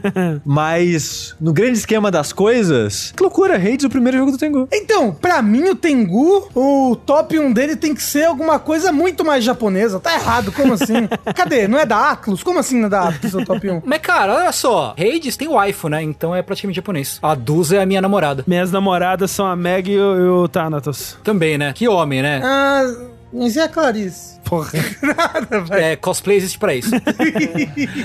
claro, existiu de Thanatos. o lance pra mim é que o Hades ele é um jogo que é quase perfeito, assim. O combate dele é muito gostoso, é delicioso, é variado, ele é expansivo, ele tem zibilhões de possibilidades. Ao mesmo tempo que é um jogo lindo, lindo de morrer, assim, caralho. A arte, a ilustração dele é muito bonita. A forma como os personagens se portam, né? A relação do Zagreu com os deuses. Sim. As camadas que a história vai tendo, quanto mais você avança, né? A música é boa pra caralho. Puta que pariu, que trilha sonora o jogo tem. É, é de outro mundo, né? Eu acho que a única coisa que eu tenho contra o jogo é que às vezes ele fica caótico demais, você não enxerga o que tá construindo na tela em alguns momentos, assim. É, talvez. Pra mim, ele, cara, é é um jogo absurdo. Ele tem. Ele é tudo. É tudo pra mim. Sim. É o primeiro roguelite, roguelike que eu termino na vida. Olha só. Olha só, minha também. Pois é, porque assim, é, é um tipo de jogo que eu realmente abomino, de modo geral. Mesmo que seja um jogo com mecânicas que eu gosto muito, tipo Dead Cells, por exemplo, quando começa a ter que repetir, eu não consigo. Tipo, eu penso em ter que repetir e aquilo já me afasta do jogo e eu, e eu desisto para sempre, assim. E o, o Hades, ele tem algumas coisas aí que me fisgaram. Primeiro é que é interessante que ele é um jogo bastante focado em narrativa, né? Mas jogos focados uhum. na narrativa, eles costumam ser bastante horizontais, né? Você tá sempre progredindo para uma parte nova, avançando em frente, né? E o Hades, ele é um jogo muito mais vertical, né? Ele é, ele é curtinho, o que, que ele tem de conteúdo? Ele tem, tipo, quatro mundos, quatro chefes principais, né? Quatro cenários, é, Alguns é, chefes sim. a mais ali, mas... E aí ele repete, né? E dentro desse repetir, ele vai te apresentando a profundidade dele, né? Que, tipo, ele tem, como você falou, ele, ele é tão perfeito nos sistemas, né? Ele é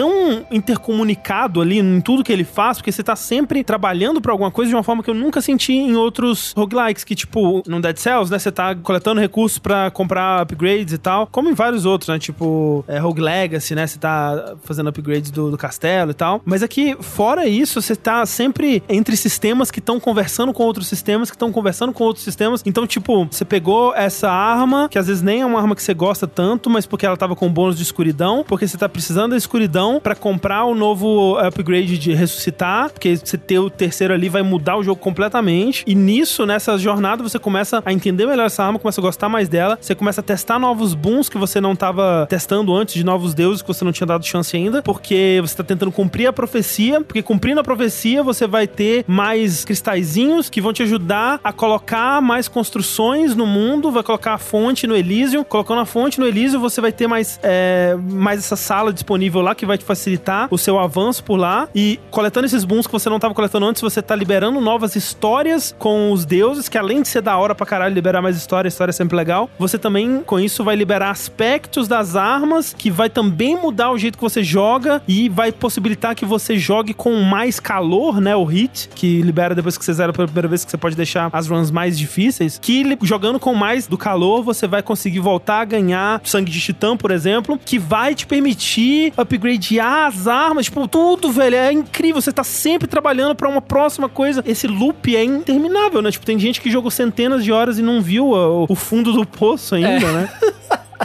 e tipo, eu terminei, né? Eu fiz as, são 10 vezes que você precisa terminar, se não me falha a memória, pra você fechar, pra você ver os créditos. Exato, exato. Fiz isso e, tipo, eu, mesmo sabendo que tem muito mais coisa para abrir e tal, isso não me cansa, isso me pesa, uhum. sabe? Tipo, eu tô empolgado para ver, tipo, ao mesmo tempo que eu tô satisfeito, eu continuo feliz que tem mais coisa, tipo, qualquer hora eu posso voltar ali, vou estar tá meio enferrujado, mas eu vou me reacostumar Sim. e vou ver todos esses bonecos de novo, vou ver a história do Aquiles com o Patroclo, vou ver a história do Thanatos, vou ver a história das. Cara, é tipo, é tanta coisinha, tipo, dá vontade de fazer run, não, dessa vez eu vou conseguir pegar o Nectar, porque eu vou dar de presente para não sei quem, pra continuar a história, porque a história vai. É, tem todo esse sistema ainda, né? Tipo, nossa, é muita coisa. E assim, não é tipo o. Sei lá, Dragon Ball Kakarot que a gente comentou que ele tem esses sistemas a mais para parecer que ele tem mais profundidade, né? Porque todos esses sistemas eles estão interligados, né? E são coisas que vão influenciar a sua próxima run. Então, ah, eu tô upando a borboletinha do Thanatos porque, né, a cada sala que eu passar sem tomar dano é mais uma porcentagem de dano geral. Tipo, é mó bom, sabe? E você tá sempre tentando aperfeiçoar isso e chegar mais longe e tal. Então, você tá sempre trabalhando pra alguma coisa, assim. É, ele nunca cai na mesmice, assim, como eu, eu senti que outros, é, outros roguelites caíam. E, assim, até roguelites que tem muita variedade de aleatoriedade, né, nas possibilidades, ou eu não era bom, ou, ou tipo, eu tive má sorte de, às vezes, cair numas runs que não pareciam viáveis. Eu sentia que eu tinha recebido uma mão ruim, né, do cassino. E aqui, além das coisas que você tem de sorte mesmo para você, você tem tantas possibilidades para manipular o que você vai receber e o jeito que você quer jogar. E mesmo quando você não faz isso, sabe, tipo, é sempre viável, é impressionante, cara. Eu vejo pessoas que sabem jogar jogando e pessoas que fazem runs só de dano de, de revenge, né? Dano de. Você tomou um dano, você reflete uh, dano de volta, né? E tem gente que mata o ad só com isso. É viável você jogar só com o cast, é viável você jogar só com um tipo de ataque da arma. É viável você jogar com a dano de dash, sabe? É muito doido. E mesmo que você comece com coisas ruins, parece que ainda dá, sabe? Você nunca tá perdida de verdade a run, assim, se você souber como jogar um pouquinho melhor. Exato. E o fato é que, tipo, eu, por exemplo, não gosto nada das luvas e da espada. Mas eu conheço gente que tem essas armas como armas favoritas, cara. Cada pessoa vai ter uma arma diferente de preferida. É, acho que os meus favoritos são o escudo e o arco, acho, se pá. É o arco com um dos aspectos lá que dá tiro teleguiado e tal. Mas enfim, cara, experiência muito muito, sui generis, assim, muito diferente de qualquer coisa. Um jogo perfeitinho, gostoso demais. E muito feliz pela Super Giant, viu? Porque é um estúdio que tá aí no trabalho Eles duro. estavam precisando de um Tavam. hit, né? Depois do Pyre, É, o pai não foi lá essas coisas. foi paia, né? Foi paia.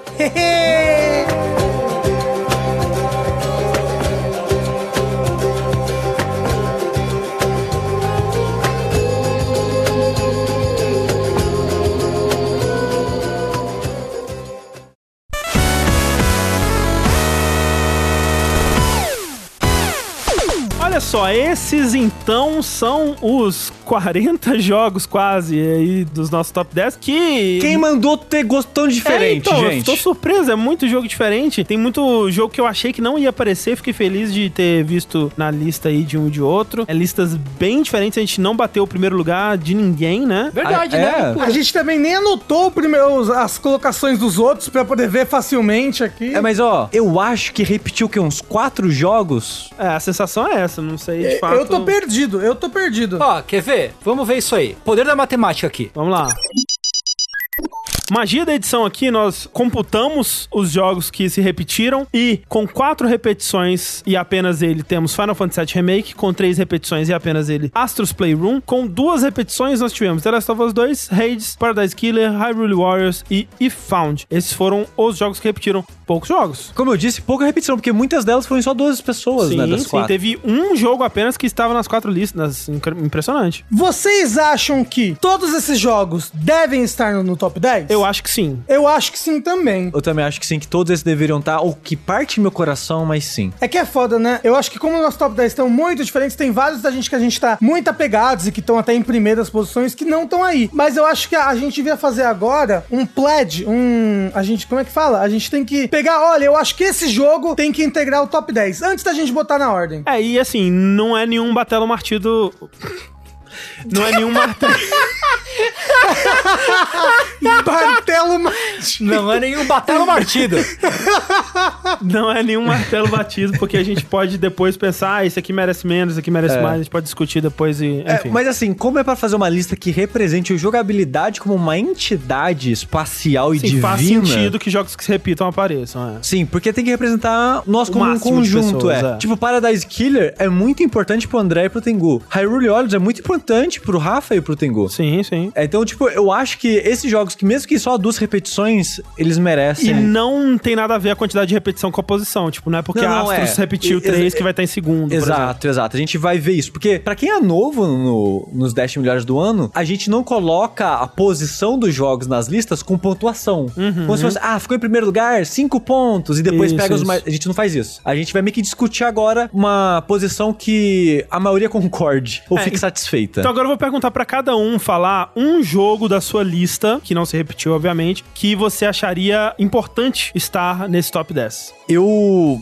É o Monster Expedition, que é o meu primeiro jogo. Tá. O meu jogo que eu gostaria que aparecesse é o Half-Life Alyx. Qual que é o seu, Rafa? É foda porque vários do- do- do- dos primeiros estão aí já, entendeu? Que é Final Fantasy VII, Hyrule Wars, Astros Playroom. E, tipo, tem outros que eu não acho que são representativos de entrar numa lista pra representar o gosto do site ou, ou essa amálgama de gosto do site. Por exemplo, eu não acho que Mortal Phoenix Rise representa o gosto do site além do meu gosto. Eu acho que no máximo do meu, que eu acho que talvez poderia entrar na lista, que eu acho que é um jogo muito bom e bate com o gosto de várias pessoas aqui, mesmo não estando na lista de várias pessoas, é o Ghost of Tchutchuquinha. Então pode colocar, gostou do Chuchuquinha. E você, Tengu? Cara, eu, eu diria, tipo, nenhum. Porque o Raid está, Hyrule Warriors está, é, o Final Fantasy Remake, é, que eu não gosto tanto, gosto, mas não gosto, não sei. Paradise Killer tá, eu, eu não sei, assim. Um Gundamzinho da massa, você não acha que devia estar aí? Cara, assim, então é que tá. Assim, o Gundam, pra mim, é o único jogo do meu top 3 que não tá na lista, né? E eu amo o jogo de paixão, mas, tipo, eu não faço, vou fazer isso Mas, com vocês. Tengu, essa lista é sua também. É sua também. É tipo assim, eu acho que o único que você não devia colocar na lista, tentar advocar pra entrar na lista, é o Persona 5 Scramble. Eu acho que ele é um jogo de qualidade suficiente, de gosto da gente o suficiente pra estar na lista de 2021, entendeu? Uhum, uhum. Não, tudo bem, tudo bem. Eu acho que ele é um jogo do ano seguinte. Ok, então eu vou botar aqui o meu Gundamzinho É que o na- Tengu na- já na- foi lá no futuro e já teve acesso ao jogo antes da gente. É, no Japão já é 2025. Lá já tem o Play 6 já, meu tio que me falou. Ó, então a gente tem uma lista aqui nesse momento com 10 jogos, 11. 11 Actually. jogos, que inclui Final Fantasy VII Remake, Astros Playroom, The Last of Us 2, Hades, Paradise Killer, Hyrule Warriors e Found, A Monsters Expedition, Half-Life Alyx, Ghost of Chuchuquinha e Gundam. Eu cortaria Ghost of Chuchuquinha. André, Hum, eu tenho uma súplica pra fazer pra todo mundo. vai lá. Eu queria muito que o Murang Generation tivesse nessa lista. Certo, mas no lugar de qual jogo? E Found. Eu acho que devido ao ano que 2020 foi, ele devia estar ali. Pelo seu discurso apaixonado quando você descreveu ele, você me convenceu, Sushi. Eu estava é, prestes a querer jogar ele de novo. Eu concordo, não sei se vocês concordam aí. Assim, eu acho que essa é como é uma coisa da lista dos dois, é uma decisão que vocês dois têm que tomar. Eu super concordo. É, por mim tudo bem. Porque assim, e Found é um ótimo jogo, gosto muito. Ele é importante também. Sim, sim. Mas eu queria dar um destaque maior ao Generation aqui nessa lista. Eu sinto que ele devia estar aqui. Justo, justo. Agora, eu queria trazer uma discussão aqui. Tengu, Senhor, eu acho que de todo mundo aqui, eu acho que o, o Ghost of Chuchuquinha e o Gundam. sei. Eu acho que o Gundam tá muito pra cima na sua lista e o Ghost fato. of Chuchuquinha tá bem pra baixo na minha lista. Sei. Eu acho que, não que a maneira como tá agora a lista seja representativa do final, mas eu acho que o Gundam, se ele pudesse, ele pegaria uma décima posição, Sim. enquanto o Ghost of Chuchuquinha pegaria uma décima primeira. Eu não almejo nada mais do que uma décima posição pro Gundam, assim. Justamente porque, tipo, não, mas eu sei que o jogo é uma coisa que eu, que eu gosto muito particular meu. E você é um membro do jogabilidade. Mas é por isso que eu falo, eu acho que os meus gostos já estão na lista, que é o Final Fantasy VII, o Astros e o Hyrule Warriors 2. Tipo, é muito eu. Eu acho que a lista tem que ter o Gundam, porque é muito o gosto do Tengu e é muito uma representação dele. Então eu acho que por mim pode tirar Ghost of Chuquinha e deixa o Gundam. Tem certeza? Sim, sim, sim. Eu apoio também. ok, parece bom. Porque se for Obrigado. parar pra pensar por isso, tipo, um jogo que represente um gosto da pessoa, tem tipo o Half-Life que representa o gosto do André, tem, sei lá, o Monster Expedition que é o meu, e o Gundamzinho do Tengu. É verdade. Se o Rafa tá feliz, Eu tô feliz. Então agora nós temos 10, é isso? Foi menos doloroso do que a gente esperava. Então agora é ordenar, né, Tengu? agora é ordenar. Agora é que o bicho pega. A Monster Expedition em primeiro lugar, obviamente.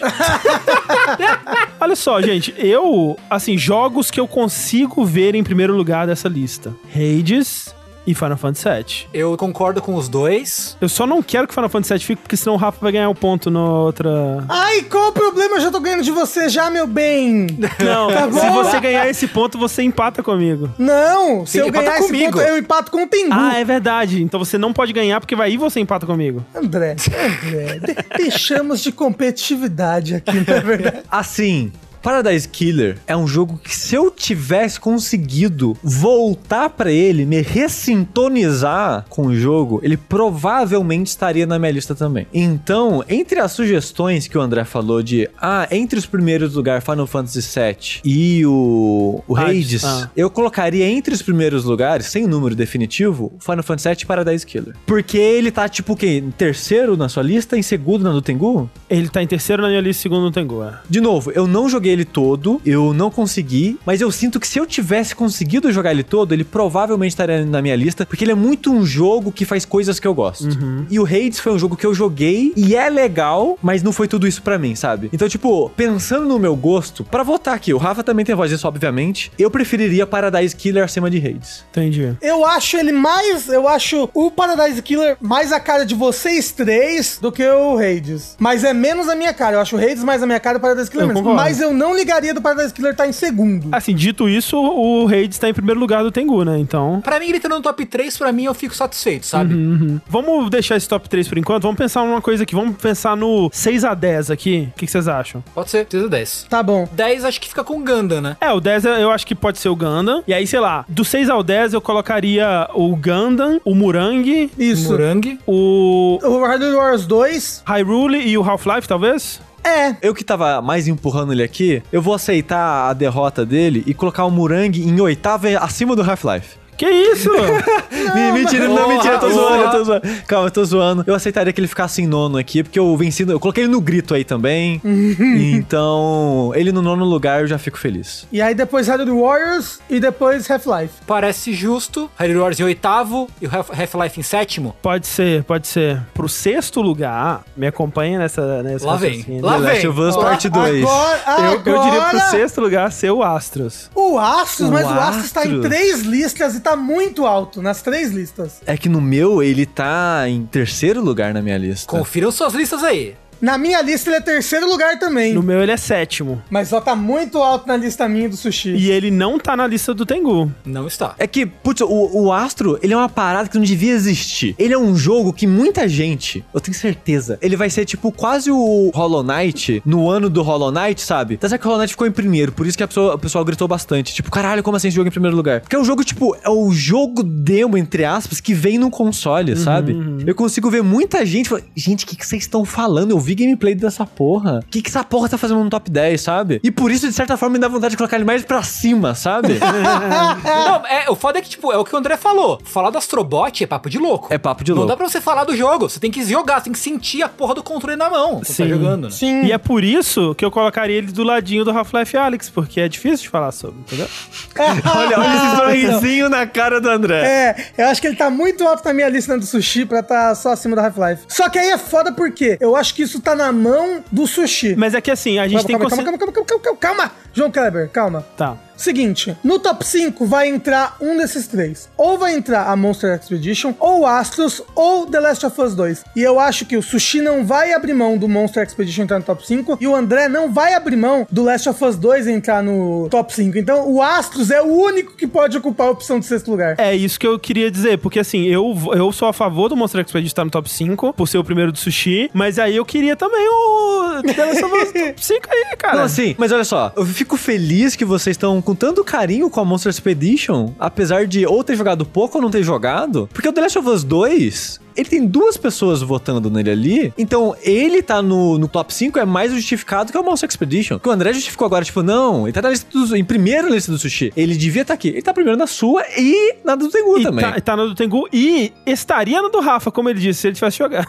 É. Assim, eu entendo a jogada do André, porque pra mim agora, eu colocaria o The Last of Us em sexto. Pelo número de votos, eu até colocaria o Astro acima do Monster Expedition. Por mais pessoas ter gostado, no caso. Mas já que essa é a jogada do André, com dor no coração eu aceito. O Astro ficar em sexto e os outros dois jogos ficarem ali No no, top top cinco. 5. Aham, também aceito. Vamos lá, então. Astro em sexto, correto? Isso. Sim. Me dói um pouquinho, obviamente, mas eu acho justo. O André galgando aí, É, de pouquinho em pouquinho, né não? comendo pela beiradinha ali, o André. Já já a gente tá com The Last of Us 2 em primeiro lugar dessa lista. Toma cuidado. André, André, pra mim agora só tem uma coisa só dessa lista. Eu acho que ela tá perfeita do jeito que ela tá, tá bom? Eu só acho que tem uma coisa dela que você teria que advocar. Você acha que The Last of Us 2 ficaria em terceiro? Calma aí, antes de eu falar isso, eu queria dizer a lista pra todo mundo, né? Do décimo para o primeiro lugar, nós estamos com a lista desse jeito. Em décimo lugar, Gundam Maxi Boost On. Em nono lugar, Umurangi Generation. Em oitavo lugar, Hyrule Warriors Age of Calamity. Em sétimo lugar, Half-Life Alyx. Em sexto lugar, Astros Playroom. Em quinto lugar, a Monsters Expedition. Em quarto lugar, The Last of Us Part 2. Em terceiro lugar, Paradise Killer. Em segundo lugar, Hades. Em primeiro lugar, Final Fantasy VII Remake. Eu, assim... Eu Olha, eu, sinceramente, queria que o Hades ficasse acima do Final Fantasy. Tengu, aí eu vou ter que te pedir perdão aqui. Que eu, eu sei que você tem os problemas com o Final Fantasy VII, mas ele, tá- ele é o único jogo na lista de todo mundo, se é que isso vale, se é que isso vale de alguma coisa. Vale, vale, Eu tô vale. satisfeito com esses três jogos aí, mas não com a posição deles. Aí, eu, aí que vem o verdadeiro motivo de eu pedir desculpa pro Tengu. Eu ia sugerir colocar a Paradise Killer em segundo. Eita! Aí eu não sei se eu tô com você não, hein, Sushi? Mas por quê? Porque eu gosto mais do Paradise Killer que do, do Hades. Mas, se eu for a única pessoa, e talvez seja, porque até o André acha que não, não deveria É, ser. então eu acho que entre Hades e Paradise Killer eu coloco Hades, nessa lista, né, no caso. E talvez entre Hades e Final Fantasy VII eu colocaria Hades em primeiro. Mas... Mas isso aí é por causa da aposta. Não, ju- Droga! É só pra me contrariar. É, mas se for usar primeiro colocado como base, ele tá em primeiro na do Rafa, o Final Fantasy, e em segundo na minha lista. Sim, é. Agora, eu argumentaria que o Hades, mesmo se for pegar assim, em sentido de qual tipo de jogo que eu gosto mais, eu gosto muito mais de, de um tipo de jogo tipo Final Fantasy VII. Muito cinematográfico, triple A, gráfico lindo, aquelas cutscenes maravilhosas, é, RPG, né? Tipo, muito mais minha praia do que um roguelike, roguelite, né? Só que eu acho que o Hades é um jogo muito mais completo, assim, tipo, é mais completo no sentido de bem acabado nas suas beiradas, sabe? Ah, mas se fosse assim, diz que Room tinha ganhado, então, porra. Ah, então, eu acho que metade do Ski Room ele me perde completamente aí. Mas assim, então o que eu quero dizer é, eu acho que o Final Fantasy VII ele pisa mais na bola do que o Hades pisa pra mim. Mas eu acho que Hades não é representativo da entidade de jogabilidade aqui em primeiro lugar. Eu acho que é algo que eu, do que eu tô jogando, eu acho que eu vou gostar, mas eu não acho que ele integraria o meu top 5 de jogos, entendeu? Ele ainda tem a coisa do roguelike que eu fico triste. Eu sei que ele tem menos do que, tipo, caramba, tava no quarto mundo e morri e voltei, mas uou, que legal que eu vou poder jogar tudo de novo. Eu sei que ele tem menos disso do que os outros, os roguelikes, mas ele ainda é um roguelike, ele é um roguelike muito bem feito, ele é um jogo de ação muito bom, um jogo lindo pra caramba, mas ele ainda é um roguelike, ele Aham. ainda me dói em todos os lugares que o roguelike me dói quando eu jogo ele, sabe? E eu, tipo, não, não consigo imaginar ele estando acima de Final Fantasy. Eu acho que você só não descobriu que ele não é assim, porque você jogou pouco, acho. Eu tenho quatro horas. Não, mas, mas eu acho que Final Fantasy pode ficar em primeiro, sim. Eu diria que o lance da representatividade é válido. E eu acho que tudo bem, eu fico satisfeito. Tipo, eu gosto mais do Hades do que do Final Fantasy, mas eu acho que é justo o Final Fantasy ficar em primeiro na lista. Eu não colocaria o Hades acima, porque que nem o Rafa falou, e eu joguei mais ele do que o Rafa, eu terminei quatro vezes e me dei por satisfeito, o Hades, porque o combate dele, confesso que eu não gostei tanto assim, pode parecer um... uma- várias pessoas ouvindo agora, tá, tipo, se jogando no chão, esperneando, meu Deus do Enfiando o céu. controle remoto no cu. Ah! Porque a parada do combate do Hades, pra mim, eu acho ele muito caótico. E esse caos, pra mim especificamente, eu não achei divertido. Tanto que as duas armas que eu mais gosto é o arco e a metralhadora, que são as duas armas mais metódicas e afastadas do caos do jogo. É ali eu me sinto mais confortável, sabe? Dentro do combate do jogo, apesar de gostar de basicamente quase todas as armas do jogo. Eu concordo que vários personagens são carismáticos e a arte, a trilha sonora, todas essas coisas. Mas no final das contas, foi um jogo que, apesar disso tudo, não me conquistou. Eu acho que ele ser infinito, o que pra muitas pessoas é bom, me deu preguiça, sabe? Porque eu sentia que pra ver o jogo de verdade, eu tinha que jogar 50 horas. E não era um jogo que eu queria jogar 50 horas, porque eu já tava, já tava, já tava satisfeito com o jogo, sabe? Então, tipo, eu entendo o argumento dele ser o mais redondinho, entendo o argumento do geral que as pessoas têm pra ele, mas não é um jogo que me fisgou assim, não é um jogo que eu gostei tanto, tanto que né, não tava indo no meu top 10. Foi um jogo que não ficou nem na trave ali pra mim. Mas é um jogo que eu acho que é merecidíssimo ele estar em segundo lugar. Mas eu não colocaria ele acima do Final Fantasy VII. É justo. É. Mas e se a gente colocasse The Last of Us em terceiro, hein? Ó, ó o André de novo. Olha ele de novo ali. Mas e se a gente botasse Fall Guys em primeiro, hein?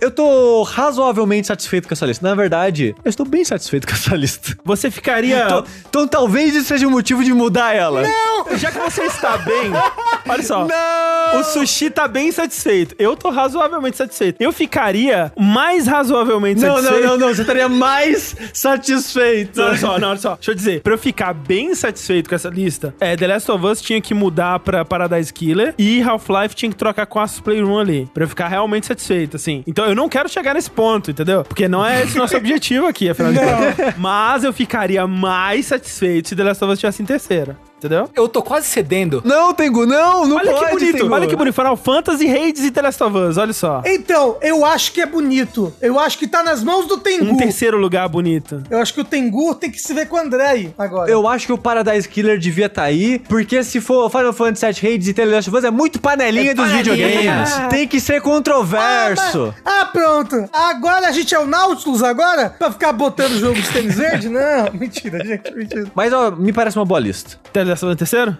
Não. The Last of Us ali, ó.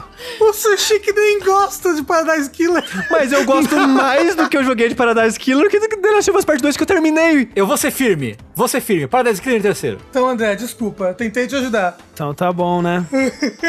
Sushi, e se a gente fazer assim? The Last of Us em terceiro, Monster Expedition em quarto? Não, não, não. Caralho, é sacanagem. Nossa, isso me deixaria extremamente desconfortável. E seria uma lista que eu olhar e falar, não parece certo. É assim que eu estou vendo essa lista. Eu, como outro advogado do Paradise Killer, eu não vou conseguir. Eu cedo a, a terceiro lugar pro The Last of Us. é isso aí, Tengu. Muito obrigado. Pô, Cara, é- não, é isso que o André queria, É só Tengu. isso que eu quero. Não! Eu aceito, eu aceito, eu aceito. Eu acho que The Last of Us 2 é uma coisa tão grande, sabe? É um monumento tão grande de videogames que eu acho que ele tem que estar no top 3. É o maior podcast do jogabilidade. É o maior podcast de jogabilidade. Eu acho que ele tem que estar no top 3. Ele é tão grande que outros três dashes passaram na frente dele no frente lançamento. dele, exato. Assim, mas eu não quero, Rafa, que ele esteja aqui por ser um jogo grande, um fenômeno, nem nada assim. Eu acho que isso não, não deveria afetar. Se a função dessa lista é ter um alfinete no coração da gente, ela agora ela tem um, um alfinete no meu coração. Mas Sushi, Sushi, a Monster Expedition tá em quinto. Não. Pensa nisso. Eu não quero que o Monster Expedition fique acima do Paradise Killer. Não, então tudo Não, bem. mas ele tá em quinto, pensa que legal. E esquece do Last of Us 2 parte 2. Vou trocar de novo só pra ver o negócio aqui na lista. Vou botar de novo para Killer em terceiro e o Last of Us em quarto. O que, que você achou, Tengu? Como o seu coração se sente olhando essa lista agora? Eu não sei, o meu coração ele agora é tomado apenas por culpa e, e- e remorso, assim, sabe? Não se sinta assim, Tengu. Eu acho o Paradise Killer um jogo incrível. Eu fico muito feliz dele estar entre o nosso top 5, assim. Eu queria dizer que o Paradise Killer é o mais empolgado que eu já vi o André num vértice há, sei lá, três anos. Mas não, não, eu acho que o The Last of Us 2 mexeu no fundamento, na estrutura do André. É. Que mexe tanto com ele que por isso que eu pensei em deixar ele em terceiro, mesmo eu não tendo jogado nem ele nem o Paradise Killer, entendeu? É, o negócio do The Last of Us pra mim é que, assim, talvez eu não, não tava empolgado pra falar dele, porque eu não sei se é um jogo empolgante, sabe? De, de você falar, uou, que divertido, yeah, vamos lá. Só que, assim, é de longe o produto de mídia que mais mexeu comigo há anos e anos e anos e anos e anos. Tipo, eu até hoje penso sobre ele, até hoje, nas nossas discussões lá, assim, tipo, a gente gravou essas horas todas e eu tô muito me contendo pra não chamar todo mundo pra gravar mais meia hora, porque ficou umas coisas de fora, assim. Eu queria falar mais e mais sobre ele. Ele é um jogo que é, eu não vejo tanta discussão. Tipo, ele, assim como tudo, todo produto de mídia moderno, ele surge e desaparece do todo muito rápido, né? E ele fez isso também. Tipo, ele surgiu, ficou um tempo e depois sumiu. Mas, dado a velocidade com que isso acontece, ele ficou mais tempo do que o normal. E dentro de certos nichos, assim, ele é um jogo que rende tanta discussão. Tipo, eu tava vendo a Mika jogar antes, né? Num dia antes do nosso podcast. Nossa, o chat inteiro em polvo rosa, assim, discutindo e com pontos de vista diferentes e, e me fazendo ver coisas que eu não tinha visto ainda sobre o jogo. Antes de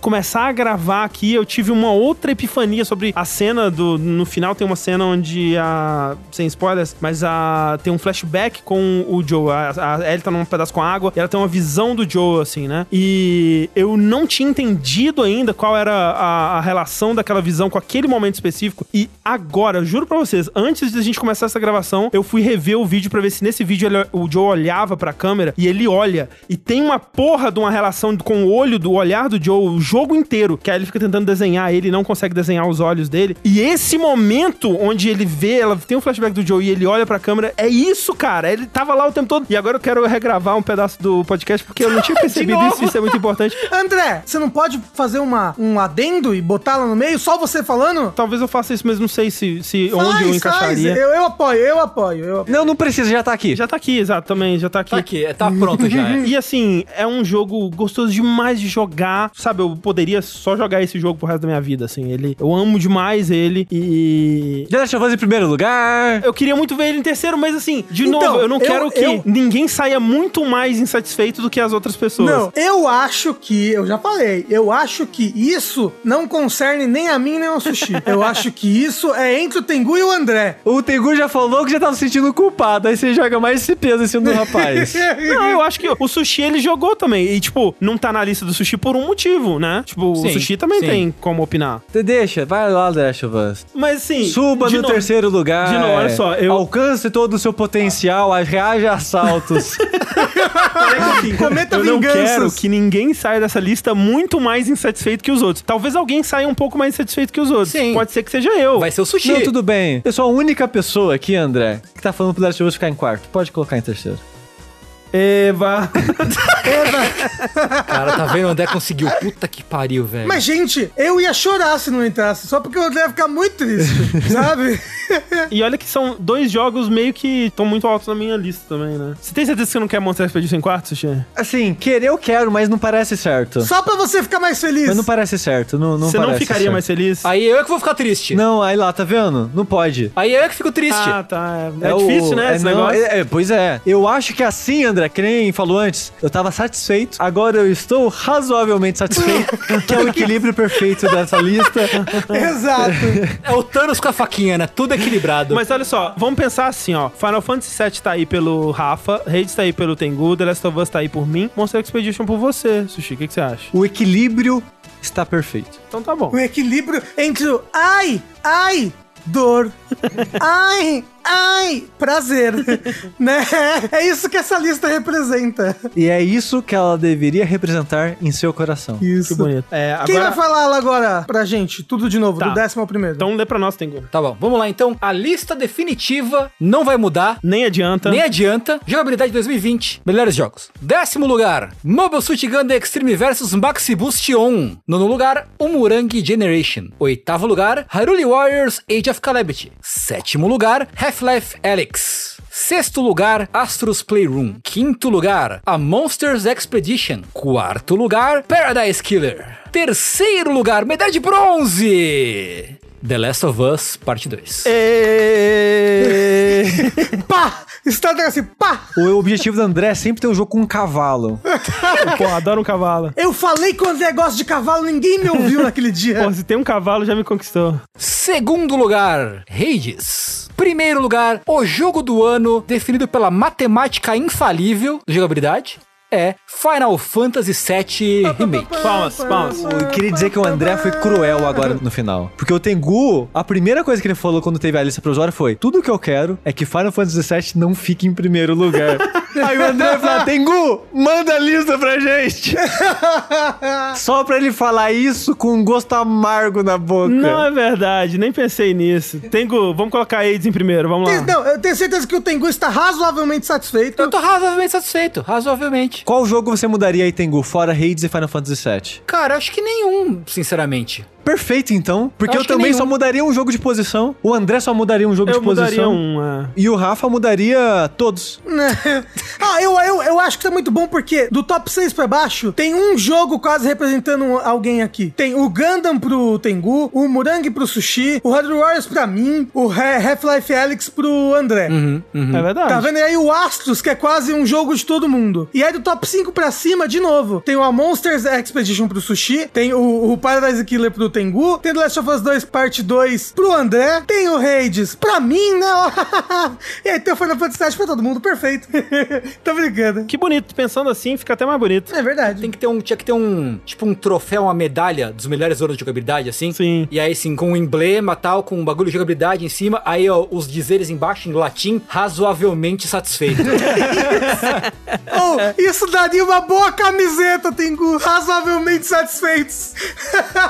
Caralho, incrível. A gente tem que fazer isso. A gente Porra, fazer tem que isso. fazer o selo de qualidade da jogabilidade. Razoavelmente satisfeito. Antes da gente fechar esse bloco, eu só queria fazer, então, rapidamente aqui, uma coisa que, na verdade, talvez a gente devesse ter feito antes, mas agora é tarde demais pra isso. Eu queria ler o top 10 mundial do gotpix.blogspot.com, que junta todos os prêmios de jogo do ano, de todas as publicações, da maioria, né, das publicações aí que se encontram por aí. Se você é um blog, se você é um site que deu um prêmio de jogo do ano até certa data limite, ele te inclui aí, né? Não colocou a gente, mas tudo bem. É, acho que a gente demorou um pouco.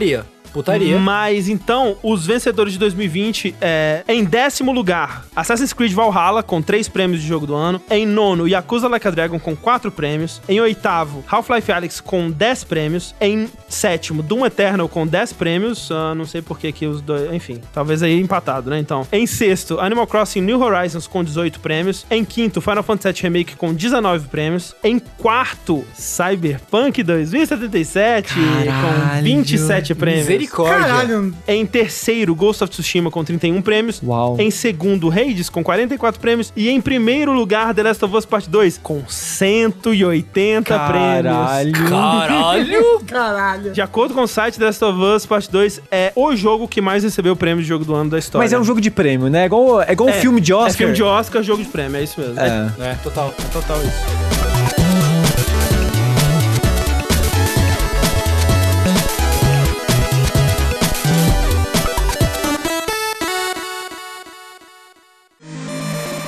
Mas André, Ai, meu Deus. apesar de 2020 ter parecido o fim do mundo, ele não foi. É verdade. O mundo continua. Cá estamos nós em 2021 e diz a lenda que em 2021 terá jogos. Ouvi dizer que teremos jogos aí e eu quero dizer aqui que quando esse podcast sair, a gente já vai ter ou data ou o jogo em mãos Hollow Knight Silk Song. O quê? Quando esse podcast sair? Exatamente. Nossa. Mas então, é, Sushi, com o que você está empolgado para em 2021? De um em um, vai fazer a dança das cadeiras aqui ou já pode mandar a lista? Pode mandar aí, vai. O André pediu cinco pra gente. Mas eu botei seis. Não, eu pesei a mão um pouquinho, eu peço perdão. O próximo jogo, acho que o lançamento mais próximo, que eu tô empolgado, e o Tengu me lembrou durante a gravação, Personinha Strikers. Opa. Tá aí, né? Tô bem empolgado pra ele. Já estaremos jogando Show. quando esse podcast sair. Espero que sim. Mas aqui, indo da minha lista que eu tinha escrito aqui, Resident Evil Village. Tô bem empolgado. Tá na minha lista também. Elden Ring, eu acredito. Vai sair, com certeza. Eu acredito. O Rafa não acredita, ele tá, ele tá balançando a cabeça. Então, não botei. Eu não botei na minha lista porque eu não acredito. Tengu, você acredita? Eu, eu acredito. Boto fé. Olha aí. Outro jogo que eu acho que vai estar na lista do André é esse. 12 Minutes. Sim, um dos que eu mais tô esperando. Silk Song. Silk Songuinho. Open Roads. Qual que é esse mesmo? Ah, é aquele, né? Da do... cominha, do pessoal do, do Ah, é Fulbright. verdade, né? É verdade. É, e o, um, um aqui vai ser estranho pra lista. Ruined King, a League of Legends History. Olha aí. Que é o, jogo do pessoal lá do Airship Syndicate. O jogo Sim, que eles estão sim. fazendo na, junto com a propriedade né, da- do LoLzinho aí. Como eu gosto muito do Airship Syndicate, eu tô empolgado pra esse jogo. Sushi, faltou um jogo na sua lista aqui. É, mas eu coloquei aqui, ó. Eu coloquei quatro jogos juntos, porque um desses deve sair esse ano. Hum. Shin Megami Tensei 5, Bayonetta 3 Metroid Prime 4. Um desses três deve sair esse ano. Então, nenhum desses jogos muito fantasiosos eu botei esse ano. Tipo, Metroid Prime 3? Não. A Retro pegou ele pra fazer no Mas, passado. Rafa, tudo que falta pra esse jogo sair esse ano é ser anunciado. Pode ser amanhã. Pode ser amanhã. Eu quero muito quebrar minha cara. Eu quero Metroid Prime 4, sim. Eu quero Metroid Prime Trilogy no Switch, pelo amor de Porra, Deus. seria bom demais, hein? Com certeza. Inclusive, já fica aqui a minha ameaça. Quando a gente for fazer Jogo com o meu jogo, se eu tirar o sushi, vou fazer ele jogar Metroid Prime. Sushi você vai amar, eu tenho certeza. eu não sei, eu não sei. Eu- eu- sushi é uma caixinha de surpresas. É verdade. O Sushi, principalmente pro Joga com o meu jogo, ele é uma caixinha de surpresa. Sushi, você esqueceu um jogo aqui, ó. É Vampire Qual? Bloodlines 2. Esse eu ia colocar de piada. tipo, sei lá, o Heitor no começo do jogo, ele queria que queria jogar lobisomem. Eu quero que queira jogar esse jogo porque eu sei que ele vai ser uma merda. Vai acabar amando. É, muitos dos meus jogos aguardados aí, o Sushi falou. Eu queria só acrescentar, então, Psychonauts 2, se Deus quiser, esse ano. Tamo aí. É, Return é um jogo de um estúdio que eu gosto bastante e tá com a- uma carinha de ter uma história interessante. Vamos ver se o jogo é legal. Ghostwire Tokyo é um jogo que eu não sei exatamente o que esperar, mas eu quero fazer jutsu no Japão moderno pra lutar contra o fantasma. É tipo, é um jogo que eu tô curioso, mas com três pés atrás. E Horizon, né? Horizon Forbidden West vem aí, eventualmente. Esse ano? Esse ano. Esse sim. ano? Assim, se É, nada mudar. ele eu acho que esse ano, mas o God of War não. É, eu acho que God of War não. E Zeldinha, né, gente? Vamos lá. Cadê o nosso Zeldinha? Todo mundo tem que colocar um sonho na lista, né, Isso. gente? Ah, eu não botei sonho nenhum, ó. Porque na minha lista eu botei coisas que eu. eu não, são coisas que vão sair esse ano, com toda certeza, eu espero. Que é. Resident Evil 8, eu imagino que sai esse ano e eu gosto muito de Resident Evil, eu gosto muito do 7, quero muito jogar o 8. Quero muito continuar o 5 em live sexta-feira, vamos lá. Vamos lá. Ratchet Clank, o novo, eu tô bem animado pra jogar. Eu gosto muito de Ratchet Clank. Monster Hunter Rise, sai mês que vem, mas já é provavelmente um dos meus melhores jogos do ano. Do que eu joguei da demo, eu já amei, eu amo Monster Ó, Hunter, então coloco aqui, jogo do ano do Rafa. Também acho. talvez, talvez. Se a Nintendo não lançar um Breath of the Wild 2, Monster Hunter Rise talvez seja meu jogo do ano. Outro que eu botei, Psychonauts 2, que é louco porque eu ajudei, como eu sempre falo, eu ajudei no Kickstarter, eu não sei como eu vou receber esse jogo, eu não sei como ele vai existir. Receber uma cópia de Wii U dele, sabe? É, então. Co- Como ele vai existir, eu não sei, eu sei que eu quero. Outro jogo que eu botei, que tem meu sobrenome, Kina, Bridge of Spirits. Ah, parece legal mesmo. Reza a lenda que ele vai lançar esse ano também. E ele parece muito legal, eu gosto muito do visual dele, né? Ele parece um... Um filme da Uma Pixar, coisa né? meio DreamWorks, assim, é. Uma coisa meio Pixar, eu acho ele bem bacana. É. Tô animado. Tem o jogo do gato de mochila também, que pareceu legal. Sim, é, Stray. O jogo do gato de mochila. Parece legal. E o último que é um sonho, mas que eu acho que lança com certeza esse ano. Mas ao mesmo tempo não se falou mais nada dele, então eu tô meio. É, é o Silk Song. Eu tô muito animado pra Silk Ah, Song. mas eu isso acho não é sonho, não. Esse é esse ano. vai, esse é. ano eu acho que é. Ai, eu tenho medo. Ah, eu tenho mais certeza nele do que no Elden Ring, pô. E você, Tengu? Dos meus, tem o Tier Sonho, né? Que é a Bayonetta 3, time 965, que eu acho que vem. Dos que estão confirmados, Guilty Gear Strive, que sai em abril, Guilty Gearzinho novo, porra, vai ser gostoso demais. King of Fighters 15, tô muito empolgado pro King of Fighters novo. Uh, Nier, o remake Sim. remaster do Nier, que sai agora em abril também. Ó, esse vai ser o jogo do ano do Tengu, viu? Fica aí. Você quer apostar pra ganhar ponto no fim do não, ano? não quero apostar, mas o remake do Nier vai ser o jogo Mas do ano não é remake, é remaster. O remaster, remaster. É, é possível. É remaster, não é remake? É, Remaster. é remaster. É, é mais um remaster do que um remake. Vai ser mais remake que o Demon Souls. Ah, isso vai mesmo. É, Resident Evil Village, então, que eu tô bem empolgado. E, por fim, meu fifinha, Final Fantasy XIV Endwalker, que é a expansão 6.0 do Final Fantasy XIV. Tô nervoso, eu tô suando aqui já, porque vai ser o fim da história. Aí eu tô, tipo, tremendo.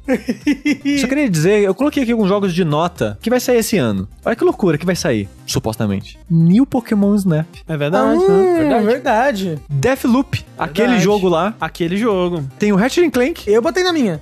Tô e ansioso. tem o Halo Infinite, que vai, vai ser alguma coisa, né? É, eventualmente. Uma hora sai. Ah, eu ia falar, lança esse ano? Tem que lançar, né, gente? Supostamente. Supostamente, mas talvez eles deem aquela mega adiada também, né? Vamos, É. vamos ver o que vem por aí. Mas então, esses foram os nossos anseios por 2021. Esperamos que todos esses jogos sejam maravilhosos, que todos eles figurem nos nossos top 10 e que eh, ano que vem tenha mais porrada, né? Porque tem pouca porrada. Esse Mas a gente tá muito pacifista nos É últimos verdade. jogos Não, do mas ano. não é que a gente tá muito. A gente é muito passista. Tudo, tudo que mandam linha quente, a gente fala, conversa. Se a gente vier aqui e não conversar, a gente, a gente tem que fazer o que a gente fala, entendeu? Talk the talk, walk the walk. Assim, ano passado teve briga. Teve briga? Eu não lembro. Teve, ano passado teve briga. Ano passado, não. É, Red Dead não foi ano passado? Foi ano atrasado. Ah, tá, ok, 2018. ok, ok, ok. O, o Tengu, ele é um bastião, Um catalisador da paz. é um catalisador da paz. Eu não consigo brigar na frente do Tengu.